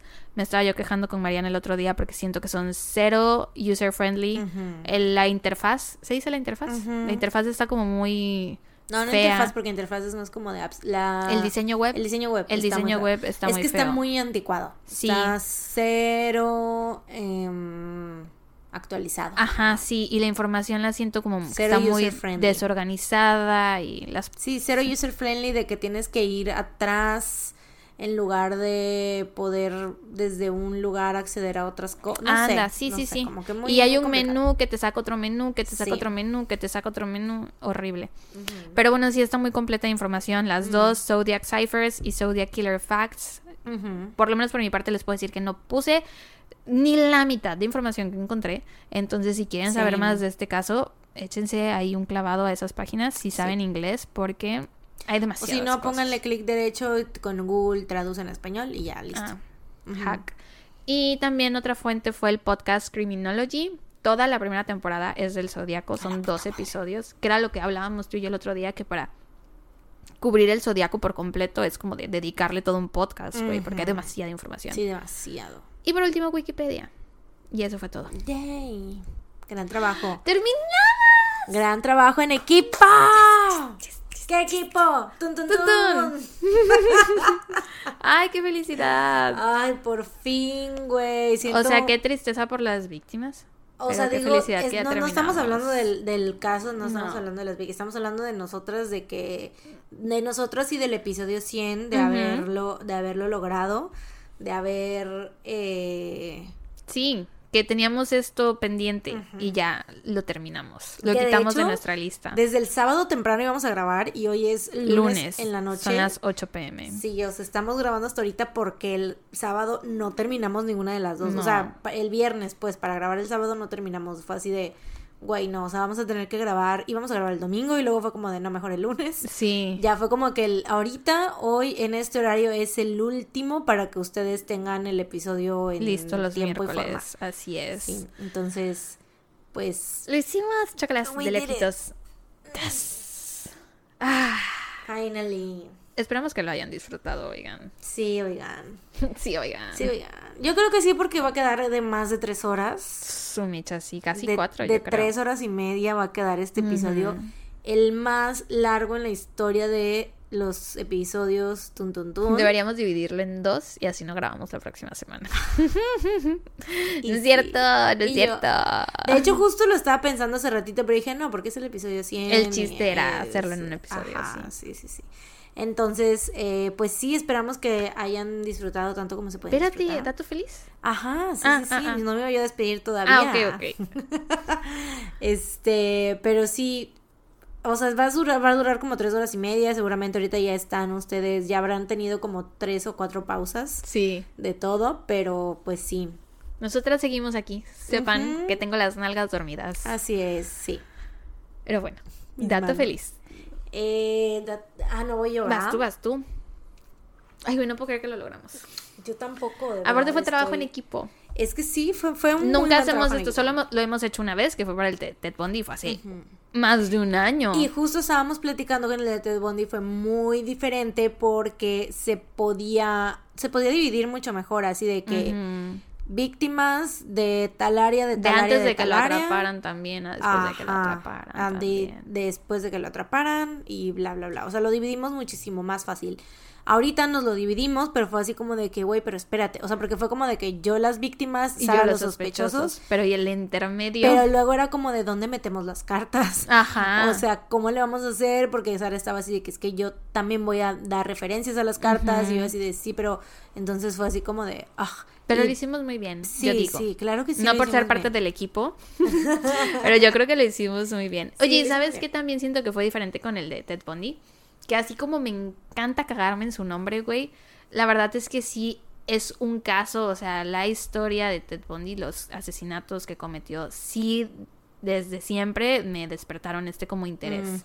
A diferencia del del Zodíaco. Y Sí. creo que te pasó lo mismo, de que con el de Ted Bundy estabas más familiarizada. Sí, sí, sí, sí, cañón. Y más que nada que mm, creo yo que sí ten- nos emocionaba también darle, darle, un enfoque diferente. darles ¿no? enfoque En diferente y hablar atención más a de las las víctimas, víctimas, y sí, así. darles el entonces, foco sí, que no se sí, pudo hacer ahorita. Así es. Pero bueno, dato feliz. Ahora sí, dato feliz. Recomendación feliz. Eh, um, ah, estuve viendo el documental de Harry y Meghan la semana pasada. Ay, mi papá también está viendo. Y está muy bueno, la verdad. O sea, es que la neta sí te hace pensar cómo se cómo te meten los medios caca en la cabeza, güey. O sea, la Ok. ver- yo no es que me cayera mal Megan ni que dijera yo así de que, ay, no sé qué. Pero sí veía como que toda la opinión pública que había al respecto, ¿no? De que, ay, como que se salieron de, o sea, quién Lo le da la sacó de la familia espalda? real. Sí, sí, sí, o sea, de que quién le da la espalda a esa vida, a, o sea, como que, güey, es uno en un millón, bueno, uno en siete billones que nace siendo hijo de la princesa de, bueno, de... Siendo de la realeza. sí, de la realeza, lo que sea, güey. Este, y sí, ya después... Ay, qué pedo, yo también me estoy... Que después del episodio sí viene la muerte. Nos íbamos a ahogar al mismo tiempo. Cállate, güey, es que ya, y ya estamos en el dato feliz, las dos al mismo tiempo. Y ahí quedamos, güey, las dos. Ya nadie, su ¿quién sube el episodio? Nadie. ¿Quién me edita? Ay, no, no, no. Deberíamos Eh, decirlo, güey. El S. No, no, no me quiero morir, gracias. Eh, Es que no quedó así, güey, porque yo fui la que contó los sospechosos. Si hubiera sido que tú los Ah. contaras, a lo mejor sí te pude haber dicho eso, pero uh, no hubiera se yo podía, dicho, güey. Sara, 17 sospechosos. no, este. Ajá, sí, Harry y Meghan. em, te digo, yo veía como que. No, yo no me había metido tanto porque no soy de que. Fanática de la realeza. Mi máximo. Mi máxima. Mi máximo acercamiento a la realeza era cuando vivían mis tías, eh, que eran hermanas de mi papá que ellas estaban ya viejitas, ¿no? Y te- siempre les llegaba la suscripción de la revista Hola. Hola. Mi abuelita igual. Y, güey, siempre que íbamos a su Sí. casa, yo me ojeaba la revista Hola. Entonces, cuando estaba yo más chiquita, sabía yo más de la realeza que ahorita, ¿no? Entonces, ese era mi acercamiento. Pero, eh, ay, creo que, de hecho, ya habíamos hablado de esto. O sea, bueno, ¿Ah, en sí? algún momento hablamos de Creo que sí, porque era como que a lo mejor alguna de las otras cosas que teníamos en común de la revista Hola, seguramente. Mm, puede ser. Pero bueno. O sea, tú y yo, no en el podcast. Ajá, tú y yo, Ah, ok, tú y yo. En, tú y yo, nuestros tiempos de adolescentes, pues. Ok. Eh, pero bueno, sí, está muy bueno porque es como desde la perspectiva, obviamente, de Harry y Meghan, cómo se conocieron, cómo se enamoraron, que neta sí son soulmates, güey. Yo a mí me sorprende, hay cosas que yo digo, güey, I could never. o sea, de que tú dices, ay, yo si, si el Harry me conociera y se enamorara de mí, no se hubiera enamorado de mí, güey. O sea, por Ah. muchas razones, pero más Porque que nada, no soy su yo soulmate. tampoco, yo tampoco me hubiera enamorado de él, o sea, en cuanto a personalidad, porque no, o sea, sí me cae bien, es como que Sí, pues, no, na- no tienes nada en contra de él. No, no, no. Sí, está muy bien. Pero sí siento que no somos cero compatibles, pues. O sea, sí, ahí es como que ves que neta sí, o sea, por lo menos ahí en el documental como te lo ponen, dices, güey, si, si son el uno para el otro, güey, la neta. Y que, que Harry también, o sea, y todo tiene sentido porque sientes que es como que Harry es más como, como Diana Mm. que como el resto de su familia, ¿no? Entonces tiene mucho sentido que se hayan, pues, Salido. alejado de esa vida, sí, sí, sí. Y pues sí, güey, el escrutinio de la pinche prensa, güey, el, el acoso, el racismo, temas muy, muy cabrones que, que vivieron y sobre todo Megan, porque pues la, sí, o sea, sí vivió como situaciones muy racistas y muy misóginas y así, entonces pues, pobrecita, güey. Pero qué chido que hayan salido, o sea, bueno, que estén... Que ahora parezcan estar mejor, ¿no? Sí, sí, sí, sí, sí, sí, qué chido. Pero todavía no termina, creo que subieron nada más. No sé cuántos vayan a ser en total, pero subieron tres. Yo ya vi- me eché los tres en un día, güey. En un día los vi todos así de que me desvelé, porque estaba muy bueno, güey. Estaba yo picada. Wow, y no, fíjate que no es el- la clase de programa que pensaría que te va a gustar. Ujú. Ujú. Pero el o sea, chisme, es chisme, exacto. sí, Es que es chisme. El chisme, puede. El chisme puede más, entonces eh, sí recomiendo. Yo a la Megan la vi por primera vez. ¿Nunca viste la serie Suits? Suits. Ajá. Yo ahí la vi por primera vez. Y no, cuando salió que era novia del príncipe Harry, güey, yo no, No lo podía podías creer. I could not believe it. Porque aparte, uno de, o sea, el- uno de los actores de la serie, que era su compañero de trabajo, su interés amoroso en la serie, está casado con una morra de PLL, de Pretty Little Liars. Mm. Entonces, como yo era muy fan de PLL, aunque no las conocía, güey, lo sentía muy cercano. Era así como de, wow. O sea, la compañera de trabajo del esposo de la morra que sale en PLL, Troyan Belisario, Mi amigo personal. Es la novia del Harry, güey. Y fueron a la boda. Ah, claro. Entonces fue así como de, wow. Y lo sigo sintiendo muy cercano solo porque es LOL. Sí, nada que ver. Son tus amigos personales. Son mis amigos personales, sí. Qué chistoso, güey. LOL, pero bueno. Es... La co-star de el novio de la morra de Pretty Little Liars. Güey, no mames. Qué cagado. Pero es que así lo siento. Sí, ya sé que no tiene lógica, o Son mis personales, sí son. yo sé. Em, bueno, mi dato feliz o recomendación feliz. Fíjate que no preparé nada, o sea, no pensé en nada. eh, porque yo dije, bueno, pues podemos dar la, la posada o el episodio 100 como dato feliz, pero también siento que ya hablamos de eso al Mm, al principio.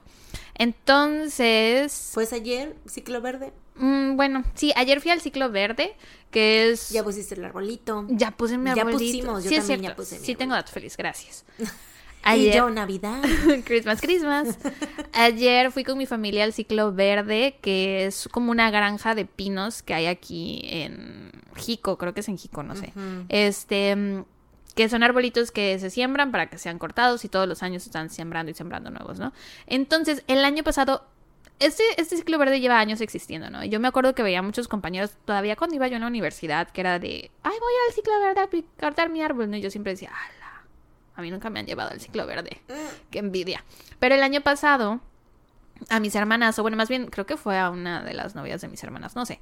Este, pero alguien dijo, ay, vamos al ciclo verde, que no sé qué. Y yo así de, bueno, vamos. Y me la pasé muy bien. Fuimos las cinco, o sea, mis dos hermanas con sus parejas y yo.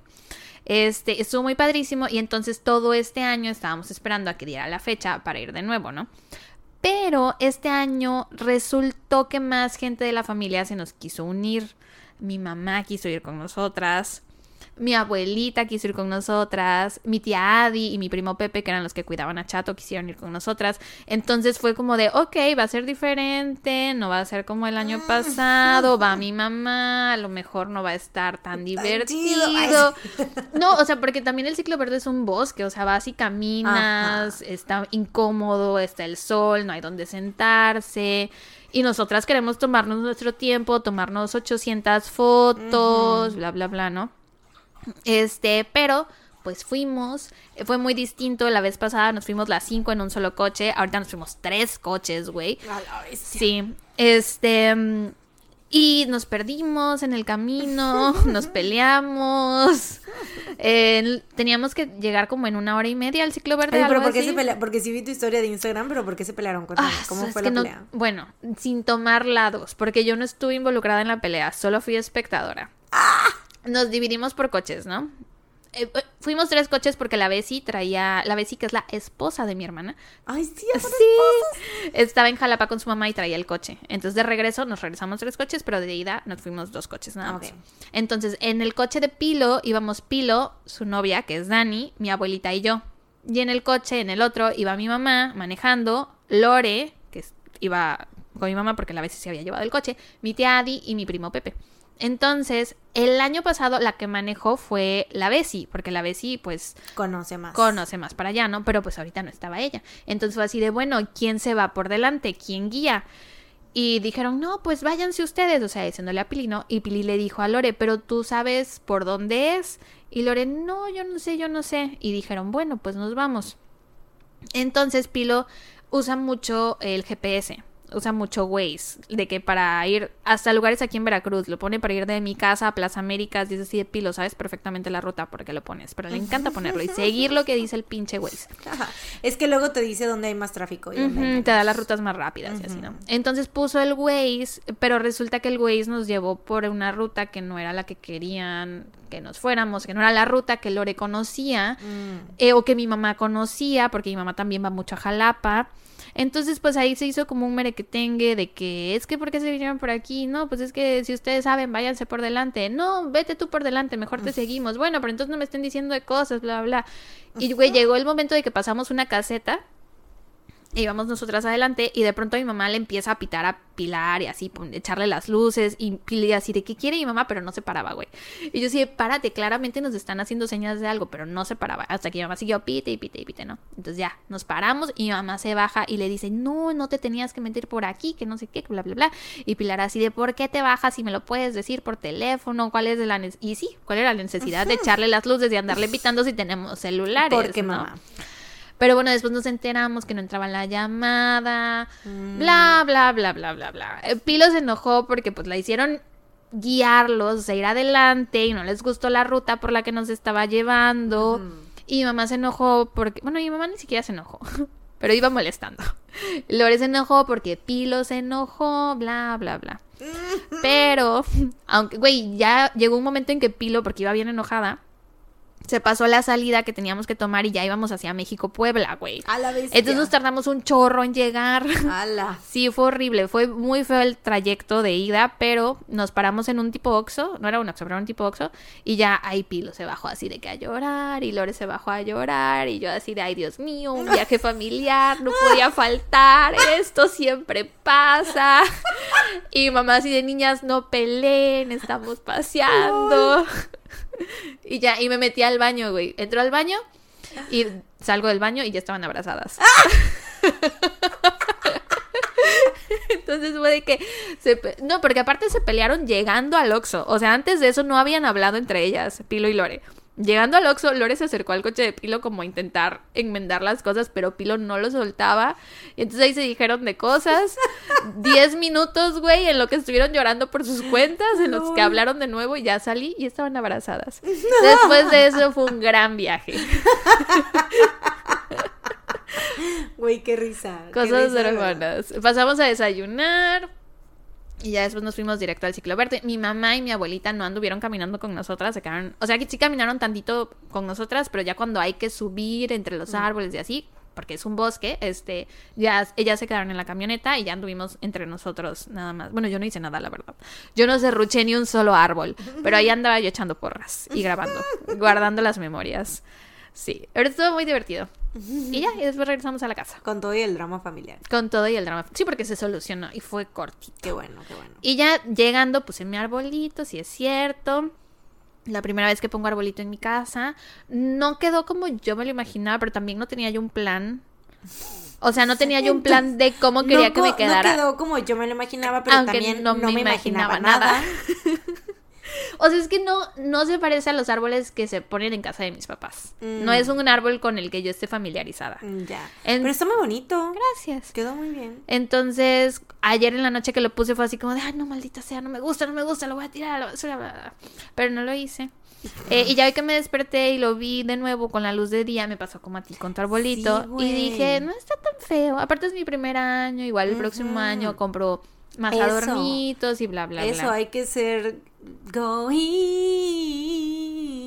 Cheating on me, babe. Sí, hay que como que tratarnos con Sí. más. Más amor. amor. Sí, aparte, yo elegía el árbol, yo quería las pinches Sí. esferas rosas, güey. Güey, el- ese árbol, tu árbol está bien chido. Yo ves que te dije que yo también quiero uno así, ya sea blanco o verde con blanco.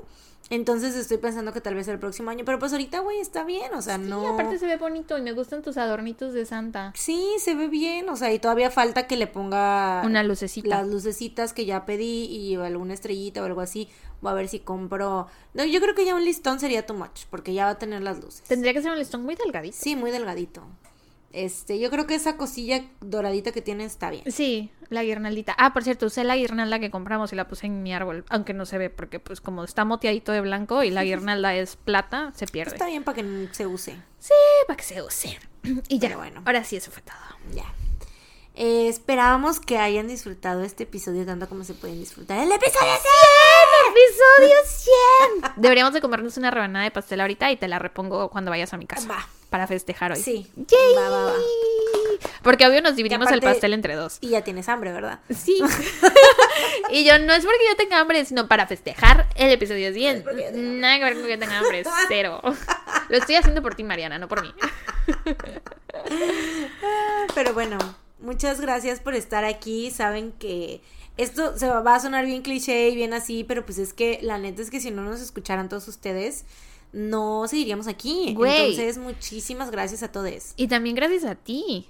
Y gracias a ti. La neta, güey. No nos, no nos hemos reconocido esta, Sí. esta labor que nos hacemos la una a la otra de seguir aquí, güey. Si no fuera por ti, yo no podría hacer el podcast. De, por dos. Qué padrísimo. Qué Sí, bonito. güey. Si no fuera por ti, yo tampoco, yo, pues, güey, ¿cómo? Porque ya hemos hablado antes, ya me ha dicho Sara así de, no, pues si te sale esto del podcast, voy a ver con quién lo hago. Y yo, ah, ah. Y yo como, o sea, te imaginas ponernos en modo divas, pero las dos, ¿no? Así tú de que, pues si tú te sales, yo encuentro a alguien más con quien hacerlo. Encuentro Y otra de- persona llamada Mariana. Y yo de, pues nadie, no vas a encontrar a nadie como yo. Una Mariana que sea acuario. Y yo, pues buena suerte, yo también voy a hacer mi podcast con una Sara que sea acuario. Y a ver a quién le va mejor. A ver a quién le... Y una se llama Quédate en tu casa y otra No salgas a la calle. no salgas de tu hogar. No salgas de tu... Güey, es como el Bart, el Bart este malo, que no me acuerdo cómo se llama. El gemelo. Ajá, el gemelo malvado de no salgas de casa es no salgas de tu hogar. No salgas de tu hogar. O quédate en tu hogar. Con Elisa Peña y Mari Sánchez. Nuestros otros nombres. Pero bueno. Eh, muchas gracias por seguir aquí. A los que se quedaron al final, que aguante, que bárbaros. Su Entonces, mecha así. Que aguante eh, mi nalga izquierda, ya la tengo bien dormida. Sí, ya, ya. Vámonos. Ya, vámonos. Eh, nos vemos, nos escuchan la próxima semana con un episodio más. El 101. 101 Dálmatas. ¿Llegará? ¿Quién sabe? ¿Quién sabe? Porque ya viene la muerte después de esto, ¿no? Toca madera. Porque hace Eh, ratito la tuvimos muy cerca, güey. Me sentí en destino final. Sí, güey. Sí, sí, sí, cállate. Eh, pero bueno. Nos escuchan el, pro- el La próximo semana. semana. Nos escuchan la próxima semana con un episodio de sea, no- salgas de casa. Nos escuchan la próxima semana con un episodio más de su podcast favorito. Mientras tanto, cuídense. Y recuerden, no, salgan de casa. Tun, Tun, tun. Bye.